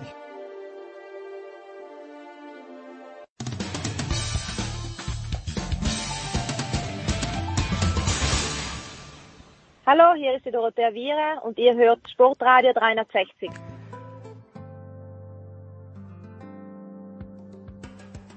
Big Show 590 und kurz vor Weihnachten rufen wir doch gerne nochmal bei Marc Girardelli an. Grüß dich, Marc. Hallo Jens. Fünfmaliger Gesamtweltcup-Sieger, ein Mann, der einen guten Skifahrer, einen exzellenten Skifahrer zu schätzen weiß, Marc. Und du hast mir gerade vorhin gesagt, du warst in Val und was soll man sagen? Also die Dominanz von Marco Odermatt, ist die erschreckend oder ist sie wunderschön? Ja, es ist wunderschön. Es gibt immer Leute, die so dominant sind, wie zum Beispiel der Hirscher die letzten zehn Jahre. Das ist Gott sei Dank, muss man sagen, vor drei Jahren zurückgetreten, sonst wäre er wahrscheinlich immer noch so dominierend. Aber man hat dann doch gedacht, der Christoffersen erfüllt die Lücke und das war nicht der Fall. Es haben andere die Lücke gefüllt, was natürlich das ganze Umfeld interessanter gemacht hat, als wenn einer wirklich über Jahre alles gewinnt. Aber beim Odermatt kann es sein, dass er wieder einmal in drei Disziplinen äh, über Jahre dominiert und den Weltcup einfach äh, wirklich gewinnt. Weil ich glaube, so wie es jetzt ausschaut, äh, gibt es wenig Gegenwehr. Ist dieser Riesenslalom in Val d'Isère, der zumindest von, ich war noch nicht dort, vom TV her kommt der irgendwie auf einer sehr, sehr schmalen Piste herüber und da dachte ich mir, eigentlich ist ja das von der Idee her etwas, was dem Odermatt gar nicht so liegen muss. Jetzt hat er aber letztes Jahr dort gewonnen, hat dieses Jahr haushoch gewonnen. Heißt das, dass der Odermatt wirklich auf jeder Art von Piste Riesentorlauf dominant fahren kann? Ja, die Piste war nicht so schmal. Das ist nur so, weil der Hang so steil ist. Erscheint es so schmal, weil dann vom Reglement her die Tordistanz enger gesteckt hm. werden muss, weil auf die Höhenmeter und die Pistenlänge da dürfen nur oder müssen bestimmte Toranzahl, Anzahl Tore gesteckt werden und das ist dann halt das Reglement, das den Riesenslalom sehr eng ausschauen sieht. Äh, aber ich denke, das ist äh, ganz gut, weil es gibt genügend flachere Rennen, wo dann die Tordistanzen wieder weiter sind. Also ich habe äh, die Schweizer wohnen ja schon ewig im selben Hotel, wie ich früher gewohnt habe in Val d'Isère. Ich habe den Odermatt und auch den, äh, den äh, äh, Loic Meyer dann getroffen während zwischen zwei Läufen. Und äh, ich habe den Odermatt vorher noch nie persönlich kennengelernt. Äh, aber ich muss schon sagen, allein schon sein Oberbau, sein Körper, sein Oberkörper ist so trainiert. Mhm. Also ich glaube nicht, dass jemand besser trainiert sein kann körperlich, wie es der Odermatt ist. Und ich glaube, das ist auch eine seiner vielen Stärken, die er hat, dass er einfach körperlich absolut top ist und dadurch auch diese enormen Drücke in den Disziplinen aushalten kann, in den Kurven, die vielleicht andere nicht bis zum Ende des Laufes äh, schaffen, weil sie einfach körperlich ein bisschen unterlegen sind. Jetzt habe ich letzte Woche hier in anderer Runde ein bisschen schon nachgefragt, äh, dieses Duell mit dem Kilde ähm, zwischen Odermatt und Kilde eben, das in den USA in Beaver Creek äh, hat der Kilde zwei Rennen gewonnen, ganz, ganz knapp. Darf man das schon mit den großen Duellen der Vergangenheit vergleichen? Gerne auch mit deinem, mit Pirmin Zurbrücken zum Beispiel. Ja, sicher, natürlich. Nur der Kilde hat in Nordamerika drei Rennen gewonnen, in Lake Louise. Ja, stimmt auch. Zweimal ja, in, ja. in Amerika, äh, in Beaver Creek. Also es ist immer ein Spiel zwischen Odermatt und Kilde, auch in den Speed-Disziplinen. Kilde ist leider im Riesensalem nicht so äh, gut, wie es jetzt zum Beispiel der Odermatt in der Abfahrt ist.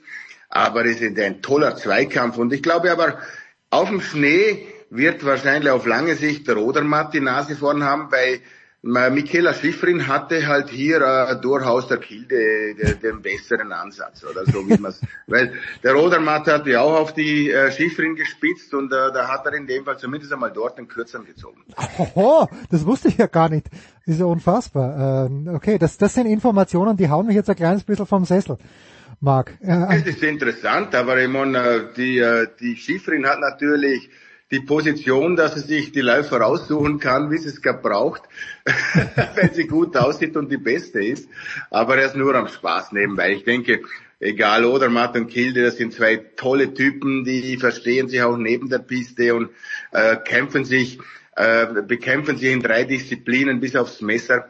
Und das ist äh, eine tolle Sache im Moment, die jetzt äh, im Weltcup passiert. Ich weiß nicht, Marco, ob du auch in Sölden warst, ich gehe mal davon aus. Ähm, und nach Sölden habe ich ein paar Leute getroffen in der Wiener Stadthalle beim Tennis und es, es gab ganz, ganz wilde Gerüchte, was den Ski angeht, mit dem der Christoffersen gefahren ist. Jetzt ist er wieder mit dem Ski gefahren, der Haugan ist auch mit dem Ski gefahren, der angeblich, wenn dir Red Bull ist, äh, irgendwie ist das Logo aber noch immer abgeklebt. Was weißt du über diesen Ski, beziehungsweise was darfst du uns sagen über diesen Ski? Ja, wissen tut man eigentlich nicht viel über den Ski. Es ist ein Ski, der in einer Firma gebaut wird, die früher oder immer noch Augment heißt. Mhm.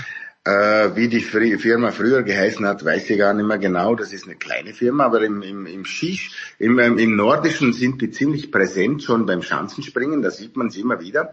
Und äh, ich glaube, es gibt noch ein bisschen rechtliche Probleme, äh, den Van Dier Ski äh, wirklich öffentlich in dem Rennen zu präsentieren. Deshalb deckt man das Logo noch ein bisschen ab. Natürlich denke ich, dass es äh, von ähm, äh, Red Bull stark gesponsert wird. Es sollte sowas ähnliches sein wie ein, ein, äh, ein, ein Team wie in der Formel 1, wo ein, ähm, mhm. ein, ein, ein Firmenteam ist, oder? Und äh, wo, wo es nicht mehr darum geht, dass der, ähm, der Verband die Teams stellt, sondern dass es ein privates Team ist. Aber ich denke, das Reglement ist noch nicht so weit, dass man das wirklich auch ähm, offiziell äh, äh, propagieren kann und Werbung dafür machen kann, aber es ist auf einem guten Weg. Ich glaube, da gibt es sogar noch andere Ansätze, auch noch mit anderen Firmen, die in eine ähnliche Richtung denken. Ich finde das gar nicht schlecht, wenn Firmen im, Welt, im, im, im Skirennsport investieren, äh, Werbung machen möchten. Ich denke, Konkurrenz belebt das Geschäft und wir schauen einmal, wie sich das entwickelt. Ich denke, der Skisport ist äh, attraktiv genug, dass man durchaus einmal ein bisschen so in die Richtung denken kann, dass wirklich potente Firmen und Investoren reinkommen, um den Skisport noch attraktiver zu machen. Das äh, hoffen wir alle. Jetzt hat, lass, sag ein, ein, zwei Worte vielleicht zu Manuel Feller, der mich schon extrem überrascht, auch am Sonntag, dass er nicht rausgeflogen ist beim Slalom. Er war, war glaube ich, zum neunten Mal dabei, ist zum zweiten Mal ins Ziel gekommen, in Val d'Isère im Slalom wohlgemerkt, ist am Samstag schon Zweiter geworden. Äh, hat sich der so ein bisschen freigestrampelt vom Hirscher oder, oder war der eh gar nie? Hat den Hirscher sowieso immer quasi links liegen lassen, weil er hat es eh nicht ändern können. Ja, ich denke, der äh, Fehler hat natürlich sehr viel Selbstvertrauen, Selbstbewusstsein auch. Das hat man in der Vergangenheit schon mit seinen Rap-Liedern äh, äh, mitgekriegt, als es ihm nicht so gut gelaufen ist. Aber scheinbar scheint er die Kurve gekratzt zu haben. Ich komme mit dem Manuel sehr gut aus. Ich habe ihm auch gratuliert zu seinem zwei Podiums in Val d'Isère, die wirklich äh, hervorragend waren, wirklich, also auch im Slalom, es war eine außerordentlich gute Leistung. Er ist sicherlich der Teamleader momentan beim österreichischen Skiverband und ich denke, er ist auch ein sehr populärer Sportler mit seinen langen Haaren, mit dem Schnauz. Ich denke, bei der Jugend kommt er super an. Er ist wirklich ein toller Typ. Ich kenne ihn persönlich sehr gut. Und er ist ein äußerst sympathischer Mann. Und ich glaube, er wird heuer noch mehr zeigen, wie er jetzt in Val d'Isère gezeigt hat. Ja, ganz besondere Skistellung. Und äh, der Sieger aber im Slalom, Marc, wie gefällt dir der? Lukas Braten. Ähm, bitte, ja. sag, sag gleich was. Also, wie ich den ersten Durchgang gesehen habe, ich glaube, er hatte ja ein Nummer eins im Slalom und da habe ich gedacht, ja, also da ist wirklich noch einiges drin, eine Sekunde oder so, der ist ja äh, von meinem Eindruck runtergefahren, als ob er eine Besichtigungsfahrt macht. Und dann habe ich gedacht, ja, da ist sicherlich noch einiges drin. Und dann war er Zweiter, knapp hinterm äh, äh Christoffersen, der wirklich Kopf und Kragen riskiert hat. Und dann hat man schon gesehen, also der Braten, der hat schon noch einiges an Reserve. Und das hat er dann im zweiten Durchgang gezeigt. Er hat eine unglaubliche Fahrt hingelegt, ohne den geringsten Nackler, eine super Position. Er war nie auch nur annähernd in einer schwierigen Situation wie die meisten anderen und hat das Rennen souverän heimgefahren. Also ich denke auch bei dem werden wir im Slalom wie im Riesenslalom und auch im Super-G noch einiges zu sehen kriegen. Hast du ein Gefühl dafür, du warst immer in einem sehr kleinen Team unterwegs, nämlich mit dir selbst. Ähm, ist es im norwegischen Team im Moment gerade mal ein bisschen schwierig, dass da der alte Christoffersen ist und da sind plötzlich die Jungen, der McGrath und eben äh, der Braten, die super miteinander auskommen. Also im ORF habe ich nur, ich glaube, der Sikora hat's gesagt, ich weiß nicht, äh, was der, der Hausleitner Ernstl, dass die sich nicht besonders gut miteinander verstehen. Ist, ist sowas denkbar? Normalerweise habe ich gedacht, die ganzen Norweger haben sich total lieb. Ja, also gut, ich kenne den Christoffersen vielleicht als einzigen Rennläufer im ganzen Zirkus nicht. Und ähm, ich muss schon zugeben, ich glaube, er ist nicht nur in der norwegischen Mannschaft ein bisschen äh, schräg angeschaut, sondern auch in anderen. Hm. Er ist halt Einzelgänger und ähm, er ist jetzt kein Teamplayer, so wie es vielleicht die anderen sehen. Aber das muss man akzeptieren. Ein, ähm, äh, er hatte schon früher, äh, hat er sich mokiert über die Sponsoring vom Swindal wegen Red Bull und so und er konnte das nicht. Er hatte damals sogar noch Rennen boykottiert, äh, als er in Topform war. Also das ist schon unglaublich, dass er ein Rennen boykottiert, nur um ein Sponsoring durchzuzwingen. Also der Christoffersen ist sicherlich ein sehr, sehr äh, feiger Rennläufer, einer der allerbesten, die es gegeben hat in den letzten Jahren. Aber äh, vom Kameradschaftlichen her hat er sicherlich nicht die, die besten Voraussetzungen. Vielleicht ist er eher Einzelgänger ähm, äh, an so Teamplayer. Also das, das hört man immer wieder raus und ähm, das ist auch nichts Verwerfliches. Es ist einfach sein Stil, würde ich sagen. Und ähm, es, äh, es kann sein, dass er jetzt im, in den nächsten Rennen wieder ein bisschen Morgenluft wittert. Er hat ja wirklich den Sieg praktisch auf der äh, auf dem Tablett gehabt in Val d'Isère und hat es dann im zweiten Durchgang vergeigt. Vielleicht ist es auch deshalb, weil die neuen Skier, die er jetzt fährt, dass die noch nicht am Optimum sind von der Einstellung. Da muss man natürlich auch noch ein paar Rennen abwarten, wie sich das weiterentwickelt. Das ist auch nicht so einfach innerhalb von ein, zwei Jahren dieselbe Qualität zu produzieren, wie Sahed, wie Atomic, wie der Rossignol oder auch Völkel das machen, weil die haben ja jahrelange Testserien hinter sich und Erfahrungen im Rennen. Ich denke nicht, dass man das in ein oder zwei Jahren einfach wettmachen kann, obwohl ein Marcel Hirscher dahinter steckt. Ich glaube jetzt nicht, dass ein Toni Giger jetzt da wirklich viel dazu beigetragen hat, dass das Material jetzt doch schon sehr gut wirkt. Material ist das Stichwort für Gröden. Marc. Das ist eine Abfahrt, wo sehr viel in Hockey gefahren wird, vor allen Dingen im oberen Teil ähm, zu deiner Zeit. Ich weiß nicht, hast du in Gröden mal gewonnen? Wenn ja, wie hat sich verändert? Ja. Dritter und Vierter. Also bis zur Zwischenzeit war ich zweimal vorne bis zur letzten, aber ich habe immer diesen verdammten letzten Zielhang habe immer vergeigt, weil ich nie wusste, wie ich draufstehen soll. Ich hatte natürlich nicht die beste Hocke und da geht's nur um Hocke. Ich war eher einer, der die Zeit in den technischen Bewerben ähm, äh, in den technischen äh, Abschnitten gemacht hat und sagen wir, wenn das Ziel nach der Schaslatwiese gewesen wäre, hätte ich dort zwei, drei Rennen gewonnen. Aber so bin ich halt nur einmal aufs Podium geklettert, aber was soll's. da, äh, ich kann mich erinnern, äh, Uli Spieß war, glaube ich, der Erste, der über den dritten Buckel drüber gesprungen ist. Äh, sind das überhaupt jetzt noch, das sind ja gar keine drei Sprünge mehr, oder? Ich habe den Eindruck, die fahren alle über die Kamelbuckel drüber. Ja, ich hab die, man hat die zusammengeschoben. Also Anfang 80er Jahre, das war 81, hat man angefangen, die, die Kamelbuckeln zu überspringen. Der erste war aber nicht Uli Spieß, sondern Chris Kent aus Kanada, wieder einmal ein Crazy Canuck. Der war aber sonst so schlecht, dass er trotzdem nicht aufs Podium geklettert ist, aber er war nicht schlecht, sagen wir Top 10 war er. Aber der Uli hat dann damals wirklich die erste Abfahrt gewonnen, bei der zweiten ist er doch Dritter oder Zweiter geworden. Ich denke schon, in der Anfangsphase konntest du eine halbe Sekunde gewinnen mit dem, äh, mit dem Überspringen, weil es war noch ganz anders, wie es jetzt ist. Heute ist es nicht mehr so. Es hat zwar auch noch sehr viele Unfälle gegeben, ähm, aber äh, nicht mehr so wie in der Vergangenheit. Bill Johnson hat sich jetzt sehr, sehr schwer verletzt damals, 1986 oder wann das war. Ja, und danach äh, stehen noch zwei Klassiker an. Ich weiß gar nicht, äh, Alter Badia, muss ich wieder fragen. Sorry, dass ich das nicht weiß, aber bist du Alter Badia? Gab's das äh, in deiner aktiven Zeit überhaupt schon? Ja, also Jens, ich verstehe langsam die Frage nicht mehr von dir. Natürlich habe ich Alter bei dir gewonnen. Ja, entschuldige. na, na, pass auf, pass auf, dass du Madonna gewonnen hast. Ich weiß es nicht, aber davon gehe ich aus. Ja. Ich gehe davon aus, dass du Madonna gewonnen hast. Alter bei dir wusste ich. Ja, aber nicht den Slalom, sondern nur den Super-G. Den Super-G habe ich gewonnen, den einzigen, den es da gegeben hat. Und ich war Zweiter und Dritter im Slalom. Aber da stand mir halt leider der äh, Alberto Tomba im Weg. Das war damals auch der Beste. Aber ich denke, äh, Madonna ist eine tolle Destination. Äh, ich war jetzt gerade vor vier Wochen wieder unten wegen mhm. meiner Skibekleidung, weil die, weil die ein bisschen Interesse haben an meiner Skibekleidung für das ganze äh, Skigebiet. Also Madonna ist die größte eigenständige Skidestination in Italien und äh, die haben 30.000 Betten dort. Also es ist eine tolle Destination. Und ich fahre wieder runter übernächste Woche und freue mich schon drauf. Das ist aber dann wieder, äh, ich finde das gut, dass sie das etabliert hat, ist wieder eine Abendveranstaltung, oder? Ja, ein Slalom gehört eigentlich eher in den Abend, weil da haben die Leute ein bisschen Zeit und äh, können den zweiten Durchgang vor allem richtig genießen. Die sind von der Arbeit befreit, auch am Wochenende.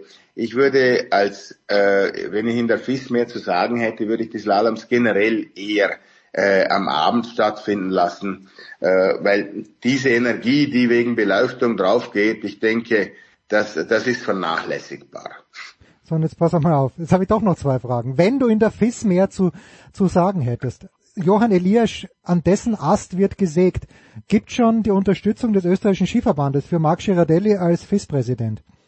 Na, also FIS-Präsident werde ich garantiert nicht. Ich bin, ich habe alle, ich habe alle Gene, aber nicht die eines Funktionärs. Das, das ist garantiert. Äh, und der zweite? Nein, also bitte verschont mich mit sowas. Auch nur dran zu denken wäre für mich schlimm. Aber ich bin mir sicher, äh, es gibt noch gute Ideen, es gibt noch Potenzial, um äh, den Weltcup weiterzuentwickeln. Ich bin sicher, dass auch Johann Elias als der neue FIS-Präsident, der jetzt wirklich sehr, sehr ähm, äh, verhöhnt wird und bekämpft wird, gute Inputs bringt, aber es ist ein bisschen zu harsch. Ich glaube, du kannst äh, einen Verband wie die FIS mit so vielen großen Verbänden angehängt nicht führen wie einzelne Firmen, wie die Firma Heid beispielsweise. Man muss dort natürlich auch einen Konsens finden mit den Partnern. Und ich glaube, Johann Elias hat das aber mittlerweile auch gekneist. Er ist ja ein unglaublich erfolgreicher Geschäftsmann gewesen. Und äh, auch wenn er, äh, wenn er jetzt ein bisschen angefeindet wird, äh, wenn er nicht so äh, er hat auch sympathische Seiten, ganz klar. Ich kenne ihn gut, sonst hätte er niemals Sharon Stone aufreißen können. Ja? oh, da bewegen wir uns in eine ganz schwierige Richtung, Marc. Aber äh, pass auf, jetzt hat Elias, äh, die, diese Rennen haben ja nicht stattgefunden in Zermatt und äh, davor auch in Lech Zürs. Aber ich denke mir, jemand wie Clement Noël, der fährt nur Slalom und fährt, ich weiß nicht, ob es in diesem Jahr zehn oder elf Slaloms sind.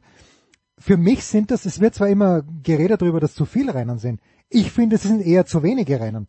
Weil du könntest ja fast sowas wie, wie, wie im Tennis machen, wo du dich ja auch auskennst, dass du halt dann Tausender Rennen hast und dann hast zwei 50er Rennen, wo vielleicht einmal nicht der Clement Noël gewinnt.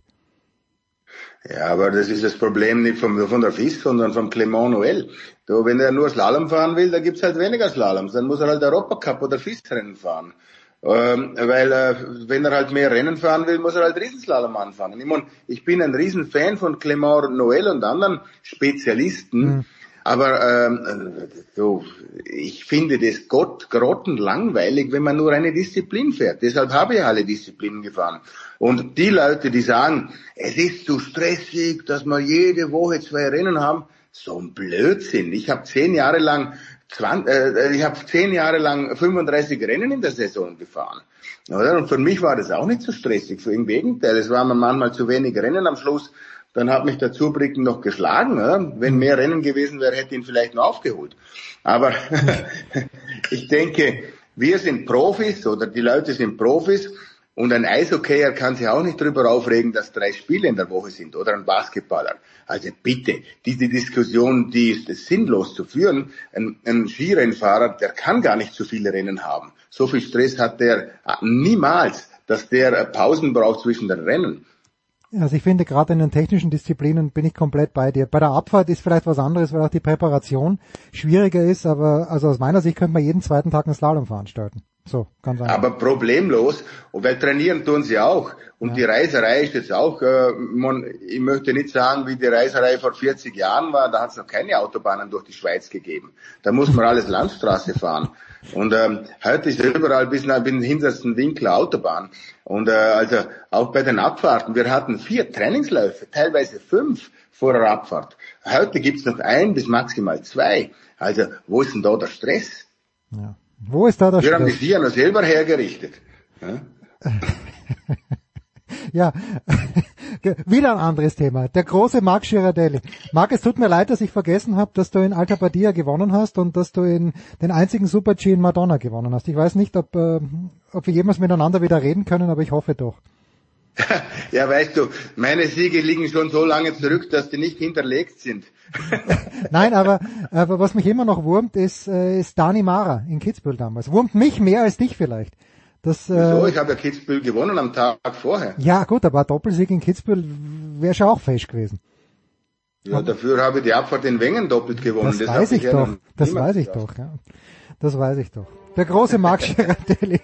Big Show 590. Kurze Pause.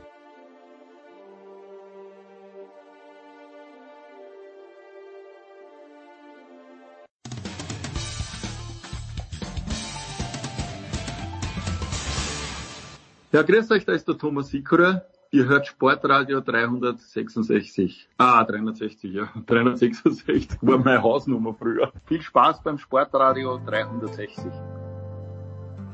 Weiter geht's in der Big Show 590 nach ein paar Wochen mal wieder mit dem großen André Vogt. Hydray. Ja, Mahlzeit jetzt.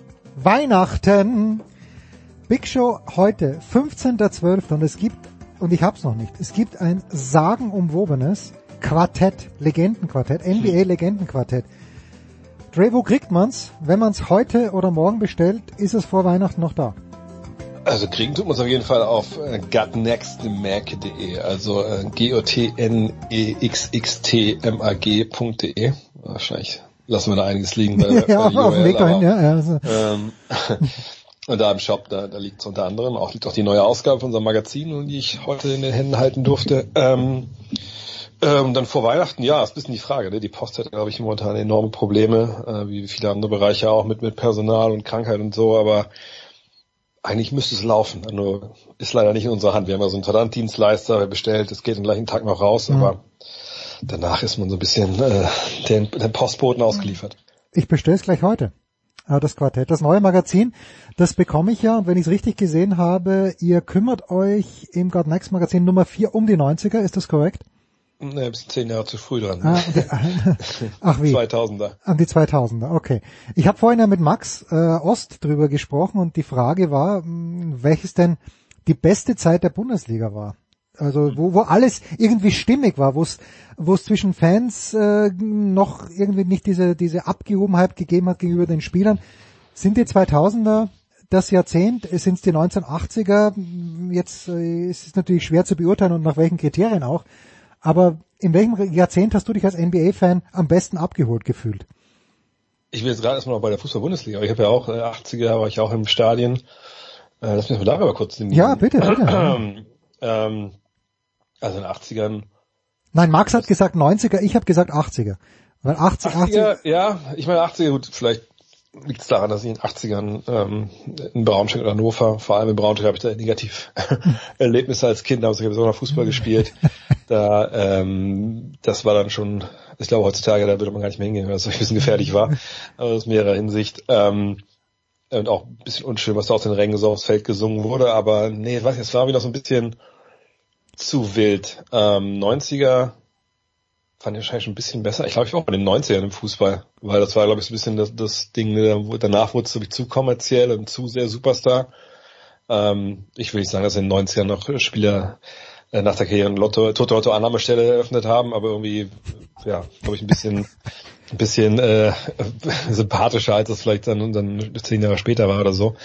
Ähm, aber im Basketball, ja, ich meine, so richtig beobachten tue ich es seit den 90ern. Mm, man muss, glaube ich, immer so ein bisschen den, den Unterschied natürlich denken. Ne? Auf der einen Seite ist das, was wir jetzt hier erleben in Deutschland. Und dann natürlich das, was die Amerikaner erlebt haben. So. Äh, und die haben natürlich das Glück, dass sie seit Magic und Bird, also seit den 80ern, die NBA live im Fernsehen hatten. Das war ja davor auch nicht unbedingt immer der Fall. Mhm. Ähm, die hatten da natürlich dann wirklich einfach auch ein, ein Superstar-Duo, was sich da äh, duelliert hat mit, mit zwei wahnsinnig guten Mannschaften, den Lakers und den Celtics die werden sicherlich derzeit nachtrauern, auch vielleicht viele, die da schon äh, dabei waren. Und danach kommt die Jordan-Zeit. Ne, da wird es natürlich dann auch für Europa ein bisschen interessanter, durch das Stream Team 92 und so, und das auch hier im Fernsehen sehen konnte. Mm, aber ich glaube, so als NBA-Fan in Deutschland, ich wäre dann wahrscheinlich bei den 2000ern, ähm, so Ende des 2000s wahrscheinlich so, äh, des Jahrzehnts, weil hm. da dann der, der League Pass kommt und ähm, man auch Spiele halt sehen kann, on demand, äh, jedes Spiel quasi live sehen kann übers Internet, auch wenn das in den ersten Jahren vielleicht nicht so funktioniert wie heute, war das schon nochmal was ganz anderes. Und irgendwie war man auf einmal viel näher dran. Also ich schreibe auch drüber bei uns im Heft, äh, dass man auf einmal wirklich mal mittendrin war, dass man, ich weiß, dass man an der Bushaltestelle abends mal saß, äh, nachdem man bis zwei Uhr, drei Uhr im, im Ding in Köln gefeiert hat und dann konnte man halt dann auf einmal dann auf dem Ticker sehen, ja, äh, wie das Playoff-Spiel gerade lief und so, solche Sachen. Das, das war dann irgendwie nochmal eine andere Qualität, als am Bahnhof eine Zeitung zu kaufen, die dann zwei Tage alt war mit dem Boxkurs. Ähm, ich bin aber froh, dass du das auch gemacht hast. Ich habe mal USA Today gekauft, nicht wegen ja, der Basketball-Boxkurs, sondern wegen der Baseball-Boxkurs. Ja, die habe ich auch abends auch angeguckt, gar ja. keine Frage. Das waren ja noch äh, die Zeiten, wo wie sich alles dann irgendwie reingezogen hat, was dann so, äh, auch Football natürlich und ähnliches. Nee, ähm, USA Today, glaube ich, damals 3 Mark 50 oder sowas, glaube ich noch. Mich zu erinnern. Möglich, das war möglich, ja. Für eine, für eine Zeitung, die eigentlich schon, wie gesagt, äh, so alt war wie, wie, wie nichts anderes im Kiosk. Das, das war schon sportlich damals. Äh, ja, ich überlege gerade. Äh, wenn du das so aufzählst, ist es nicht auch irgendwo wirklich, also wer auch immer dafür verantwortlich war, aber ist es nicht auch wirklich ein Kunststück der NBA gewesen, dass sie, es fängt an mit Bird und Magic, danach kommt Jordan, danach kommt Kobe Bryant, dass sie es eben auch immer wieder geschafft haben, einfach mindestens einen Superstar in jeder Ära zu haben. Und äh, ist, ist das eine Marketinggeschichte der NBA, denkst du, oder waren halt Leute, ich meine, wie, wie gut sportlich Kobe Bryant und äh, Michael Jordan war, müssen wir nicht drüber reden, aber welchen Anteil hat da aus deiner Sicht die NBA? NBA hat natürlich schon in den ähm, ja, 90er Jahren ging das im Endeffekt los, auch schon vielleicht Mitte der 80er, äh, irgendwann einen guten Job gemacht äh, auch Gesichter zu kreieren und, und äh, Geschichten zu erzählen. NBA Entertainment wird ja Mitte der 80er, glaube ich, gegründet. Dann gibt's auch diese ikonischen Werbekampagnen wie I Love This Game und so. Das trägt natürlich schon dazu bei, aber ich glaube, die NBA hat natürlich einen riesigen Vorteil, wenn wir zum Beispiel beim Fußball vergleichen. Die besten Spieler der Welt, die können sich mehr oder weniger auswählen, wo sie, auswählen, wo sie mhm. spielen. Klar, heutzutage sehen wir die meisten wahrscheinlich in England, denke ich, in der Premier League, was das meiste Geld da gibt, aber wenn du bei Barcelona, bei Madrid spielst, dann ist er vielleicht schon bei der Champions League und sagt, okay, da spielen die Besten der Welt okay, aber das ist auch nicht so dieser Ligabetrieb, wie wir ihn eigentlich ja verstehen. Das ist ja irgendwie ein Turnier. Ja.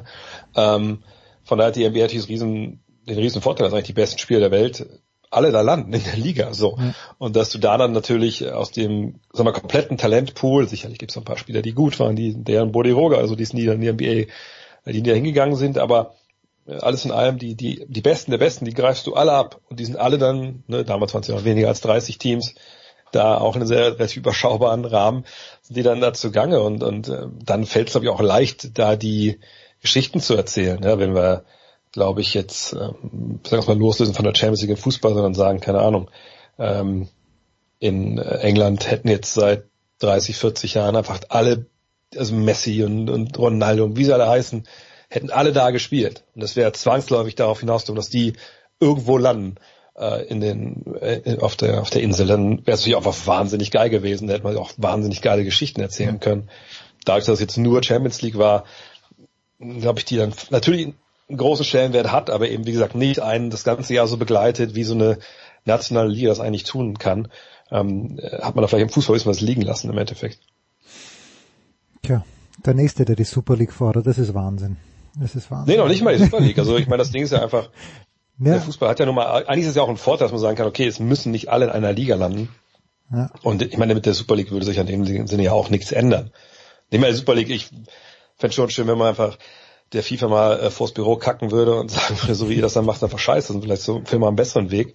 Ähm, aber wenn es darum geht, dass man wirklich ne, die Gesamtgeschichte des Sports, jetzt sage ich nicht, dass die NBA die ganze Geschichte des Basketballs erzählt, aber ne, dass du wirklich alle da hast, das ist natürlich irgendwie cool, aber das Super League hin und her, das wäre alles kein Ersatz für eine, für eine tolle nationale Liga im Endeffekt. Ich finde das natürlich spannend, um noch ein Wort zu Fußball zu sagen, wenn ich jetzt so die Kommentare, ich weiß, du, äh, du, du nimmst die WM in Katar auch aus Gründen nicht wahr, aber wenn ich da so die amerikanischen Tweets lese, ja, wir sind auf einem guten Weg und wir haben ein junges Team und äh, das, das schaut dann ganz gut aus für 2026, denke ich mir, wie naiv seid ihr eigentlich? Das, äh, ja, gut, also ja, wissen sie ja nicht, die wissen, ja. kennen es ja nicht anders. Das ist das erste Mal, dass sie auf so einem Weg sind. Und die Amerikaner, glaube ich, das muss man ja auch sagen, klar kann man es eine Naivität nennen, aber es ist natürlich auch dieser Optimismus und dieser Glaube ja. an die eigene Stärke, dass wenn man mal investiert, und dann muss man sagen, haben sie ja, und ich meine nicht mal jetzt mit Geld, da haben sie sicherlich auch einiges getan, aber ne, investiert im Sinne von, hey, das läuft jetzt in Fernsehen, äh, wir haben junge Spieler, die ausgebildet werden, ne, es spielen so für Kids wahrscheinlich Fußball in den USA wie noch nie, ähm, dass dann dieses Land auch die Power hat, da mit reinzustoßen. Und da kann man ja sagen, die haben ja ein paar gute Spieler, so ist es nicht. Aber äh, natürlich vernachlässigt das ein bisschen, dass sie, sie nach wie vor natürlich dann im, im Rest der Welt äh, einen gewissen Abstand haben und dass da natürlich auch Spieler nachkommen im Endeffekt. Ja, und das halt, du musst ja, deine besten Spieler müssen in der besten Liga der Welt spielen und die müssen in der Champions League einfach am Start sein.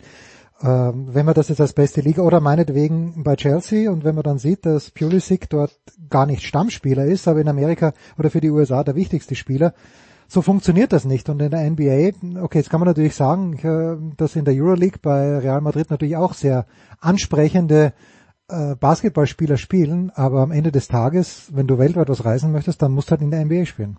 Hilft da wahrscheinlich nichts. Ja, ein paar Jungs brauchst du auf jeden Fall, die auf dem Niveau halt die nötige Wettkampfhärte haben. Das, das ist vollkommen richtig, klar.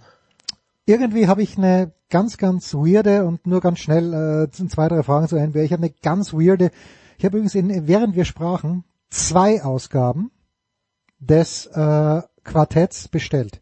Kosten, nice. fünf, kosten 15 Euro. Thank you for your payment. Äh, God Next Mac. Ich hatte sogar noch in meiner, in meiner Adressleiste drinnen. Ähm, aber mich fasziniert irgendwie so eine, äh, ich weiß gar nicht, ob es Hassliebe ist, aber ein, ein magisches Interesse irgendwie an den traurigen New York Knickerbockers, die jetzt plötzlich wieder eine gute Serie hinlegen und dann lasse ich mich dann doch wieder ein kleines bisschen reinziehen.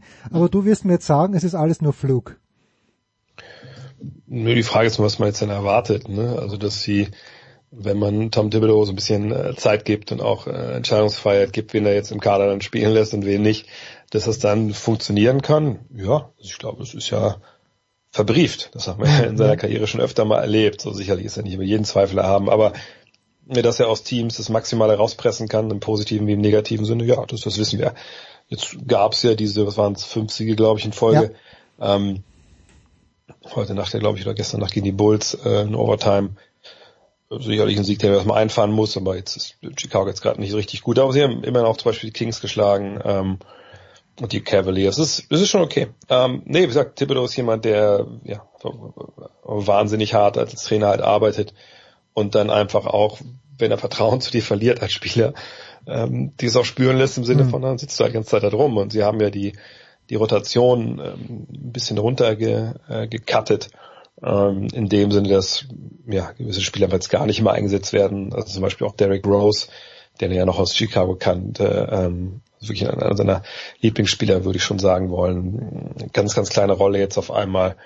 Ähm, ähnliches gilt für Yvon Fournier, der eigentlich für teures Geld kam vor der vergangenen Saison und jetzt gar keine Rolle mehr spielt, weil er defensiv einfach nicht so, so beiträgt, wie das vielleicht andere tun. Ähm, und so findet er immer wieder den Weg, sage ich mal, ne, zu einer Rotation, wo Leute verteidigen, ähm, wo sie Bock haben. Hinzu kommt, glaube ich, wie ich es von außen wahrnehme, dass der Juice Randall, der vergangenes Jahr von eine desaströse Saison gespielt hat, jetzt zumindest ein bisschen wieder auf dem Aufwärtstrend ist. Jalen Brunson, der Neuzugang im Sommer, das, das passt auch gut. Äh, RJ Barrett, ganz, ganz schwer in die Saison reinzukommen, aber zeigt, glaube ich, auch so ein bisschen Aufwärtstrend zumindest. Das passt schon halbwegs, aber wie gesagt, wo denkt man, jetzt geht das für die hin? Hm. Ist das ein Team, was in den Playoffs irgendwie für Horror sorgen kann? Da muss man sagen, boah, da fehlt so ein bisschen, bisschen die, hm. die Fantasie vielleicht. Äh, und es ist ja alles super eng zusammen. Also gerade in der Eastern, also in beiden Conference, aber in der Eastern Conference von äh, Platz 4 bis runter Platz 12. Die trennen im Endeffekt dann äh, 5, 6 Siege so. Ähm, das heißt, New York, jetzt haben sie 15 Mal gewonnen, dann sind sie Sechster. Aber äh, Platz 8 und 9 haben 14 Spiele gewonnen, Platz 10, 13, also so schnell geht's dann auch hin und her. Wenn du nicht Sechster auf einmal bist du mal äh, Zehnter, Elfter, dann sieht schon wieder anders aus und dann sagen wieder alle, oh gut, dann läuft's ja gar nicht. Nee, das ist jetzt ein schöner Effekt. Da kann man ein bisschen was mitnehmen von, noch ein bisschen Schwung aufnehmen, aber die nix werden mit, mit aller Wahrscheinlichkeit, außer sie noch was im Trade-Markt, was ich nicht sehe, ähm, werden sie in den Playoffs eine sehr, sehr untergeordnete Rolle spielen, wenn sie die überhaupt erreichen. Ganz vorne aber, und das ist ja dann er hat irgendwie ein ganzes Jahr lang, ist mein Eindruck, fast nicht getweetet, Bill Simmons, den du ja, glaube ich, auch folgst. Und jetzt ist aber die letzten Wochen wieder, oder vielleicht habe ich seine Tweets übersehen, was ich aber nicht glaube, jetzt ist er wieder plötzlich komplett aktiv und vielleicht hängt es auch damit zusammen, dass die Celtics richtig gut sind, ähm, letztes Jahr Finalisten. Wie gut sind sie in diesem Jahr? Sind sie noch besser geworden? Ja, sie haben natürlich äh, gerade zu Saisonbeginn einfach eine tolle tolle Serie hingelegt. Ähm, gut, immer wieder ihre Spiele zwischendrin verloren, aber das war schon wahnsinnig stark und ähm, offensiv die beste Mannschaft der Liga. Und das hat man aber auch direkt gesehen, dass das halt eine Truppe ist, die sich zum einen natürlich kennt aus dem vergangenen Jahr und der, der Kern ist auch schon länger zusammen. Da mit Malcolm Brockton, der auch einen sehr, sehr guten Neuzugang äh, bekommen für die Bank, der nochmal eine Stabilität bringt und Shooting. Äh, neuer Trainer auch Joe Masula, der da einfach einen guten Job macht. Das passt einfach total zusammen. Und dazu kommt natürlich der Rückenwind, den du halt mitnimmst eigentlich wenn du halt so eine Finalserie verlierst. Klar, das kann ich auch brechen als Mannschaft, aber in der Regel gerade so jüngere Teams, wenn die dann mal da waren und dann, dann verlieren, dann sagst du halt, Alter, krass, dass wir da so zusammengebrochen sind. Und dann willst du ja unbedingt. So, und dann arbeitest du vielleicht noch mal härter, als du es sonst gemacht hättest. Und ich finde, das sieht man alles bei, bei Boston. Allerdings muss man auch sagen, jetzt gab es halt ein paar Spiele, naja, also ich war noch so, so einem Westküstentrip, das war jetzt natürlich weniger erfreulich, dass man zum einen ausgerechnet gegen die Golden State Warriors ziemlich Klatsch gekriegt hat, also gegen das Team, das man in den Finals äh, verloren hat. Dann äh, musste man zwei Tage später bei den Clippers ran. Da hat man dann auch verloren, auch mit einer Klatsche mit 20 und dann äh, einen Tag später hat man Overtime gebraucht äh, gegen die Lakers, um zu gewinnen. Dann hätte es eigentlich auch locker äh, ne, dann drei Niederlagen in Folge sein können. Alles kein Drama, das war ein langer Roadtrip mit, ich glaube, es waren sechs, fünf oder sechs Spiele auswärts. Aber ähm, am Ende des Tages ist das weiter eine brutal starke Mannschaft und Meisterschaft wird nicht im Dezember entschieden. Letztes Jahr, wenn ich erinnerst, haben sie ja bis ins neue Jahr, also wirklich sehr, sehr, sehr, sehr mittelmäßigen Basketball mhm. gespielt und dann ne, kam da so ein bisschen so ein Erweckungsmoment, gab es einen Trade und danach lief es auf einmal unfassbar und ihr bester Verteidiger Robert Williams ist noch nicht mal da. Ne, der, der ist jetzt verletzt schon gewesen bisher. Ähm, also das ist schon eine Mannschaft. Da würde ich mich schon sehr wundern, wenn wir nicht mindestens in den Conference Finals sehen dieses Jahr. So, aber jetzt schließt sich hier die Rauschmeißerfrage an. Wenn du sagst, okay, die sind in diesem Jahr sehr gut gecoacht, äh, sind äh, ein gutes Team an und für sich eh schon gewesen, relativiert es die Rolle von Emi Udoka ein kleines bisschen oder sind das jetzt die Früchte, die er gesät hat? Ich denke beides irgendwo. Zum einen, John Masula war ja Teil des Trainerstabs, der kam ja nicht von außen jetzt rein und musste einfach übernehmen, sondern der wusste ja, ne, wie die Prinzipien sind, wie die, wie die Strategien sind aus dem vergangenen Jahr und das ähm, glaube ich, fällt dir da ein bisschen leichter zu übernehmen, wenn du auch die Spieler schon kennst, wenn du die Vorgeschichte kennst. Das kann natürlich auch ein bisschen schädlich sein manchmal, aber ich glaube in dem Fall, weil es vergangenes Jahr eben, wie gesagt, ne, diesen, diesen Umschwung gab und alle, weil wir das Licht gesehen haben, so müssen wir spielen, so müssen wir verteidigen. Und der Teil davon war, glaube ich, da kannst du dann das, das relativ gut anzapfen als, äh, als ein neuer Trainer, der aber, wie gesagt, eigentlich schon da war. Ähm, auf der anderen Seite, klar, Udoka hat vergangenes Jahr es halt geschafft, seinem Team diesen, diesen strategischen Anzug vorne wie hinten äh, Maß zu schneidern. Sicherlich auch mithilfe von Missoula. Und jetzt ne, führt man das halt weiter fort und dann führt das halt ne, eine, sag ich mal, komplexere Geschichte ein. Was man ja auch gut kann, wenn man ne, die Grundlagen schon gelegt hat. Von daher geht das sicherlich Hand in Hand. Aber äh, ich glaube, es war eigentlich auch klar, gerade bei Brad Stevens, der der Vorgänger von Udoka war, der jetzt ein Manager ist, ähm, dass wenn der jetzt einen Nachfolger finden muss, und das war ja relativ ad hoc dann im Sommer, äh, als Udoka da suspendiert wurde, ähm, dass der äh, jetzt nicht irgendwen nimmt und Hauptsache, mhm. da sitzt jemand auf der Bank, sondern der sagt, war selber lang genug Trainer, der hat selber lang genug Erfahrung da gesammelt. Äh, es war schon zu erwarten, dass die nicht zusammenbrechen werden mit einem neuen Coach. Masula ist jung, ne, noch nie Hacker schon NBA gewesen, alles, alles richtig aber das, das, das, das Unterstützungssystem um ihn rum, das war da. Und das hat auch Doka mit aufgebaut. Von daher, wie gesagt, äh, liegt die Wahrheit da in der Mitte. Wie so oft. André Vogt von äh, gotnextmac.de. Da gibt's natürlich nicht nur dieses herrliche Quartett, das ich mir gerade bestellt habe, im Shop, sondern auch die Ausgabe Nummer 4. Und wie war das nochmal mit der ähm, mit der Verlängerung der Abos? Ach so, ja, ich meine, alle die Abos schon sind und wir hatten ja so ein Crowdfunding bei startnext.de äh, ja. äh, und all diese Abos verlängern sich eigentlich automatisch, weil es halt Crowdfunding war. Äh, deswegen, also wenn sich jemand nicht sicher ist, wenn er Abonnent ist äh, und mich das nicht jetzt schon letzten äh, drei Monate jeden Tag hat sagen hören auf irgendwelchen Kanälen und das nicht geglaubt hat, wenn er es jetzt glaubt, dass er da mal nachgucken müsste, ob der, äh, ob sein Abo vielleicht ausläuft, dann kann er gerne an info.next.de melden, äh, mailen und dann guckt der Jan nach, äh, aber wir werden das auch nochmal in den nächsten Wochen nochmal ein bisschen forcieren, dass wir alle nochmal aufwecken, die noch nicht verlängert haben. Also ich sag mal. Vielleicht so, finde ich es auch scheiße, es kann ja auch sein, das ist durchaus gewollt, aber ich, ich denke, die allermeisten haben es einfach äh, bisher. Ich sag, ich sag mal so, also äh, wenn äh, du, du wirst, bei, bei mir werden keine Hörer sein, die sowieso bei dir ein Abo haben und dich hören, aber vielleicht sind ja zwei, drei Leute dabei, die sagen, okay, klingt eigentlich ganz gut, weil die Hefte sind fantastisch. Also von ja. der also Vor allem kann ich da jetzt nochmal vielleicht, kann ein bisschen was droppen hier an der Stelle. Also wir haben heute auch einen ja. langen Call gehabt mit der Kernredaktion und haben uns jetzt festgelegt, dass also die nächste Ausgabe, dann die fünf, die wir jetzt dann jetzt anfangen, das wird die, also der Arbeitstitel ist die Dark Issue, also wird die dunkle Ausgabe sein, wo wir uns all den Themen rund um den Basketball widmen, die man vielleicht nicht so unbedingt in so einem Mainstream-Magazin findet. Ja, das kann dann halt alles sein von ähm, ja klar, von den größten Tragödien im, im Sport oder im Basketball, äh, über die größten Verbrechen, äh, wie, wie geht man mit, mit wahnsinnigen Verletzungen um, was mit Doping, Rassismus, also es wird so ein bisschen, es wird ein bisschen schwerer werden. Wir haben dabei einfach ein paar, paar, paar sehr, sehr gute Ideen und glaube ich auch ein paar Ideen, um zu manchen Themen so ein bisschen auf eine lockere Art äh, zu nähern. Und das war halt echt einfach ein sehr, sehr, sehr guter Call. Und dann, die, sie machen ja vier Ausgaben, ja, die Ausgabe mhm. sechs wird vielleicht die, also das ist jetzt noch wirklich Arbeitstitel, aber wahrscheinlich die Blink-Ausgabe, wo wir uns dann auf 180 Seiten dem Thema nähern, Entscheidungsfindung oder Entscheidungen. Ne? Wie trifft man die? Warum trifft man die? Was waren die wichtigsten Entscheidungen aller Zeiten? Äh, wie, wie, kann man sowas begründen? Dass wir auch mal mit Wissenschaftlern sprechen und solche. Also das sagt, wir wollen ja, das ist, unser Heft ist ja nicht dieses Monatsmagazin, was dann irgendwie schreibt, wer, wer, wer gewonnen hat 1 zu 0 und warum der Spieler gut ist und der Spieler schlecht, sondern wir sind ja sehr zeitlos unterwegs widmen uns wieder so über Themen und haben da jetzt echt zum, wollen jetzt nochmal so einen nächsten Schritt nochmal gehen, um nicht ein bisschen also wir wollen ja auch mal besser werden von der Ausgabe zur Ausgabe und das sind so die ersten Pläne, die wir jetzt hatten, da jetzt für die, die nächste Saison. Die ersten drei Ausgaben waren schon fantastisch. Ich freue mich auf die, ich hatte nur, die, die bei der letzten Ausgabe war äh, vorne 22, 23 und ich habe das nicht ganz verstanden. Ich dachte, ich dachte, da geht's um Michael Jordan, weil dort 23 drauf. Ah. Ich habe ich hab, ich hab dann natürlich sofort kapiert, worum es eigentlich geht, aber ja, mach aber das hast bitte. Hast du verstanden, wo, war, warum da die ganzen Farben drauf waren? Ja, das, das kommt noch dazu. Darüber haben wir gar keine Gedanken gemacht. das, aber jetzt weißt du es. Jetzt weiß ich ja, jetzt ja. weiß ich, jetzt weiß ich natürlich. Du weißt aber hinten drauf war auch. Uh, habe ich, äh, habe ich, habe ich schon von hinten gesehen. Äh, diesen Spannungsbogen müssen wir aufrechterhalten. Ja, das ist auch so ein Ding. Wir nehmen es halt jedes Mal irgendwelche, ich weiß nicht, wie das nennen soll, also Spielereien mit rein. Jetzt zum Beispiel auch so, dass äh, wir machen die 2000er Ausgabe und die, die Nationalmannschaft um Nowitzki fehlt halt komplett in der Zeit. Also im ganzen Heft sind die nicht drin. Hat aber seinen Grund und das ist dann auf der Rückseite.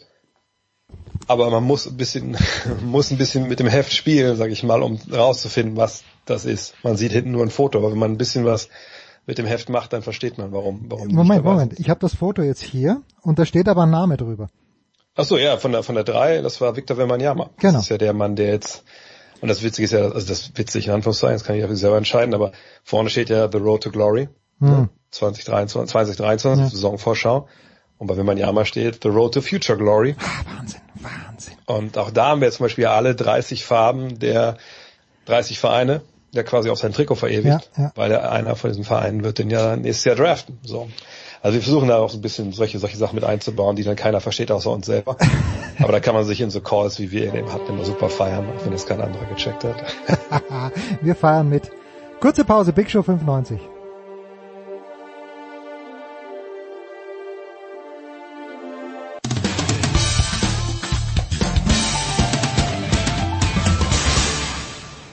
Hallo, da ist der Dominik Diem und ich höre Sportradio 360.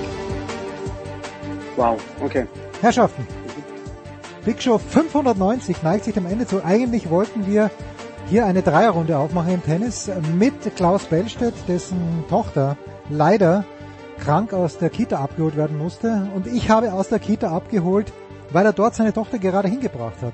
Paul Häuser, Servus Paul. ja, nicht ganz bei uns die Kita auch dicht. Die, die ist dicht. Aber ich, äh, Rabenvater, habe gerade den Ben relativ gut geschickt platziert. Okay. So.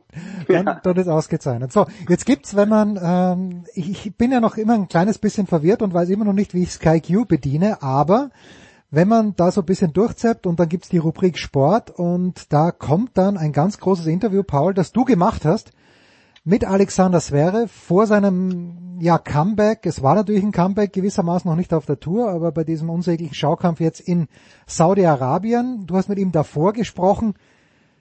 Dein genereller Eindruck. Wir haben bei Tennisnet eine Umfrage gemacht, wie es im nächsten Jahr laufen wird auf der ATP-Tour, also unter uns Redakteuren. Und ich bin mhm. sehr zuversichtlich, dass es mhm. sehr gut laufen wird für Sascha.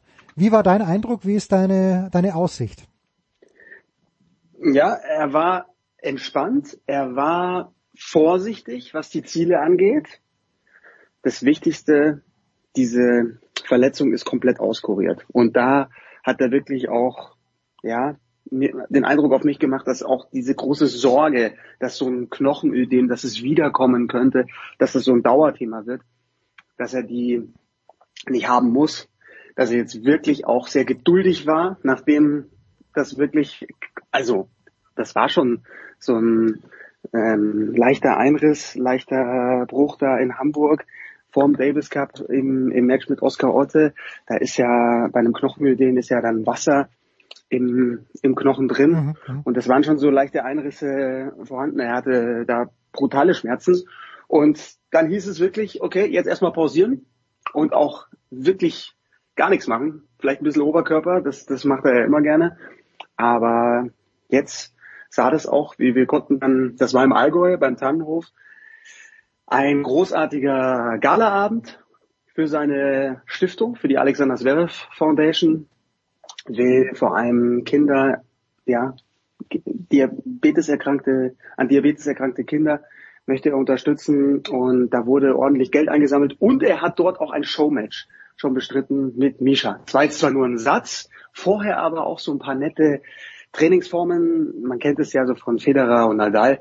Die haben sich beide ein Mikro geben lassen und haben dann quasi ihre Schläge, ihre Session so ein bisschen dazu kommentiert. Das war sehr unterhaltsam. Intensives Training. Ich finde, er hat sich sehr gut bewegt, hat jetzt diesen Probesatz, diesen Showsatz, den hat er im Tiebreak gegen Misha gewonnen. Das war jetzt nicht sehr aussagekräftig, aber es sah schon wieder ganz gut aus. Und was wir in Saudi-Arabien gesehen haben, ja, gegen Dominik Thiem auch nicht aussagekräftig, zweimal Match-Tiebreak und dann gegen Medvedev ein, ein Bagel, einmal 0-6, aber dann war er zumindest im zweiten Satz Break vorne, hat es dann noch verloren, 6-4. Aber ich glaube, das war schon wieder ganz ordentlich. Im Interview fand ich ihn sehr, sehr entspannt, aber deswegen auch vorsichtig. Er hat gesagt, drei Monate könnte er sich schon vorstellen, dass es braucht, bis er wieder so auf einem Top-Level ist. Also ich glaube, der Australian Open-Titel, den kann man von ihm nicht erwarten. Mache ich auch nicht, hat auch niemand getippt, aber ich glaube, dass er, dass er spätestens in Paris soweit sein könnte. Jetzt mhm. muss man natürlich mhm. sagen, also ich habe mir das Match gegen Medvedev auch angeschaut. Dieser Bagel, den muss er ja nicht kassieren, ja. Der Satz kann genauso 6-2 ausgehen, weil er ja Chancen, ja, Chancen ja. gehabt hat oder 6-3 äh, Spiele zu gewinnen. Würde ich auch noch nicht zu viel drauf geben und den zweiten Satz, den dürfte er auch gewinnen. Äh, ich ich frage mich halt, ist er jemand, der Jetzt ist diese Verletzung auf Sand passiert, weil er da gerutscht ist und unglücklich gestoppt ist.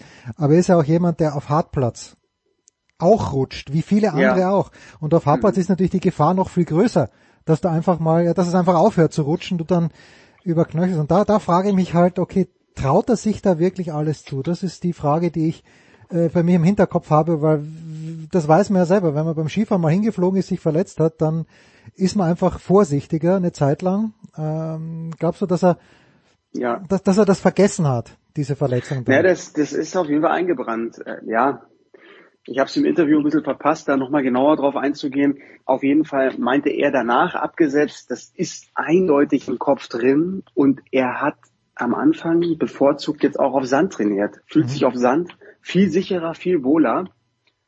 Und beim Hardcore, äh, ja, Zverev war einer, der hat nie mit diesen Bandagen gespielt. Ich sage immer, diese Andy Murray-Bandagen, ja, ja, interessanterweise sind die immer äh, Australian Open gebrandet bei fast jedem Spieler, ne? diese AO. Ja. Und die hat er jetzt auch an. Also mit denen wird er jetzt auch spielen. Und das gibt ihm einfach nochmal zusätzliche Sicherheit. Aber ja, ob er wirklich dann wieder, und das musst du ja dann auch, wenn es gegen Djokovic Alcaraz geht, musst du wahrscheinlich dann auch so kompromisslos den Bällen hinterherjagen. Ja, ob er das aus dem Kopf komplett ausblenden kann am Anfang, bin ich, bin ich auch gespannt. Er hat ein gutes Gefühl, aber hat gesagt, das war beim Training am Anfang auf jeden Fall, auf jeden Fall eine Blockade auch im Kopf, ja. Also ich glaube, also mein Eindruck war, abgesehen vom Spielerischen, dass er schon ziemlich happy war, einfach mal wieder mm. mit, mit, den Jungs, mm. mit den Jungs zusammen zu sein und jetzt nicht als Zuschauer, so wie beim Labour Cup, sondern ja. halt als jemand, der da mitspielen kann. Das, Auf jeden Fall. Das, mm. wollen wir, das wollen wir ihm geben. Hat ein, äh, Marcel war dort, Marcel Meinert, dem hat er ein Doppelinterview mit, mit Dominik gegeben und gerade, glaube ich, mit Dominik äh, war es einfach wieder schön, dass die beiden sich auch wieder bei einem Turnier getroffen haben. Also die haben sich ja, glaube ich, genau verpasst auch. Naja. Als, Domin als Dominik, gut, der war letztes Jahr äh, French Open war Dominik auch dabei, ne? Ist, glaube ich, aber erste Runde gegen Andujar raus. Nee, nee, das war erste Runde Oder, gegen, äh, das war, gegen, äh, ist er, gegen ist er schon mal rausgeflogen, gegen irgendeine Pfeife aus Bolivien, wo wir dann, Delian, Hugo Delian. Genau. Ah, Hugo ja. Delian. Ja, ja. Ja, ja. Und Anducher war das ja davor, Genau, ich. Ja, da okay, wo er 2-0 okay. Sätze vorne war und dann trotzdem verloren hat. Das war genau, das Jahr davor, ja. Genau, genau. Ja, und gut, da war jetzt äh, Sascha ein halbes Jahr raus. Ähm, Dominik ähm, hat sich langsam peu à peu so ein bisschen nach oben gespielt im, im Ranking. Wird, wird sehr, sehr spannend sein. Ich hatte das Gefühl in diesem Interview mit Marcel, äh, Dominik ist noch ein bisschen, ähm, auch noch ein bisschen vorsichtiger. Wie, wie weit geht's wieder bei ihm nach oben? Er hat es auch so begründet. Dominik hat gesagt, dass er vor seiner Verletzung auch schon große Leistungsstellen hatte, auch schon große Probleme hatte. Und bei Sascha sei es ein Vorteil, dass er wirklich auf dem Peak-Level war, dass er auf dem Top-Top-Level war bei dem French Open Halbfinale, als er sich dann verletzt hat. Und insofern, also das ist die Argumentation von Dominik. Er glaubt, dass ähm, Sascha schneller wieder auf sein Top-Level hinkommt, weil er, weil er genau weiß, vor einem halben Jahr, vor sieben Monaten, wie sich's angefühlt hat, was er tun muss. Und bei ihm gab es ja die Probleme schon vorher, auch ja, auch nach diesem US Open Erfolg für Dominik Thiem. Ja, genau. Also da, wenn wer sich da erinnern mag, im Herbst 2020 hat er in Paris noch äh, Viertelfinale gespielt gegen Schwarzmann, das hat er verloren in fünf Sätzen, da Mhm. weiß man bis heute nicht warum und dann ist er noch in das Finale ATP Finals gekommen gegen Medvedev, wo er auch hätte gewinnen können, nicht müssen, aber können und danach ist er in sein sein Loch gefallen. Ich meine, wenn man das natürlich jetzt überlegt, äh, du du weißt es noch, Paul, aber wir da gegen Dimitrov Anfang 20 äh, wann war's? Anfang 2021 bei den Australian Open. Äh, es spielt, Ja. in der, spielt in der dritten Runde gegen Kyrgios vor vollem Haus und dann zwei Ja, Tage später ja, ja. ist wieder Lockdown und dann äh, in der Rod Laver Arena gegen gegen den Dimitrov vor null Zuschauern, das äh, das hat ihm auch mental nicht gut getan, den Dominik. Ich bin Ja. bin unschlüssig bei Team. Was glaubst du? Weil bei Team äh, ich, der war halt mal auf einem Level, wo er in ein Fünf-Satz-Match reingegangen ist beim Grand Slam-Turnier, wo er wusste, er kann Djokovic schlagen. Und auf, diese, auf dieses Level hat er ewig lang hingearbeitet.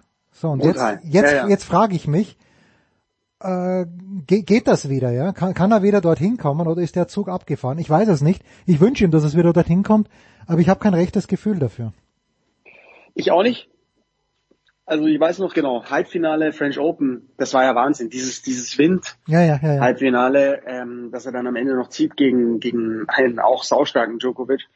Ja, ich habe das Gefühl auf Sand, wenn er jetzt mit so mächtig Anlauf daherkommt, äh, was will er spielen? Buenos Aires, Santiago, wenn er sich dort wieder auf dem Südamerika-Swing die, ja, dieses Selbstvertrauen holt und dann wirklich vielleicht mal eine, eine, Strähne bekommt, einen richtigen Lauf ansetzt, dann glaube ich, dann können wir ihn auch Monte Carlo, Madrid, Rom in, in einer tollen Form erleben und das wäre es natürlich. Also ob er schon wieder so bereit ist, also um wirklich auf dieses Level zu kommen, um dann auch Djokovic, Alcaraz, Nadal, das wäre natürlich, wenn es so läuft, wie, wie wahrscheinlich auch viele tippen, das werden die drei Kandidaten sein, dann auch ähm, vor allem auf Sand äh, bei den French Open, aber vielleicht auch schon bei den Australian Open, die drei, die vor allem um die großen Kirchen mitspielen. Bin gespannt, was mit Medvedev und Tsitsipas auch äh, passiert. Medvedev natürlich auf Sand ein bisschen ausklammern und, und dann Zverev die Frage, aber es wäre so schön, wenn Dominik da ein bisschen, bisschen reingehen könnte wieder, aber ich bin auch äh, eher vorsichtig, aber abschreiben auf gar keinen Fall. Ich habe äh, also mein, meine vier Grand Slam Sieger bei den Männern sind äh, in der richtigen Reihenfolge Djokovic, Zverev, Berrettini und Djokovic. Gerade bei Matteo ist der Wunsch Vater des Gedankens, aber in Wimbledon das das kann ich mir wenn er in den entscheidenden Spielen, also ich sag mal so in den ersten drei Runden bei normalen Gegnern braucht er keinen Mega-Lauf, aber dann, wenn es Mhm. gegen Djokovic geht, dann braucht er halt einen unfassbaren Sterntag. Mhm. Äh, und da würde ich mir aber wünschen, dass er jetzt gegen Djokovic eher im Viertelfinale spielt und nicht im Finale, wo ihm dann die Nerven sausen gehen. Okay, ja, Djokovic, Zverev, Berrettini, Djokovic, sagst du. Ja. Okay, ja. Also Berrettini, finde ich, hätte, hätte wahnsinnig viel Charme. Das war wirklich so bitter, dass der dieses Jahr In dann kurz, Jahr, ja. kurz vor, ja, in diesem Jahr, dass er Covid bekommen hat, so kurz vom Turnier. Ihm hätte ich wirklich auch zugetraut, dass er gegen Djokovic äh, was ausrichten kann. Ja.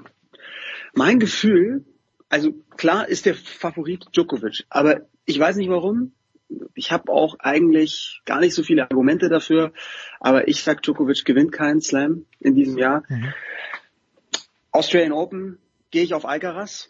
Mein, oh. mein Gefühl, ich glaube, er kommt äh, da schon super aus den Startblöcken. Bin, bin natürlich jetzt auch, der war jetzt auch erstmal verletzt, äh, Bauchmuskelverletzung.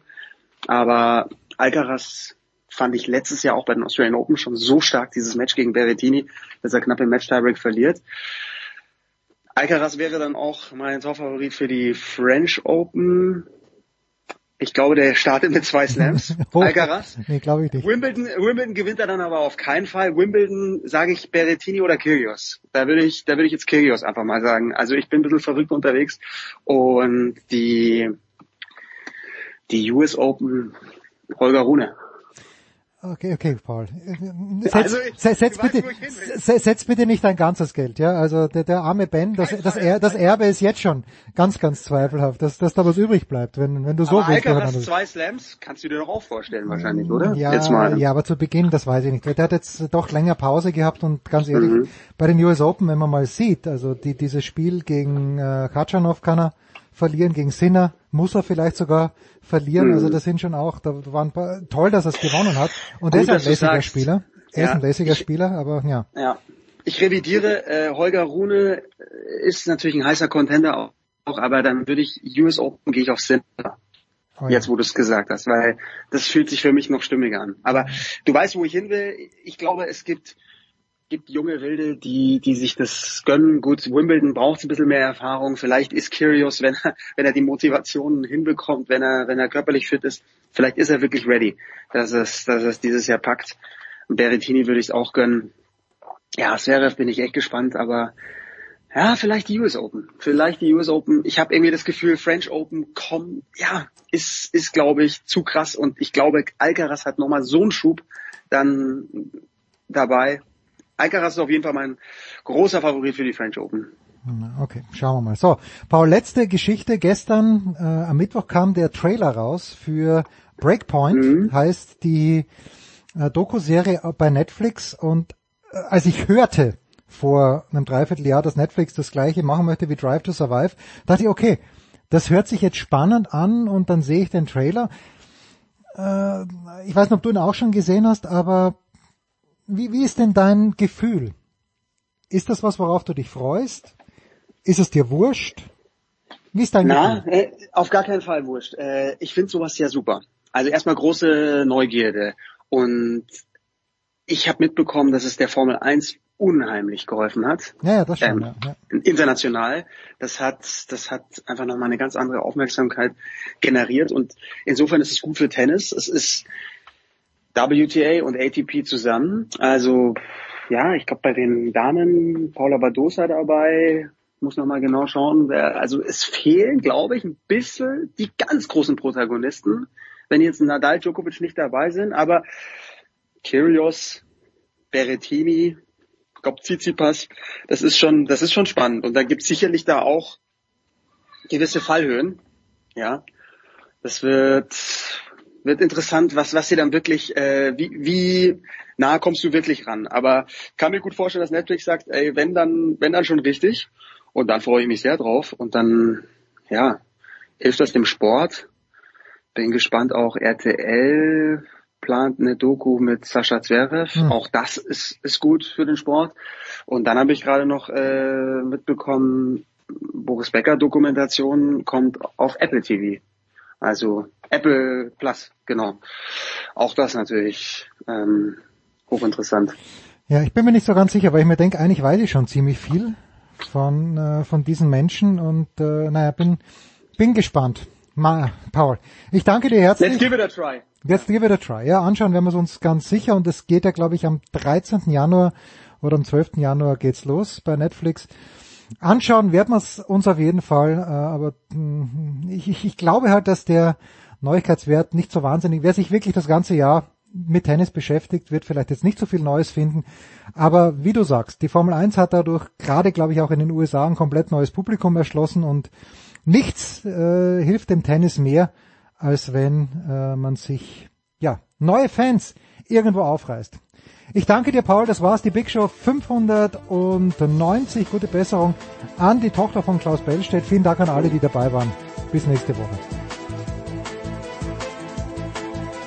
Das war die Big Show auf sportradio360.de. Folgen Sie uns auf Twitter, klicken Sie den Gefällt mir Button auf unserer Facebook-Seite und abonnieren Sie uns via RSS-Feed oder auf iTunes. Die nächste Ausgabe der Big Show gibt es am kommenden Donnerstag. Bis dahin sollten Sie die Zeit nutzen und die weiteren Angebote auf sportradio360.de wahrnehmen. Play Ball! Da ist gar nichts toll!